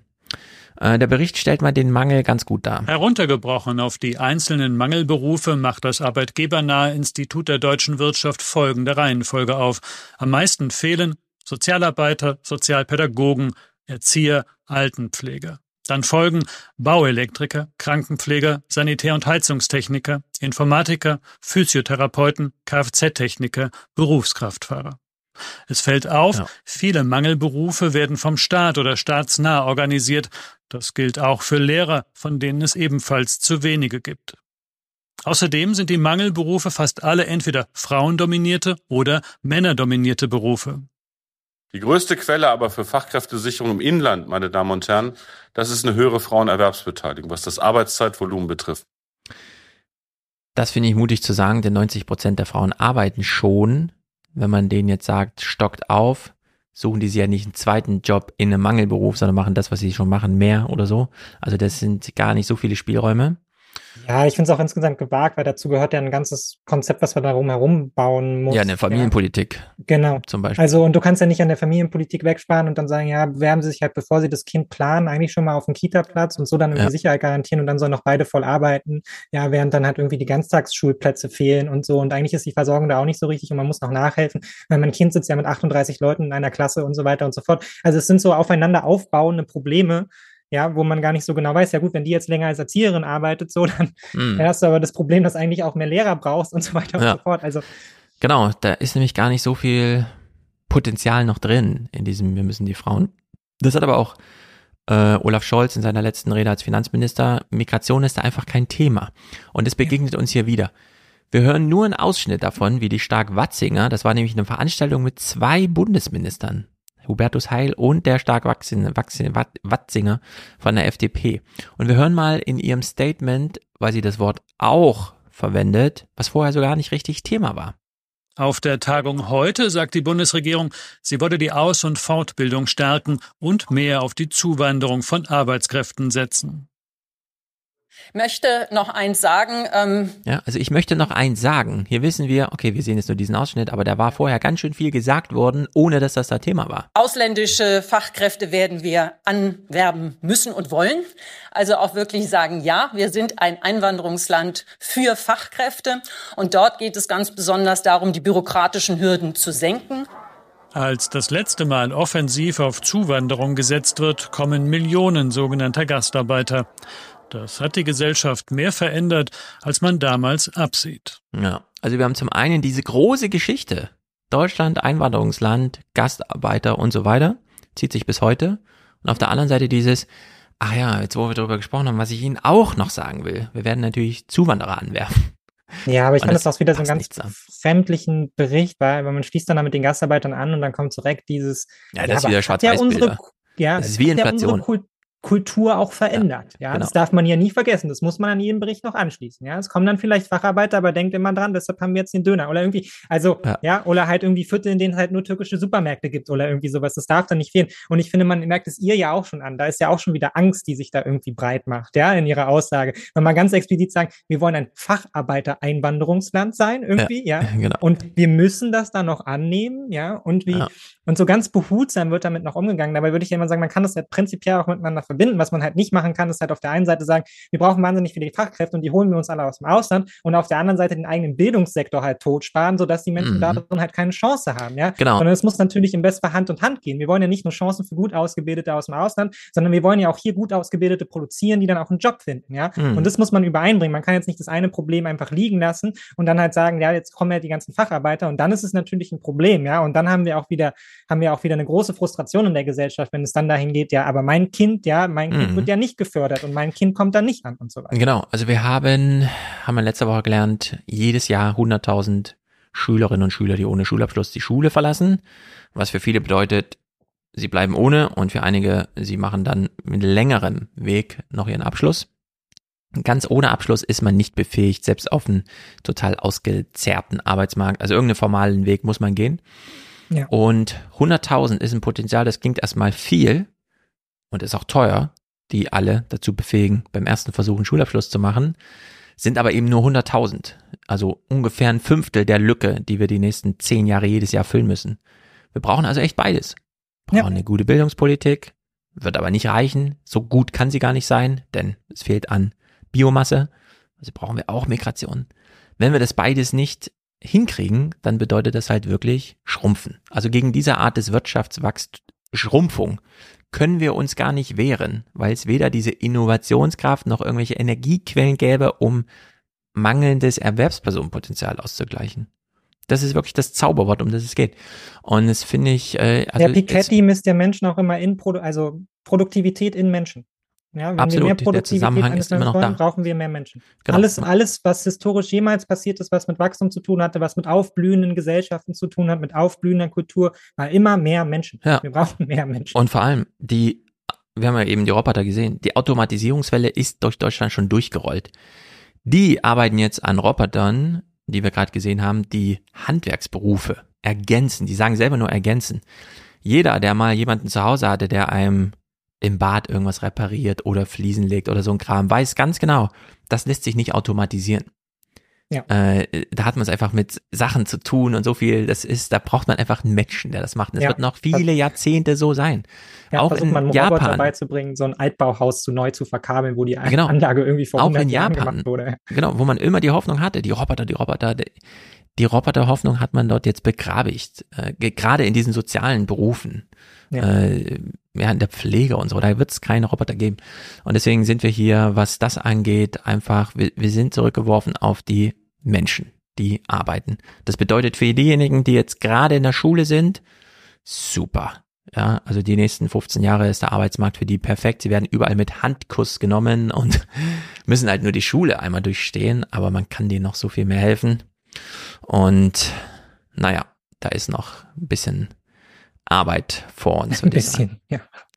Mm. Ein bisschen Arbeit haben wir noch. Machen wir mal ein letztes Kapitel auf, lassen die CDU danach einfach links liegen. Das- Dieses AKW in der Ukraine beschäftigt mich doch sehr, muss ich sagen. Es nervt mich ein bisschen, was da vor sich geht, denn es ist wirklich unglaublich. Die IAEA, also die von der UN beauftragte oder UN, äh, also die Behörde der UN, die sich darum ein bisschen kümmert, ist zum Einsatz gekommen und hat Ersuch Untersuchungsergebnisse vorgestellt vor der UN. Es gibt wieder Krieg in Europa und seit Wochen nun auch die wachsende Sorge, dass sich inmitten dieses Krieges auch noch eine nukleare Katastrophe ereignen könnte. Monate hat es gedauert, bis die Internationale Atomenergieagentur IAEA das umkämpfte Atomkraftwerk Saporischschja in der Ukraine inspizieren durfte. Jetzt haben die Fachleute ihren Bericht vorgelegt und sie zeichnen ein dramatisches Bild. Im UN-Sicherheitsrat hat IAEA-Direktor Grossi gerade die Ergebnisse der Inspektion vorgestellt und bezeichnete die Situation in Saporischschja als inakzeptabel. Man spiele mit dem Feuer. Inakzeptabel eine Situation, die man auch einfach abwenden kann durch anderes Handeln, anderes Entscheiden. Mhm. In einem Atomkraftwerk. Das finde ich, das ist wirklich absurd. Was soll man dazu noch sagen? Die Korrespondentin erklärt noch ein wenig. Ja, Grossi sagte, das seien extrem schwierige Bedingungen. Man könne im Prinzip gar nicht davon sprechen, dass ein routiniertes, sicheres Arbeiten dort möglich ist, weil zum Beispiel äh, Militärgerät in den äh, Räumen des Kraftwerks steht. Es gibt Fotos von Militärlastern, die in einem Turbinenraum stehen. Also da gibt es gar kein normales Arbeiten, weil man drumherum arbeiten muss. Außerdem ist die Kommunikation extrem schwierig. Es gibt kein stabiles Internet. Es gibt äh, oft keine Telefonverbindung. Es gibt kein Fax. Es gibt keine Sa Satellitenverbindung. Und äh, ganz häufig ist es offenbar so, dass äh, die Mitarbeitenden dort per Handy nach draußen telefonieren müssen und auch das ist nicht sicher. Und sie haben außerdem auch keinen Zutritt zu allen Bereichen. Also insgesamt sagt äh, Grossi, das ist extrem gefährlich, wie, da, wie dort gearbeitet wird, weil so auch natürlich menschliche Fehler passieren können, Leut, wenn Leute da so übermüdet, überarbeitet sind, zum Teil über vier Wochen nicht zu ihrer Familie zurückgehen können. Und er sagt, das äh, muss sich ändern, weil ansonsten könnte alleine durch menschliches Versagen da eine Katastrophe passieren. Ja. Und dann haben wir im Krieg das Atomkraftwerk gesprengt. das ist man kann es nicht ganz glauben. Sie erklärt noch so ein bisschen äh, das neue Selbstverständnis der IAEA. Normalerweise ist das so, dass meine Inspektoren erst dann in ein Kraftwerk reisen, wenn die Katastrophe schon passiert ist, also wie in Tschernobyl oder Fukushima. Aber diesmal gibt es tatsächlich die Chance, dass die Leute vor Ort sind und eine Katastrophe verhindern. Und diese Chance müsste man auf jeden Fall nutzen. Ja, das hören wir hier nochmal im O-Ton von Sebastian Stransky. Das ist ein Experte, den man hier angefragt hat, der hat auch so eine formale Rolle, können wir gleich aus der Bauchbinde ablesen. Ähm, es ist, keine Ahnung, falls es wirklich passiert, wird man darauf zurückschauen und sich fragen, Leute, ja, der Einstein hat gesagt, die menschliche Dummheit und so weiter, aber mussten wir es wirklich nochmal Hm. zeigen? Konnten wir nicht einfach vertrauen? Mussten wir uns, uns das nochmal beweisen, dass wir echt so doof sind? Wenn es ja, bisher aber deshalb spielt man halt nicht mit dem Feuer. So, ne? Das, Äh, Es ist einfach, es ist irgendwie so eine ganz bescheuert schlimme Lage. Wenn es bisher Bestreben aller Betreiber, aller Aufsichtsbehörden oder aller Beteiligten waren, die Sicherheit eines Kernkraftwerkes möglichst groß zu machen, aus Fehlern der Vergangenheit, auch aus Unfällen zu lernen, um den Schutz der, der Umgebung der Bevölkerung immer weiter zu verbessern, haben wir hier genau die, das Umgekehrte. Das heißt, hier wird etwas getan, um die Sicherheit eines Kernkraftwerkes herabzusetzen. Ja, wir machen etwas, um die Sicherheit herabzusetzen. Gesellschaft für Anlagen und Reaktorsicherheit, der kennt sich also aus. Er macht jetzt hier mal folgenden Punkt. Ich weiß nicht genau, warum ihm das so wichtig war. Er hat es natürlich auch im Kontext gesagt. Es klingt trotzdem so ein bisschen merkwürdig. Wir haben ja gestern gehört, dass offenbar der sechste und letzte Reaktor wieder vom ukrainischen Stromnetz genommen ist. Das, das beruhigt, beunruhigt dann erstmal, wenn man das hört. Man muss ganz ehrlich sagen, dass wir sehr, sehr weit von einem radioaktiven Unfall derzeit entfernt sind. Und auch wenn es etwas paradox klingt, die Reaktoren befinden sich derzeit im Normalbetrieb. Wir haben eine Klassifikation über die Betriebszustände von Kernkraftwerken und die reichen von normalen Betrieb bis hin zu einem Störfall. Und alle sechs Reaktoren befinden sich immer noch im Normalbetrieb. Fünf sind abgeschaltet, einer ist sogar entladen. Dort befinden sich die Brennelemente im Brennelementlagerbecken, im sogenannten Abklingbecken. Und der sechste Reaktor ist im Leistungsbetrieb mit verminderter Leistung und versorgt kontinuierlich den Standort und damit auch die Nachkühlung der anderen vier Reaktoren beziehungsweise des einen Brennelementlagerbecken. So, das sagt er jetzt. Die sind gerade alle nicht im Hochleistungsstromerzeugungsbetrieb. Bei einem ist es sogar im, im Abkühlbecken, also wo man gar nicht mehr ja, aber es hängt versucht. jetzt schon an dem einen Ding, oder nicht? Äh, Genau. Die Stromversorgung ist autark über den einen Reaktor, der also noch ein bisschen laufen muss, um die Kühlbecken und so zu versorgen. Klingt alles, so wie er sagt, nach einer stabilen Lage. Dennoch war es dann drei Tage später beim IAEA-Chef nochmal anders zu hören. Ja, es war eine wirklich besorgniserregende Videobotschaft, die der Chef der IAEA, Grossi, heute Abend abgegeben hat. Er sagt, es ist nach wie vor so, dass die Stromversorgung von außen, dass es nicht funktioniert und dass jetzt zu befürchten ist, dass der Reaktor 6, der ja nur noch dafür da ist, um den inneren Stromkreislauf am Laufen zu halten, um die Kühlsysteme am Laufen zu halten, dass der jetzt auch bald abgeschaltet werden müsste. Ja, dann würden die Notstromaggregate, die Dieselgeneratoren angeworfen werden müssen. Da sagt aber der Chef der Betreiberfirma, der Diesel, der dort bevorratet ist, in Saporischia würde gerade mal für zehn Tage reichen. Also das sind besorgniserregende Meldungen aus Saporischia. Gleichzeitig gibt es auch immer wieder Berichte über Beschuss von Eneratom, der Stadt, wo viele Mitarbeiter von äh, Saporischia arbeiten. Grossi warnt davor, wenn das alles jetzt nicht bald aufhören würde, wenn es nicht zu einem Waffenstillstand kommen würde, dann droht tatsächlich ein großer nuklearer Unfall. Ich weiß auch nicht. Was soll man dazu noch sagen? Naja, es ist halt, es ist auch hier immer so eine Frage der Verhältnismäßigkeit. Ne? Auf der einen Seite kann man sagen, naja gut, das ist jetzt noch, die sind alle noch im Normalbetrieb und läuft ja irgendwie. Auf der anderen Seite ist man halt schon ab, abhängig von dem einen Ding, dass das halt auch durchläuft. Ne? Weil wenn das Mhm. nicht durchläuft, dann wird es zu einem massiven Problem. Ja? Wenn die Lage jetzt insgesamt stabiler wäre, dann wäre man vielleicht an das Problem noch gar nicht so nah herangerückt, dass man jetzt abhängig ist von dem einen Ding. Ja. Ja, und dann hängt dann natürlich immer noch die viel größere Dimension dran. Ja, wenn es schief geht, dann geht's halt maximal schief. Ne? Also Genau. dann gibt's hier nichts, was irgendwie abgesichert werden kann oder sonst irgendwas, sondern dann ist halt einfach ein, Mak- ein Problem so gigantisch groß, ja, Tschernobyl 2 oder vielleicht sogar noch größer. Ja, Ja, das ist das größte Atomkraftwerk hier in Europa. Ja. Das ist einfach brutal. Und ich tue mich damit auch ganz schwer, wie man das jetzt halt in einem Verhältnis setzt zu den, zu den Kriegsbemühungen und solche Ja. Sachen, ja. Also. Ich habe immer noch dieses Ja. Bild vor Augen von Fukushima, wie dieser so wegfliegt nach oben und dann sieht man diese Druckwelle da aus sich ausbreiten und so. Es wurde echt gefilmt damals. Ja, und das war schon, oh krass, die haben das gefilmt. Diesmal ist ja echt, schickt mal ein Auto hin, denn das explodiert nächste Woche. So, Ja. es ist wirklich brutal. Auf der anderen Seite, es ist irgendwie, wie es ist ja. Es ist ja auch wieder so blöde. Naja. Gut, damit haben wir äh, auch dieses Thema behandelt. Hoffentlich steht es nächste Woche noch, sodass man da noch drüber reden kann. ja, das wäre gut. Nächste Woche ist hier politikfrei. Sofern, äh, ich meine, heute war auch ein bisschen politikfrei. Das war ja alles nur Halligalli. du meinst, da keiner in den Nachrichten über Politik gesprochen hat. Ja, wir haben heute auch Politik frei gemacht, das stimmt. So, Danny ist also da, Paul ist da, wir reden auch über sein neues Ärztebuch. Er hat ja nochmal zu den Ärzten geschrieben, 40 Jahre Punkrock. Oh, ja, cool. Und für heute gehen wir einfach alle ins Bett und wünschen allen, die hier irgendwie betroffen sind, das Beste, sei es nur Ja. die Brotpreise oder nukleare Wolken, was auch immer uns zuerst erreicht.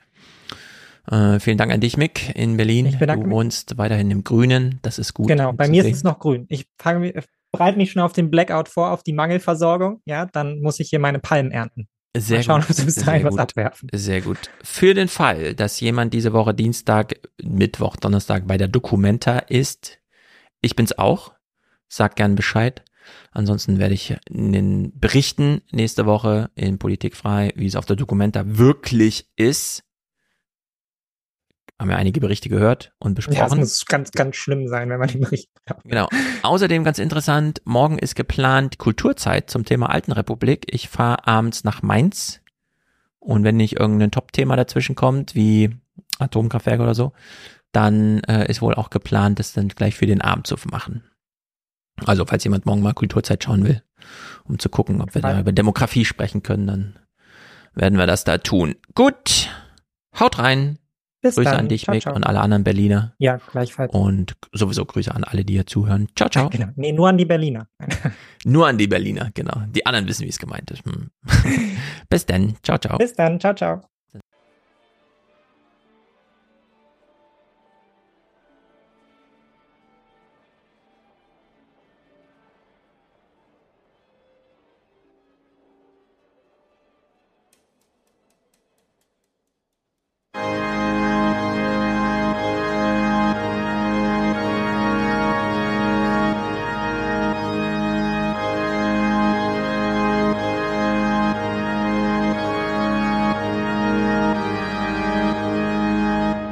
Das Endspiel der Brexit-Saga scheint erreicht.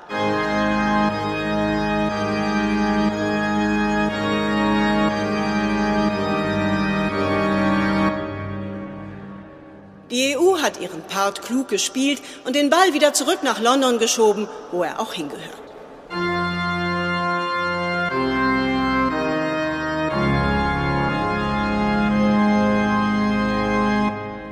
Anders als Theresa May ist Boris Johnson nun aber offenbar bereit, die DUP einfach am Spielfeldrand stehen zu lassen. Also versucht er jetzt, das Tor mit einer Rumpfmannschaft zu stürmen. Und deshalb kann es tatsächlich sein, dass ihm am Ende nichts anderes übrig bleibt, als seinen Deal mit einem zweiten Referendum zu verknüpfen.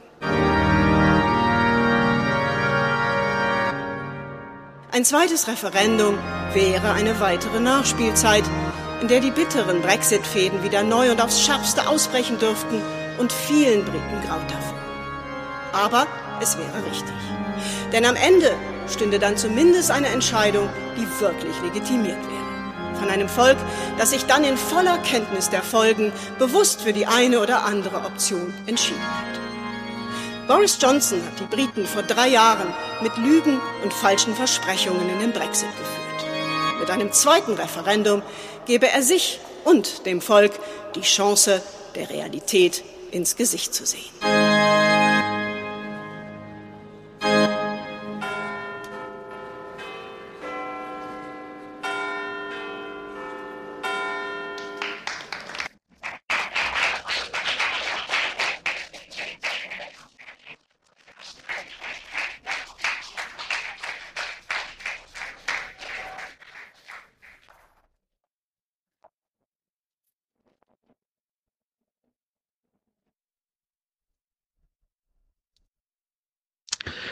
Hallo Stefan, ich wollte nur kurz was ergänzen zu eurer letzten Podcast-Folge, äh, wo ihr auch zwischendrin kurz über die Lausitz geredet habt. Dazu kurz zu mir. Ich bin Yannick, 22 Jahre alt und ich komme ursprünglich aus Cottbus. Ich bin auch in der Lausitz geboren und bin eben in Cottbus aufgewachsen und erst vor drei Jahren nach Wien umgezogen, ähm, weil ich hier jetzt Musical studiere. Und diese Fläche die man dort eben in dem Beitrag sieht, wo das neue Werk jetzt gebaut wird, das ICE-Werk, die kenne ich ganz gut. Äh, du hast gemeint, das bringt nichts, da irgendwie auf dem Land irgendwas zu bauen. Das Ding ist, diese, diese, dieses Werk, diese Stelle, an der das gebaut wird, die ist nicht auf dem Land. Ich weiß, das sieht vielleicht ein bisschen so aus, weil da halt so wenig Gebäude sind und so. Ähm, das liegt daran, dass das halt schon immer ein Industriegebiet ist, weil nämlich direkt nebenan ähm, ein bereits ein Ausbesserungswerk der Deutschen Bahn ist. Also das befindet sich schon dort. Und auf dem Industriegelände wird eben jetzt zusätzlich dieses ICE-Werk gebaut. Und das ist tatsächlich sehr zentral gelegen, um genau zu sein, direkt neben dem Hauptbahnhof. Und ähm, von daher ist es nicht auf dem Land. Und allgemein wollte ich eben dazu sagen, du meintest ja All-in für Cottbus, von dir aus irgendwie 17 Milliarden für Cottbus, aber ähm, auf dem Land da, das macht irgendwie alles keinen Sinn. Ich habe eben dem ein, den Eindruck, dass sowieso der Großteil des Geldes äh, in den Ballungszentren landet. Also man kann jetzt nicht davon sprechen, dass da irgendwo mitten auf dem Land irgendwelche Sachen aus dem Boden gestampft werden. Im Gegenteil, äh, fast alle Investitionen, von denen ich bis jetzt weiß, ähm, die sind fast alle aufbauend an irgendwas, was eben schon da ist. Zum Beispiel in äh, Cottbus soll eben die Uni eine medizinische Fakultät bekommen und wir haben ja auch schon das Karl-Team-Klinikum äh, in Cottbus. Das soll eben dann Uniklinikum werden. Dann soll dieser Science Park entstehen. Das ist auch in Cottbus geplant. Ähm, dann eben das ICE-Werk. Ähm, und dann eben noch so ein paar Sachen in schwarze Pumpe. Und das sind eigentlich die einzigen großen Sachen, die mir jetzt so auf Anhieb einfallen, wo dieses Geld reinfließen soll. Und Fakt ist, jemand wie ich, also der in meinem Alter ist, ähm, ich habe Cottbus eigentlich immer als eine relativ lebenswerte Stadt empfunden und ich bin auch immer wieder gerne da, wenn ich jetzt zum Beispiel meine Eltern besuche ähm, oder generell meine Familie. Aber ähm, es gab einfach für mich zu dem Zeitpunkt relativ wenig Perspektiven. Jetzt ist es halt so, dass ich in äh, die Kreativbranche gehen will und da ist man eben darauf angewiesen, in große Städte zu gehen, die halt von der Dimension her deutlich über dem liegen, was eben Cottbus bietet. Aber selbst wenn ich jetzt äh, in einem anderen Bereich irgendwas äh, reißen wollen würde, sage ich mal, ähm, dann hätte ich trotzdem auch äh, die Stadt verlassen müssen. Und so ist das eben vielen von meinen Freunden auch gegangen. Ähm, man hatte so eine richtige so eine richtige Welle erlebt nach dem Abitur, sind erstmal alle weg und dann nach einem Jahr ist die Hälfte gefühlt wieder zurückgekommen, weil sie gemerkt haben, dass es eigentlich doch ganz nett ist in Cottbus. Aber am Ende des Tages zählt eben, wo kriegt man Arbeit, wo kriegt man eine Ausbildung und ähm, ja, 17 Milliarden für Cottbus, bin ich voll deiner Meinung, dass das uns auf jeden Fall machen. Aber ähm, ich weiß nicht, ob die Darstellung so stimmt, dass das eben, sage ich mal, über dem Land einfach alles ausgeschüttet wird. Ähm, genau. Und äh, was ich auch noch sagen wollte, äh, herzlichen Glückwunsch zum Book Release. Ich habe mir das Buch direkt bestellt. Ich bin auch schon äh, Hörer seit der ersten Stunde, ähm, habe auch schon Aufwachen-Podcast damals von relativ am Anfang schon mitgehört. Und ähm, ich liebe das, was du machst und was ihr macht und höre mir das jede Woche an. Ich finde es eine unglaublich große Bereicherung. Also macht bitte weiter damit. Vielen Dank. Und jetzt wünsche ich euch noch eine schöne Woche. Hallo liebe Alias Crew. Hallo lieber Stefan, hier ist der Fabian aus Düsseldorf. Ich wollte euch einmal an meinen Gedanken zu Markus Söder aus der letzten Folge da lassen, insbesondere zu seiner 10H-Regel und tatsächlich ähm, trotz äh, roter Socke ähm, muss ich ähm, Markus Söder teilweise recht geben und es lohnt sich auf jeden Fall einen genaueren Blick auf ähm, auf die 10H-Regel, insbesondere auf das Verhältnis von politischer Willensbildung zu der Funktionsweise von Verwaltung beziehungsweise ihrer, ihrer Organisationsstruktur. Nichtsdestotrotz werde ich selbstverständlich aus praktischer Sicht am Ende ähm, noch einiges an Kritik ähm, mit, mit ähm, aufführen und ähm, werde sie aber gerecht verteilen auf Landes- und Bundesebene. Ähm, und das aber nicht nur mit Blick auf die Ampel, sondern selbstverständlich auch auf die Vorgängerregierung, auch unter äh, Beteiligung meiner SPD, ähm, die diese sogenannte Länderöffnungsklausel ins Baugesetzbuch geschrieben hat, wodurch die Länder überhaupt erst in der Lage waren, solche Regelungen vorzunehmen. Denn gemeinhin schlägt das Baugesetzbuch die Land äh, ländereigenen ähm, Landesbauordnungen. Da kommen wir aber später zu. Ähm, ich werde das versuchen, möglichst kurz und knapp zu halten in der Beschreibung der baurechtlichen ähm, Besonderheiten. Ähm, ich glaube nicht, dass der Kommentar kurz und knapp bleiben kann, aber ähm, ich hoffe, es äh, interessiert euch und äh, deswegen wollte ich euch das mal einsprechen. Genau. Also ähm, wenn da für den einen oder anderen Experten oder die andere Expertin ähm, ja so leichte äh, Unwägbarkeiten und unpräzise Formulierungen dabei sind, dann liegt es daran, dass ich versuche, das möglichst allgemein verständlich zu halten. Also wir befinden uns, wenn wir über Windanlagen sprechen, gemeinhin im sogenannten Außenbereich. Das ist das Gegenteil vom Innenbereich. Im Innenbereich sind die im Zusammenhang bebauten Ortsteile. Das heißt, ähm, das ist nicht definiert nach den Grenzen einer Gemeinde, sondern ähm, da, wo die Bebauung aufhört und beispielsweise so Einzelgehöfe, also Bauernhöfe, ähm, lediglich Teil des Stadtgebiets oder Gemeindegebiets sind, ähm, sprechen wir vom Außenbereich. Und selbstverständlich auch, wenn wir über Waldflächen sprechen. Kann aber auch beispielsweise sein, ähm, habe ich tatsächlich mal in einem Verfahren gehabt, dass wir ähm, in Regensburg das südliche ähm, Flussufer ähm, als Außenbereich betrachten mussten, obwohl es mitten in der Stadt liegt. Ne? Also es ist tatsächlich ähm, komplett abgekoppelt von ähm, den Verwaltungsgebietsgrenzen und ist allein räumlich zu definieren und ähm, ja, hat dementsprechend dann Konsequenz darauf, ähm, welche Paragraphen ähm, des Baurechts hier zur Anwendung gelangen. Einmal der 35 anstatt dem Paragraph 34, weil der Paragraph 34 würde sich auf den Innenbereich beziehen, der 35er auf den, den Außenbereich.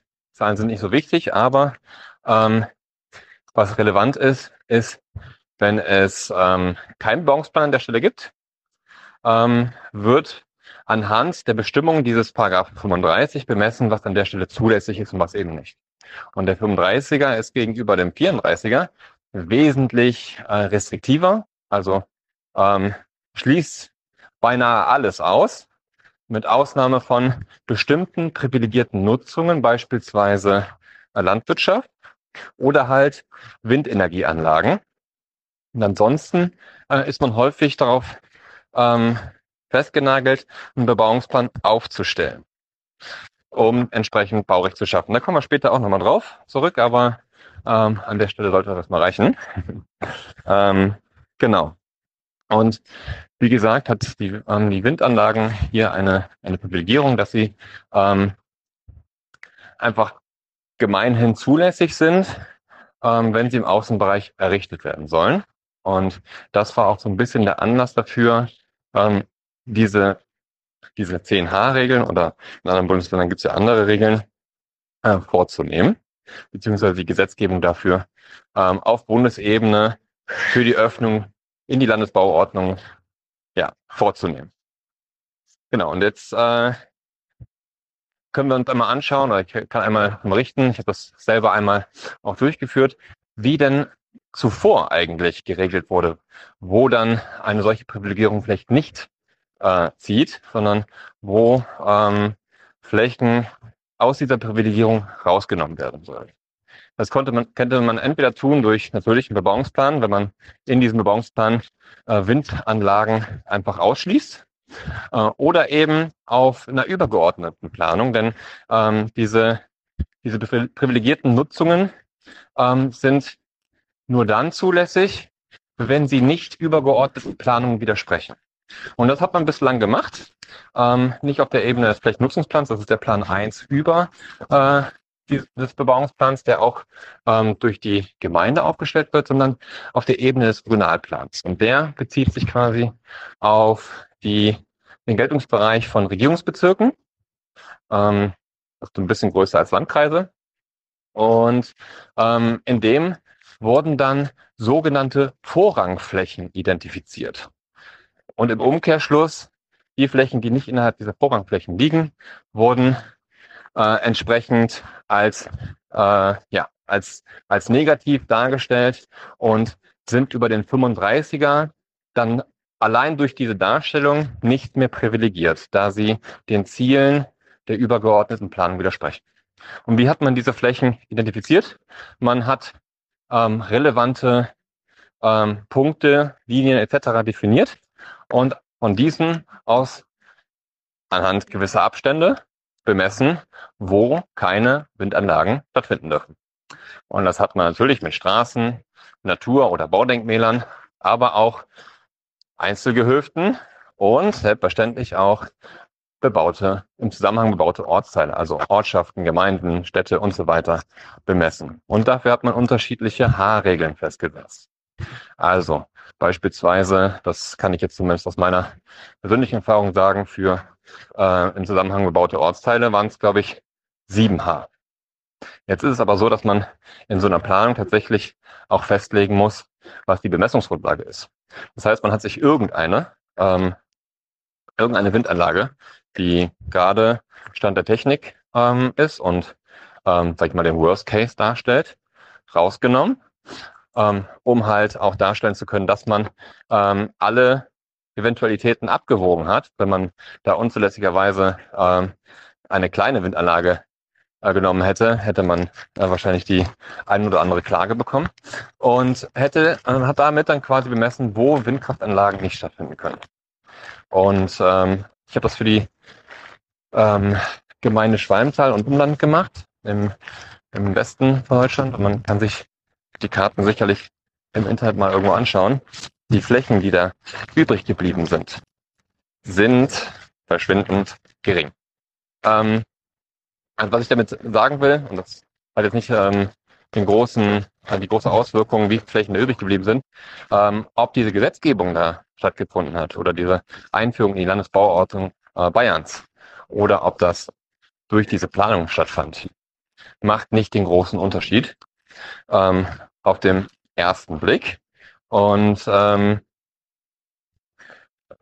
dann würde ich gerne nochmal auf die verfahrenstechnische Ebene blicken. Also wir haben jetzt die Einführung dieser Regelungen in die Landesbauordnung. Die Landesbauordnungen regeln den Vollzug des Baurechts. Das heißt, sie sind dem Baurecht immer untergeordnet und daher brauchte es auch diese Länderöffnungsklausel im Baugesetzbuch, damit die Länder überhaupt befähigt waren, diese Regelung allein auch tatsächlich zu treffen. So, wenn, wenn wir jetzt einen Bebauungsplan haben, ähm, kann davon tatsächlich auch, und das steht auch in dieser Regelung drin, ähm, abgewichen werden. Das Einzige, was man hier für, ähm, als Hürde für Bebauungspläne aufgestellt hat, ist das Erfordernis, dagegen zu argumentieren. Das heißt, ich kann als Gemeinde, und das reicht auch aus, wenn die Gemeinde politisch den Willen gebildet hat, ich kann als Gemeinde sagen, wir wollen, dass die Windanlagen näher an unserem bebauten Ortsteil heranrückt, weil beispielsweise man als Gemeinde oder als, äh, als äh, Verein und so weiter davon selbst profitiert. Und solange man im Bebauungsplan ähm, die Auswirkungen auf das Ortsbild und so weiter ähm, berücksichtigt und abgewogen hat, das heißt auch, man kann feststellen, dass das Auswirkungen auf das Ortsbild hat, aber politisch ist es gewollt, dass hier beispielsweise der ähm, volkswirtschaftliche Nutzen ähm, dem, dem äh, Ortsbild quasi vorgezogen wird, dann kann man das als ähm, Stadtrat, Gemeinderat so beschließen. Was in der Bauordnung lediglich der Fall ist, ist, dass wir, wenn wir im 35er sind, wenn wir keinen Bebauungsplan haben, dass sich einfach nur statisch auf Verwaltungsebene mit Hilfe eines Lineals oder wie auch immer ähm, die Prüfung erfolgt, ähm, ob diese Regeln eingehalten wurden. Und das ist auch genau das Ziel. Also ähm, diese 10H-Regel, die setzt eine, eine Kenngröße fest für Bereiche, in denen keine städtebauliche Willensbildung auf politischer Ebene entsteht. Und dementsprechend, ähm, wie sagt man so schön, es wird nicht so heiß gegessen, wie gekocht wird. Also ähm, wenn die, ja, die ähm, unmittelbarste ähm, demokratische Ebene, also im Stadtrat, Gemeinderat und so weiter, ähm, gemeinsam mit der Öffentlichkeit eine, eine Willensbildung passiert, ist sie befähigt, die Regelung auf Landesebene ähm, auszuhebeln und für sich geeignete Entscheidungen zu treffen. Und das ist für mich eigentlich schon ein ähm, starkes Stück der Demokratieförderung und ähm, hat aber die ein oder andere Problematik. Also ich möchte noch kurz einmal darauf äh, dann auch zu ausführen, wie sowas vonstatten gehen könnte und dann würde ich einmal noch dazu ausführen, was äh, an Schwierigkeiten dabei besteht. Also ähm, wir können, ähm, wenn wir einen Bebauungsplan aufstellen, entweder einen sogenannten Angebotsplan aufstellen. Das heißt, dieser Plan muss viele verschiedene, verschiedene Möglichkeiten beinhalten, in die sich eine bestimmte Fläche ähm, baulich und nutzungsmäßig entwickeln kann. Ähm, man spricht da häufig von der ähm, planerischen Zurückhaltung, also nicht zu genau zu beschreiben, was dort passiert. Das ist für äh, so einen Zweck natürlich totaler Murks, weil da muss ich irgendwelche ähm, Eventualitäten auch berücksichtigen und abwägen. Also ich muss quasi darstellen, das könnte passieren das hätte ähm, diese und jene Auswirkungen beispielsweise auf die Fauna, Flora, ähm, auf die, äh, auf das Klima, auf das Wasser, ähm, auf die Bodenfunktion und so weiter, ähm, würde so ein Verfahren selbstverständlich total aufblähen. Der Gesetzgeber hat auch schon vor einiger Zeit die Möglichkeit eines vorhabenbezogenen Bebauungsplans eingeführt.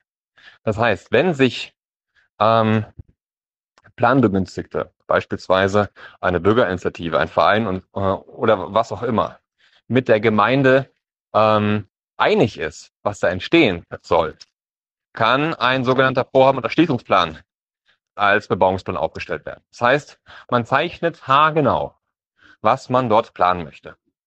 Ähm, das heißt, wenn ich beispielsweise äh, dort rein, äh, reinzeichne und rein, äh, reinschreibe, dass dort die äh, Windanlage 50 Meter hoch äh, werden soll, darf sie so circa 52 Meter hoch werden, ohne dass das äh, als problematisch angesehen wird. Das ist von den Gerichten festgestellt worden. Aber ich kann dort kein 55 Meter hohes, äh, hohe Windanlage errichten beispielsweise. Und derjenige, der Plan begünstigt ist, verpflichtet sich innerhalb von einer bestimmten Zeit, das ist dann in einem städtebaulichen Vertrag zu regeln, ähm, dieses Vorhaben auch zu errichten. Oder die Regelungen des Bauungsplans ähm, ja, treten quasi außer Kraft. Das heißt, man hat hier für ein wirtschaftliches, wirtschaftliche Absicht oder volkswirtschaftliche Absicht einen zeitlichen Korridor ähm, geöffnet, in dem diese Entwicklung möglich ist. Und ähm, das heißt, das Verfahren ist erstmal angelegt.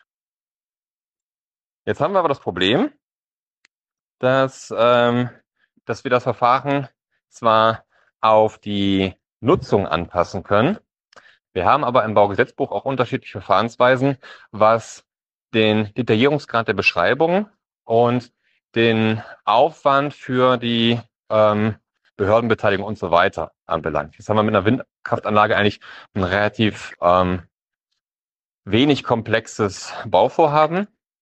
Und eigentlich geht es ja nur um die ähm, Auseinandersetzung die ähm, Diskussion in der Öffentlichkeit. Ähm, es kann selbstverständlich auch in dem einen oder anderen Fall ähm, natürlich auch äh, Konflikte mit, mit Umweltbelangen oder anderen öffentlichen Belangen geben. Äh, die müssen dann festgestellt werden und, äh, und entsprechend abgewogen werden. Alles gut. Aber ähm, es gibt für ja beispielsweise Bebauungspläne, die, die man aufstellt, um im Außenbereich Wohnungen zu errichten, gibt es die Möglichkeit, das sogenannte beschleunigte Verfahren, was ansonsten nur im Innenbereich zulässig ist, auch im Außenbereich anzuwenden. Und da ist meine erste Kritik an der, an der ähm, Bundesregierung, hier nicht auch die Möglichkeit geschaffen zu haben, ein solches Verfahren für äh, Windanlagen mit aufzunehmen. Hat man wahrscheinlich deswegen nicht getan, weil, man's im, äh, weil man die Windanlagen im Paragraph 35 grundsätzlich privilegiert hat. Da hätte also, wenn Herr Söder diese Absicht hatte, ähm, eine solche Richtung, ähm, eine solche Regelung vorzunehmen und Demokratie vor Ort zu stärken, da hätte er insistieren können und müssen, beziehungsweise sollte er wissen, dass man da noch nacharbeiten müsste. Und dann kommen wir zu dem zweiten wesentlichen Faktor, warum ähm, das vorgeschlagene Vorgehen ähm, von, Seit von Seiten der CSU äh, wenig praktikabel erscheint. Ähm, die insbesondere kleine Gemeinden und da würde ich mal in Bayern davon ausgehen, dass, dass diese häufig eigentlich äh, in Rede stehen, wenn es darum geht, Windanlagen äh, zu entwickeln, ähm, haben einfach nicht ausreichendes Personal, um Bebauungspläne aufzustellen. Also die kommen meistens mit ihren eigenen Planungen äh, nicht zurecht und sollen dann auch noch für eine Bürgerinitiative, einen Verein etc. Ähm, Baurecht schaffen. Und gang und gäbe ist, beispielsweise, wenn Unternehmen an äh, Gemeinden herantreten, dass sie einen externen Dienstleister mitbringen, der quasi die Inhalte so konzipiert, wie sie einerseits für die Stadtverwaltung aus Sicht der Stadtverwaltung rechtssicher und fachlich korrekt sind und andererseits für die politische Ebene beschlussfähig, also dass sie den politischen Willen auch abbilden. Und ähm, da stellt sich natürlich die Frage, inwieweit das für für Bürgerinitiativen ähm, finanziell darstellbar ist. Und dementsprechend würde ich als zusätzliche Forderung an die Landesregierung in Bayern ähm, formulieren, dass es entsprechende Fördermittel geben sollte. Bestenfalls, bestenfalls ist meine Tochter aufgewacht. Ja, hoffe, das äh, stört euch nicht.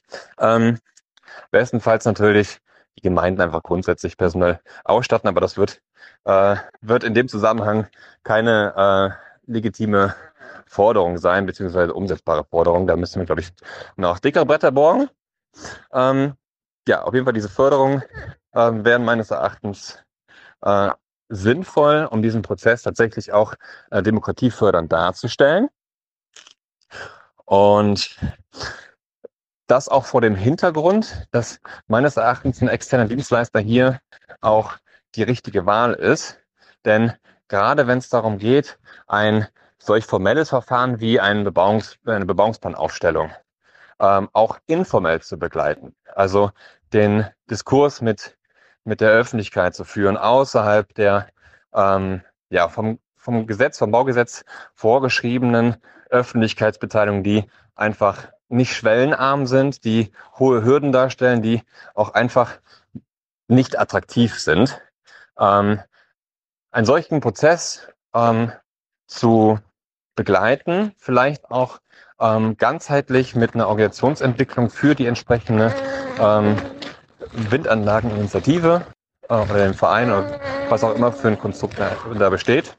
Und auch die Möglichkeiten der Beteiligung oder der, auch der finanziellen Beteiligung der, der Öffentlichkeit, ähm, der Bevölkerung, der Wohnbevölkerung der Gemeinde mit zu berücksichtigen, wäre meines Erachtens äh, ein ganz wichtiger Punkt. Und Selbstverständlich könnte man genau diese äh, Gelingensfaktoren auch als, als ähm, ja, Förderkriterien festschreiben. Ne? Also so, da kann man sicherlich auch in die richtige Richtung streuen, denn wir haben hier einfach einen Dreiklang von Öffentlichkeit, Politik und Verwaltung, der in so einem Verfahren einfach ähm, ja auch orchestriert werden möchte, ähm, um halt ähm, eine gewisse Akzeptanz, ähm, um eine Rechtssicherheit aus aus der Akzeptanz der Menschen vor Ort und der Mehrheit im Gemeinderat zu entwickeln.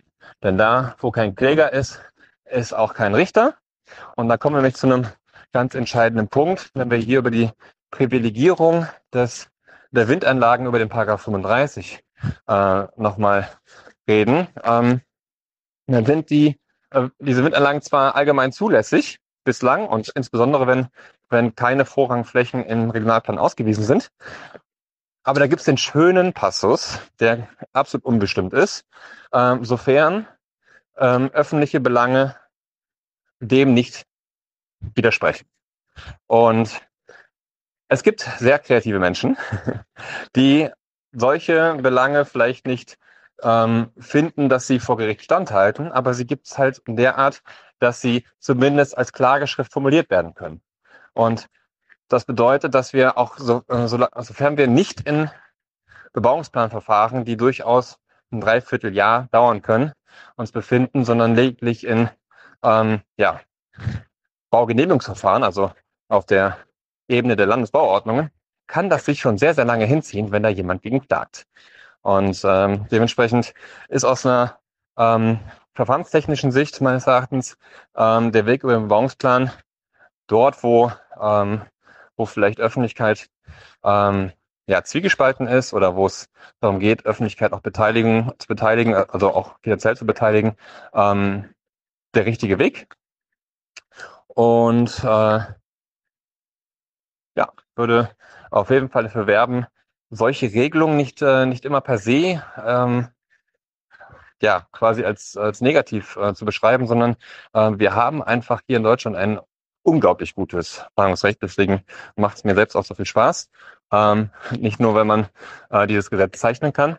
Ähm, und eher versuchen ähm, zu schauen, was braucht es denn eigentlich, um diesen Anspruch, der da formuliert wird, äh, gerecht zu werden. Und da kann man die, äh, die CSU äh, also auf ihrer eigenen Spielwiese äh, treffen.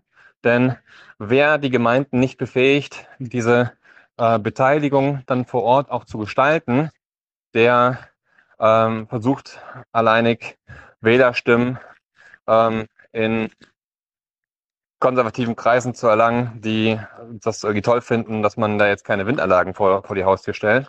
Aber ähm, ja, den Anspruch, demokratiefördernd tätig zu sein und einen Auszahlungsprozess und eine Aktivierung äh, des politischen Diskurses dadurch vorzunehmen, ähm, gelingt dadurch nicht.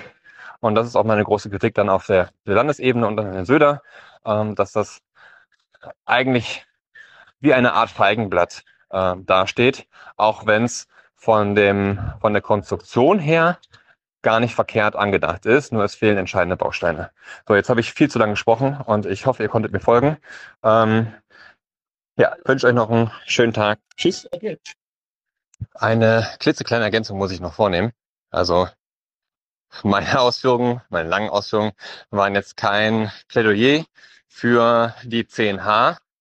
Sie sind aber meines Erachtens politisch erforderlich, sofern ich eine tatsächliche Ausverhandlung durch Politik, Gesellschaft ähm, und die, die übrigen Akteure äh, möchte.